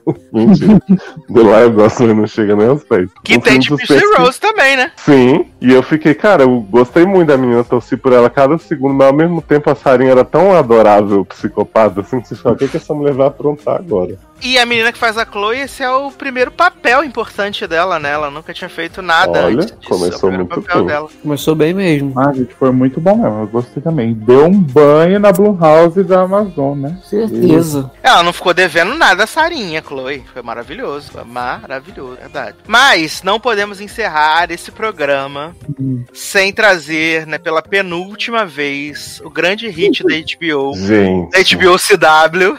ó, você que ouviu esse programa até agora, sempre que vem mais uma hora aí, porque esse episódio... Porque vamos falar de Peladona, parte 5, né? Penúltimo episódio, estamos aí nos aproximando do fim. E eu queria que Leonardo trouxesse aquele recap, né? Do episódio 4, né? Que é a entrevista de Rio Grande na TV, né? Grande momento. Pois é, no episódio 4, né, a advogada Coringa decidiu que seria uma ótima ideia colocar a Rio Grande pra ir no caso de família, falar sobre a morte de Peladona. E aí o repórter pergunta assim, e aí, Rio, você tá sentindo com essa situação toda? Aí Rio fala assim, então, né, gente... O que as pessoas não percebem é que eu perdi uma pessoa que eu amo. Aí, o entrevistado fala assim: E você tem alguma ideia de quem pode ter matado pela dona? Aí Hugh vira pra câmera, quebra a quarta parede, faz a feedback e fala: Eu sei sim, vou contar tudo. Episódio seguinte, Hugh não fala porra nenhuma. Não fala é- nada. E Deveria ser a porque primeira pergunta ele- no Até porque tribunal. claramente ele não sabe nada, né? Não É. sabe. Exato. A pessoa que faz uma revelação dessa na TV, a primeira coisa no tribunal ou a advogada, quando fosse conversar com ele, é falar: tá, é, quem é então? E nada, cara, o episódio inteiro de Não, na nada. própria entrevista a pessoa Sim. pergunta, "E aí, me conta. É, Não, e aí é bom que esse episódio já começa, né, com a advogada Coringa, né, mostrando, falando sobre os jurados do caso, né, e que ela manipula tudo, né, no Facebook e na... sim. Fala, eu sei tudo. Essas mulheres que foram traídas, essas aqui não sei o que. Eu sei os livros que elas compram na Amazon, eu sei tudo, sei o que assistem na Netflix. E menina, já estamos acompanho. mandando publicidade de. de, de Favoráveis é, a você. favoráveis a você, é. Caraca. Caraca, como é publicidade favorável ao assassino da mulher, gente? Sei lá, foi isso que ela falou.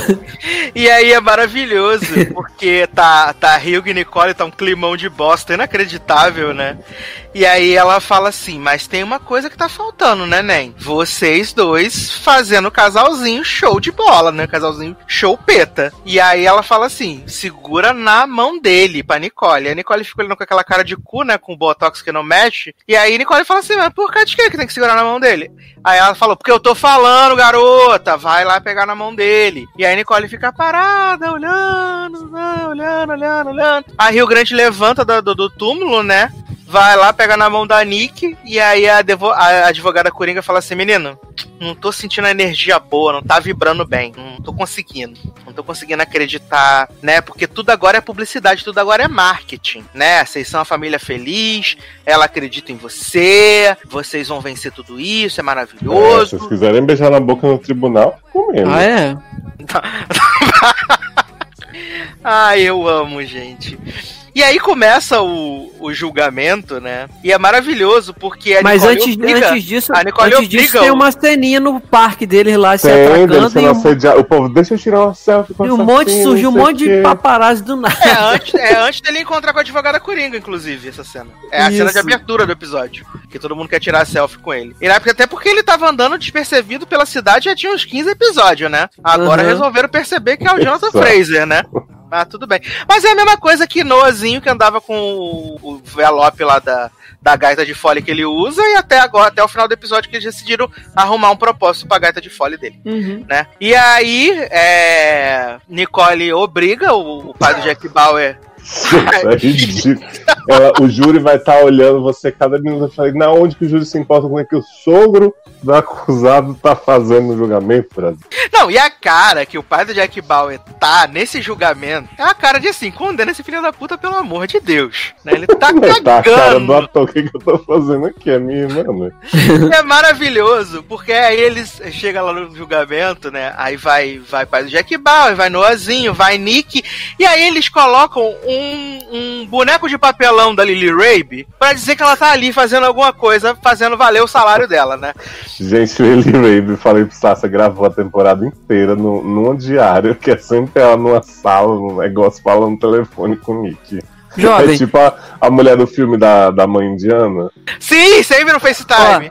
Não, e, e esse episódio tem mais uma cena que é o grande pra quê? Igual foi a cena do violino com, com, com o avô e o, e o Henry, né? Ele fala, ué, você ainda toca? Ah, tá bom. É nessa cena tem a Lily Rabe entrando no tribunal, dando um tchauzinho pra promotora de acusação e sentando no banco, cara, pra quê? Aquele tchauzinho pra quê, cara? Não, e eu acho maravilhoso, né? É porque ela é amiga, né, da, da promotora, né? Ela é amiga da promotora. Tanto que no episódio, no episódio que ela manda zap, né? Que fica fazendo filmagem no Insta lá, o, a, pra fiança do, do Hyug, é, a, a. Fala assim, ah, guarda, ela tá lá e fala assim, ah, minha amiga, não sei o que, nananã. E aí é maravilhoso que essa advogada de a promotora, né?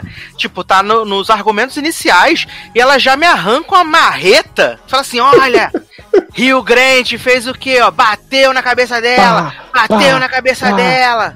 E as crianças tudo olhando assim, o pai da, da- do acusado, o pai da o, o as crianças, né? O filho do acusado, o filho da vítima, todo mundo vendo a mulher martelar e fazer barulho e de. novo, e de novo, e de novo. E quando tu acha que vai acabar, ela, e de novo.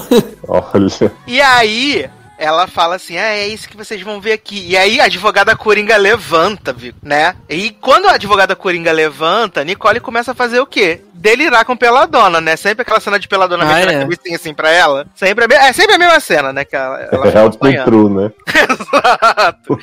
E aí a advogada Coringa começa a falar assim: é, ela tá aqui ah, falando aqui que Rio Grande matou pela dona, martelando, martela, martela, martelão. Só que, na verdade, Detetive Versace quis resolver o caso rapidão. Sim. Então, não investigou mais ninguém. Só falou. Ó, achou a mulher toda gozada, toda babada? Achou. Achou as pegadas de sapato de Rio Grande? Achou. Mas Versace não quis procurar nem outra possibilidade, viado. Sim, fala assim. Por exemplo, Nicole, olha aí, gente. Tava na rua olhando pela janela de peladora no dia. Aí o, o cara fala, a, a mulher, mas você tá dizendo que foi ela? Não, eu tô dizendo que ninguém nem foi procurar. Nicole foi mais interrogada que tudo nessa É, série, viado. Nicole tinha motivo, tinha não sei o que, ninguém nunca leu os direitos dela e falou que ia levar sob custódia, né? Só ficou investigando informalmente. Exato. E aí ela também ainda joga pro marido, né? Ela fala assim: marido de peladona tinha tudo pra matar essa mulher. Tudinho! Aí tudinho. Versace. Ela tinha um álibi, você tá sendo injusta, ofensiva falando isso, investigação muito boa. Ah, o álibi era o filho dele que tava dormindo? Tá. Dormindo, é.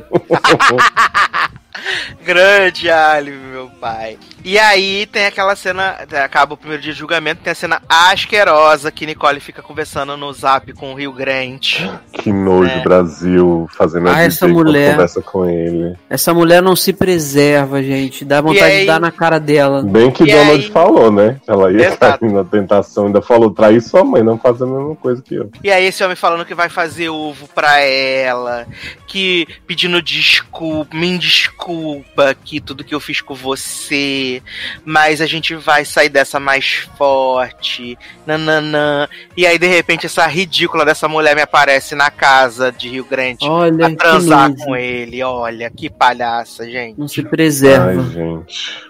Olha, eu fico. Porque assim, gente, beleza, né? Mulher cai no- nos papos dos homens abusivos, né? Enganada, não sei o que. Mas ela só no meio do julgamento fazendo isso, garota. né? Não, ô, mas Leózio, por Mas também o que, que tinha de esperar, né, gente? Nicole levou o marido da, da assassinada pra dentro de casa. Rio Grande foi Sim. na casa de Peladão Nicole é uma pessoa que amamentar. quis dar pro marido que ele perdeu paciente, né? Vamos resolver isso aqui. Sim, não, então. assim, eu entendo que tem. Acontece da pessoa cair na lábia do abusador e tal. Mas, gente, essa mulher ela trabalha com a mente humana, ela é psicóloga, psiquiatra. A ela é a cara, pior psicóloga do mundo, né? gente? pois é, cara, ela era a pessoa que menos tinha que cair nisso, né? E aí é maravilhoso, né, que Nicole né, transa, aí fica andando lá pro meio de Nova York, aí ela chega em casa, né, como se nada tivesse acontecido, e aí Noah Jupe brota no sofá Dá e aquele fala, susto, né? Igual Sarah Paulson na cozinha. e fala, garota, aonde você E aí ele fala assim, ela fala assim, menina, tu dormiu aqui no sofá, é muito duro, que você não dormiu na sua cama? E aí ele fala assim, aonde que você tava? Aí ela fala, menino, mas por que tá dormindo aqui? Aí ele fala assim, não dormi na cama. Aí eles ficam lá naquele, naquele lerelé, pão duro, não sei o que. E aí Noah faz uma grande revelação. Que um dia ele estava chegando na escola, subindo as escadas. E aí ele viu Rio Grande metendo a língua na orelha de Peladona. Ai, E aí ele fala assim, ele olhou pra mim como não se fosse nada. Ainda deu riu e tchauzinho. deu um tchauzinho. Deu um sorriso. E ele falou assim: não é que ele estivesse beijando ela, nada assim, mas eu sabia o que estava acontecendo e não te falei, mamãe. Aí tudo minha culpa. Aí a mãe, não, né? Cristina Maranhão. Não tem problema, meu filho, se você é traidor. E aí ele fala assim, ai, eu queria te contar, mas eu não sabia o que fazer, mas eu queria te contar. Né? E aí Nicole já depois corta a cena Nicole putaça com o Rio Grande, né? Falando assim: Você deixou ele te ver com peladona! Como assim? Você deixou? Você me trair, botar chifre em mim é uma coisa. Agora você deixar nosso filho ver você com a língua na cara de peladona, não aceito, que absurdo. Ah, não sei o quê. E a advogada Coringa, acabou, amor. Agora tem que se recompor que a gente vai. Já acabou, Jéssica? E Nicole, você espera que eu vá lá naquela sala de julgamento agora, fique normal? A advogada Coringa só olha assim. Querida, lá tem o cu, mas você tá desenterrando essas merdas no meio do julgamento? Para de ser louca. E aí é maravilhoso, né? Porque volta pro tribunal, botaram de novo lá o bonequinho de. ah, o isoporzinho de Lily Rabe do lado de Nick, né? E aí Donald Sutherland lá, o pai de Jack com aquela cara de cu novamente. E aí a promotora fala assim: gente, advogado Versace tá aqui, né? O que que aconteceu, menino? Você recebeu uma chamada da polícia, né? Foi ver. E aí o que, que que tinha lá? Aí ele fala assim: menina, tinha uma mulher morta. Aí ele fala assim: é mesmo? Aí Desse ele jeito é. aqui? Aí ele fala, exato, a mulher com a cara Ai. toda esfarcada. Não, Não, e olha isso. Aonde que um juiz ia deixar botar aquelas fotos ali, sendo que Sim. tinham crianças no tribunal? Viado, dois velhos que estão no meio do povo sai, porque não Os aguentam jurados cara começam a esmagada. vomitar, É. gente. Olha. E aí ela vem de novo, né? A a advogada Coringa fala assim: Ah, mas então quer dizer que você não investigou Peladão, né? Mesmo Uhum. sabendo que ele ficava com ela, morava com ela, tinha motivo. Aí ele, garota, ele tinha esse álibi maravilhoso do menino dormindo, para de ser chata, que inferno. Eu adorei que não se deram nem o trabalho de botar a sombra pra depois, né? Só versátil. Ah, é, o Sombra não apareceu. E aí essa mulher mete um PowerPoint gigante assim, com várias bolotinhas assim, e no meio Lula, que na verdade é Nick, né? E aí fala assim, e Nick que tava dando rolezinho, menino? Você leu o direito dela? Aí ele falou, garota, ela não era pessoa de interesse. E não tem DNA, não tem cabelo ruivo, não tem nada. E aí a gente pensando, né? Esse homem levou a mulher pra sala de interrogação, contou que a- o homem, marido dela tava traindo, que o marido dela tinha sido demitido, né? Mostrou essas fotos pra essa mulher, mostrou a pintura de peladona pra Nicole. Sim. E Nicole não era pessoa de interesse, não era Então, mas, suspeita, mas né? assim, na tecnicalidade, a advogada Coringa tá certa, porque, tipo assim, em nenhum momento o Versace acusou Nicole de ter matado. Ele acusou ela de estar encobrindo, é, como é? Jonathan. Ele ficou tentando fazer ela cair numa armadilha, né? Exato, porque assim, ele realmente não, não investigou ela oficialmente, entendeu? Ele ficou, tipo, dando in- indireta pra ela. Então, Sim. tipo, já, já- ele realmente tava muito atrás do Jonathan o tempo inteiro enchendo o saco da mulher só. E aí, corta pra uma cena que pra mim é um dos auges desse episódio, assim, né? Que é o product placement de Coca-Cola, né? No restaurante Ah, é. etérrimo, né?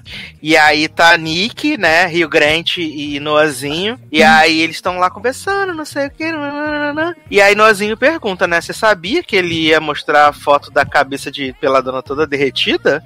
E a sua foto andando na rua? A Nick fala com aquele beicinho de macaco. Sabia, né?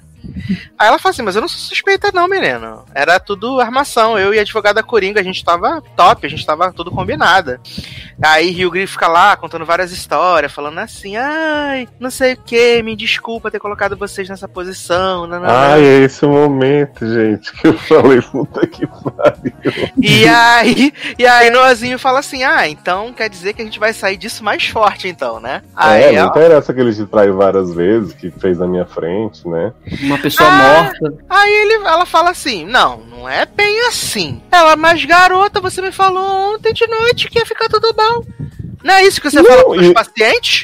Eu fiquei assim, gente, como é que ele sabe o que ele vai falar dos Uhum, pacientes? como ele dela? sabe. A bicha é ruim mesmo, né? Conta as coisas confidencial pro filho. Até pro filho, é, que é criança. E aí Nick fala assim: Não vamos falar disso agora. E Noah fala, bota o pau na mesa e fala assim: Eu quero falar dessa porra agora. E aí ele manda, manda um textão, né, do Face pra ela. Sim. Fala assim, tu fala que os casais traídos que você dá consulta, que eles podem começar de novo, e Sim. meu pai não vai trair mais você de novo, não é, pai? Aí Ele assim, termina, fala assim, enfim, a hipocrisia, né? E aí Noazinho ma- manda assim: A gente vai ser tão feliz que a gente vai até poder ter um cachorro, não é? A gente vai poder ter um cachorro, vamos ser uma família. Aí ele fala assim: Não fica triste, não, pai. A minha mãe te contou que você. eu Matou vou cuidar do cachorro. cachorro. Que você deixou o Isso. cachorro morrer, por isso que você não Gente. quer ter mais cachorro. A motivação dessa cena é tão natural quanto o Donald Sutherland falando pra Nicole que traiu a mãe dela. É. Olha. E aí, Rio Grande fica possuído e fala assim pra, Rio, pra Noazinho: Quem te contou essa história do cachorro? Aí ele fala assim: Não, quem te contou essa porra dessa história do cachorro? Aí Ele foi minha mãe, né? E a Nicole toda tremenda, assim, atuando no olho, né? O olho dela tremendo, assim. O que dá pra mexer, claro. É só, só a bolinha, assim, mexendo assim. Olha esse bullying com Nicole. Para. O que eu posso fazer, gente? A cara dela não mexe. Né? Para. Ela tá mexendo bem mais do que na época de Big Little Lies. Eu falei que é o contraste, né? Que enquanto o Rio Grande tá esfarelando, a bicha não tem uma expressão na cara, né? Não tem uma ruga de expressão. Para. Aí Rio Grande sai da mesa, né? Nick fala assim: menino, peraí. De repente, esse povo começa a gritar no meio do restaurante.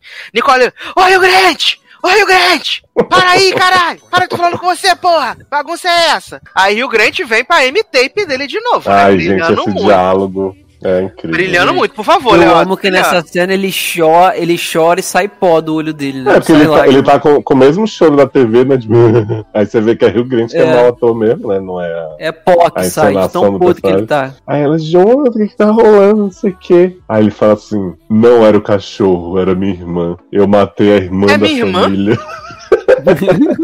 ela fala assim: nunca tivemos um cachorro, eu tinha uma irmã. Eu matei a irmã da família. Que? Aí fala que. Como é o nome da irmã que ele fala, gente? Que Kate- parece o nome do Kiri também. Kiri Kiri Kiri. Aí ele fala assim: ah, eu tava. Katie the Kitten. Aí fala assim, eu tava sendo babado dela, não sei o quê. E aí eu fui fazer um sanduíche pra mim, né, meu? Ela tinha só quatro Viado, anos. ele eu descreve o sanduíche, que era um sanduíche de queijo Sim. e tomate. E tomate, é. Aí ele fala, e aí querida Kiren foi, foi brincar na rua, não podia. Ninguém fecha a porta da frente, né? Sarinha, escola Sarinha. Aí foi atropelada por um carro, não sei o que, enquanto eu tava. E essa maior arrependimento da minha vida. E eu fiquei pensando assim, garoto, se esse é seu maior trauma que ninguém fala sobre isso aqui, pra que que tu contou essa mesma história colocando um cachorro no lugar da sua irmã? Não faz sentido. Exatamente. E até a advogada Coringa podia usar isso no julgamento, né? Como é uma pessoa que passou por um trauma muito grande, que não sei o que, e não, né? Mas E a- isso tem a ver com a pessoa depois. Não, mostrar que ele é uma pessoa sensível, entendeu? Hum, Nunca faria demais. Iam acusar mais ainda ele de assassino. Gente, eu tô não- vendo a cara dele aqui de novo chorando, e é de uma canastriz. Horrível. E aí. E a Nicole fica assim: o quê? Sua irmã foi acertada por um carro? Como E assim? Sua família nunca me falou isso. Que absurdo.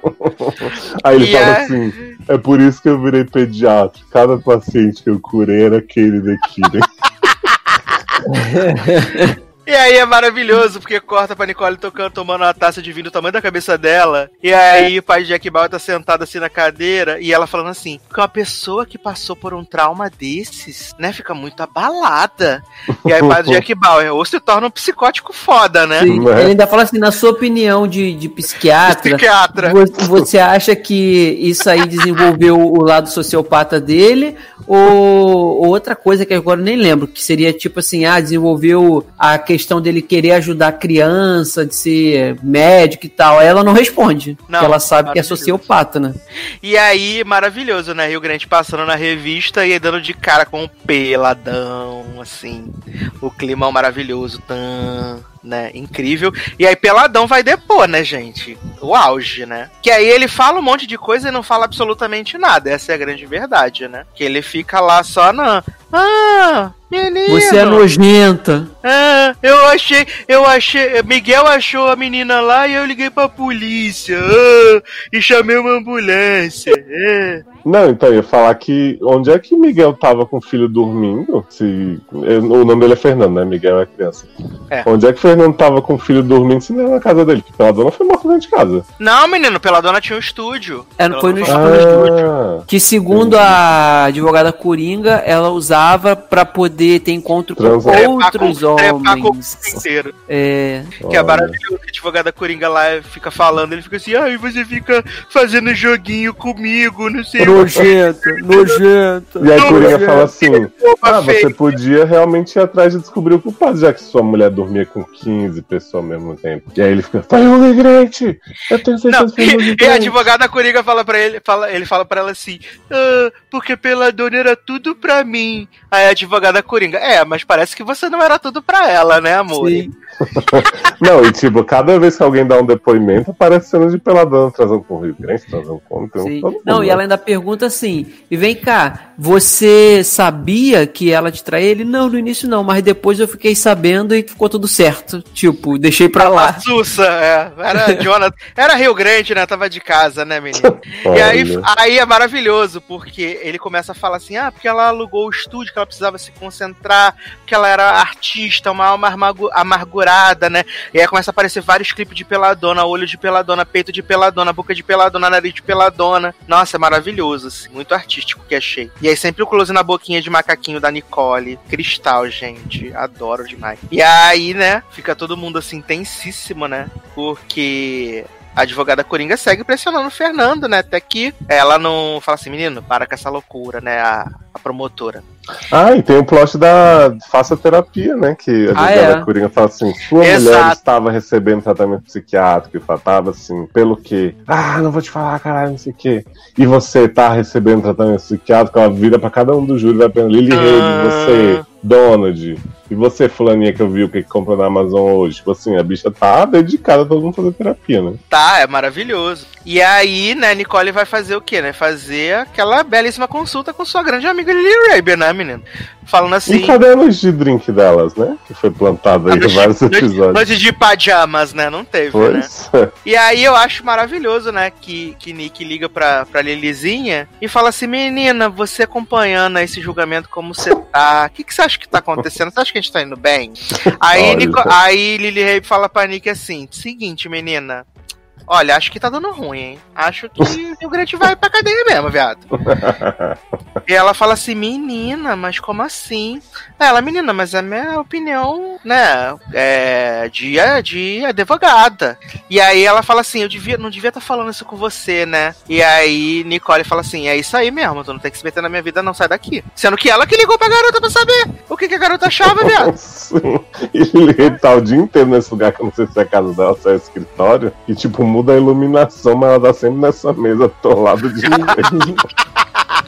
Aí Rio Grande começa a ver um slideshow de Peladona, né? Começa a ver um slideshow de Peladona chupando uma, colhe- uma colhedinha de plástico, né? Não sei o quê. E aí a advogada chega, a advogada não, a advogada Coringa chega e fala assim: Hum, garoto, por que, que você tá vendo esses slideshow, viado?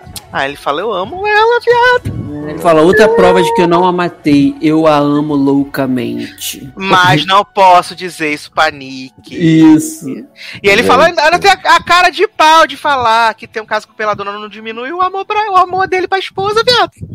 Ele falou que Não, e aí atenção pra cena de Nicole fragmentada, escovando o dente, se olhando no espelho. Fiquei impressionado que, diferente de todos os filmes e séries americanos que eu já vi na vida, Nicole toma um golinho d'água pra poder cuspir a pasta de dente, que é coisa que o americano não faz, né? Porque o americano sempre cospe no seco e tá de boa. Uhum. Exato. Então, Nicole, parabéns pela higiene bucal correta. Belíssima. E, e aí E Nicole liga, vai né? com a call, com a mãe de, de Hugh, né? Dona Bruno. Que tá com a voz de bêbada do caralho. Ei, Nicole, tá falando comigo essa hora, meu, fuso aqui muito não sei o quê.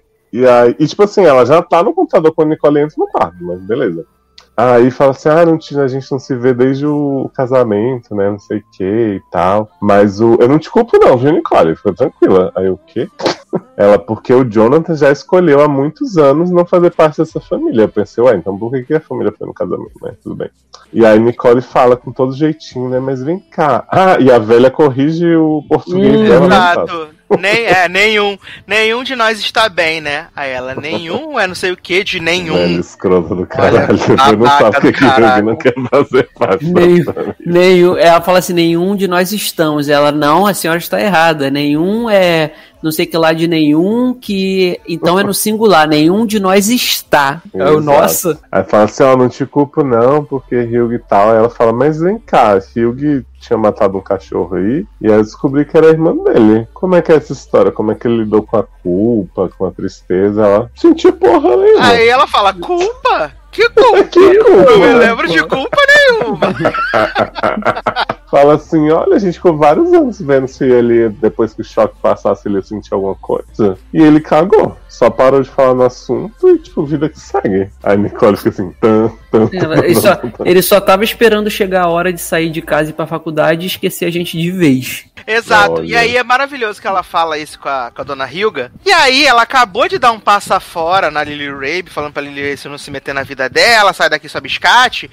E aí ela liga pra Lily Rabe pra contar o rolê que Rio Grande matou a irmã. Né? E aí ela fala assim, menina, ele nunca sofreu com gluto, com culpa, com essas coisas. Aí Lily fala assim, é, como é aquela, aquele meme? É, não sei o que, mas não chocado.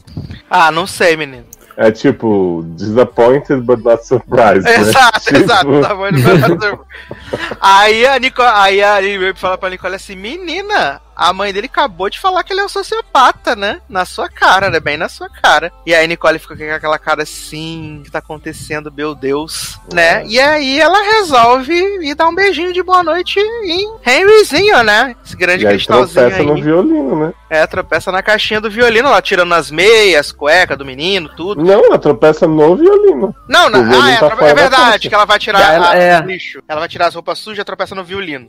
Verdade. E aí, Noazinho tá dormindo, né, como um bebê. E aí, essa mulher tira o violino, aí ela entra no closet, né, pra pregar a, a caixinha do violino. E aí, quando ela abre a caixinha do violino, está o martelo que matou pela dona.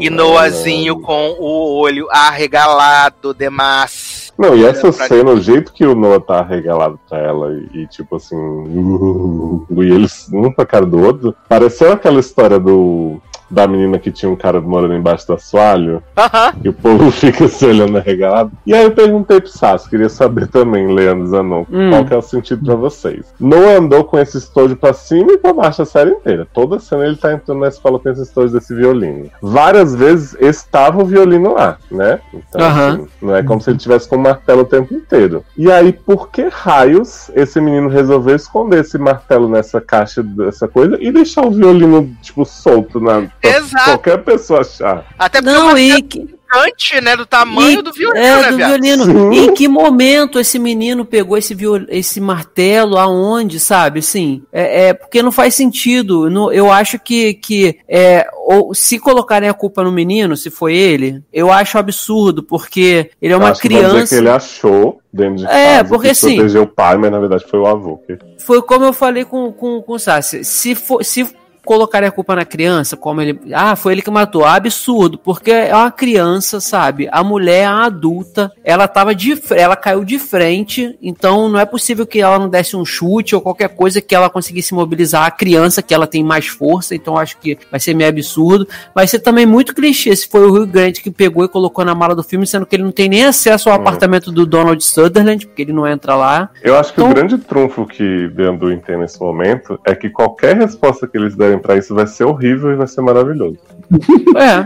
Mas, menino, olha uma coisa que vocês criticaram, mas olha a construção da narrativa. Episódio passado, o presi- presidente Snow perguntou pra menino, né? Que que você, por que, que você gosta de tocar violino? Ah, porque eu gosto. E foi embora. E agora focou no violino na caixa. Tava lá o martelo o tempo todo e só ninguém viu. É, ou ainda tem o pai dele, o pai do Jack Bauer também, que tava É, olhando a, lá, A grande né? pergunta é aonde estava esse martelo o tempo todo, né? No cu, Olha. né. É, na bolsa do gato Félix, né, que tava, porque o martelo desse tamanho, que ocupa a caixa Sim, do violino cara. inteira, né? Pô, a gente viu isso, como o Léo falou, a gente viu esse. Fala, Zanon, vai lá. Então, essa série ela dá tiro pra todo lado. Primeiro ela faz Hugh, né, que é o doido. Aí depois faz Nicole, que é fragmentada. Aí o menino que guarda o martelo. Aí pode ser Sim. presidente Eu E aí, tô ne- muito ansioso pra mostrar Lily Hay botando o martelo dentro do estojo do menino no julgamento. Menino, eu tô achando. É, nesse episódio eles deram a entender também que pode ser Lily Rabe, né? Então, pode ser qualquer um. Sim, porque Lily Hay já era aficionada por Peladona, né? Não, assim, e se você parar pra pensar, ele, ó, na, na- nesse episódio, eles também tentam montar um personagem pro Henry de mini psicopatinha, porque no almoço ele faz aquilo que, ah, você tem que, a gente tem, vai viver feliz, vai sair mais forte, vocês têm que ficar junto de qualquer maneira. Então, assim, dando a entender que ele possa ter matado a mulher pro, pra família dele voltar a ficar junto.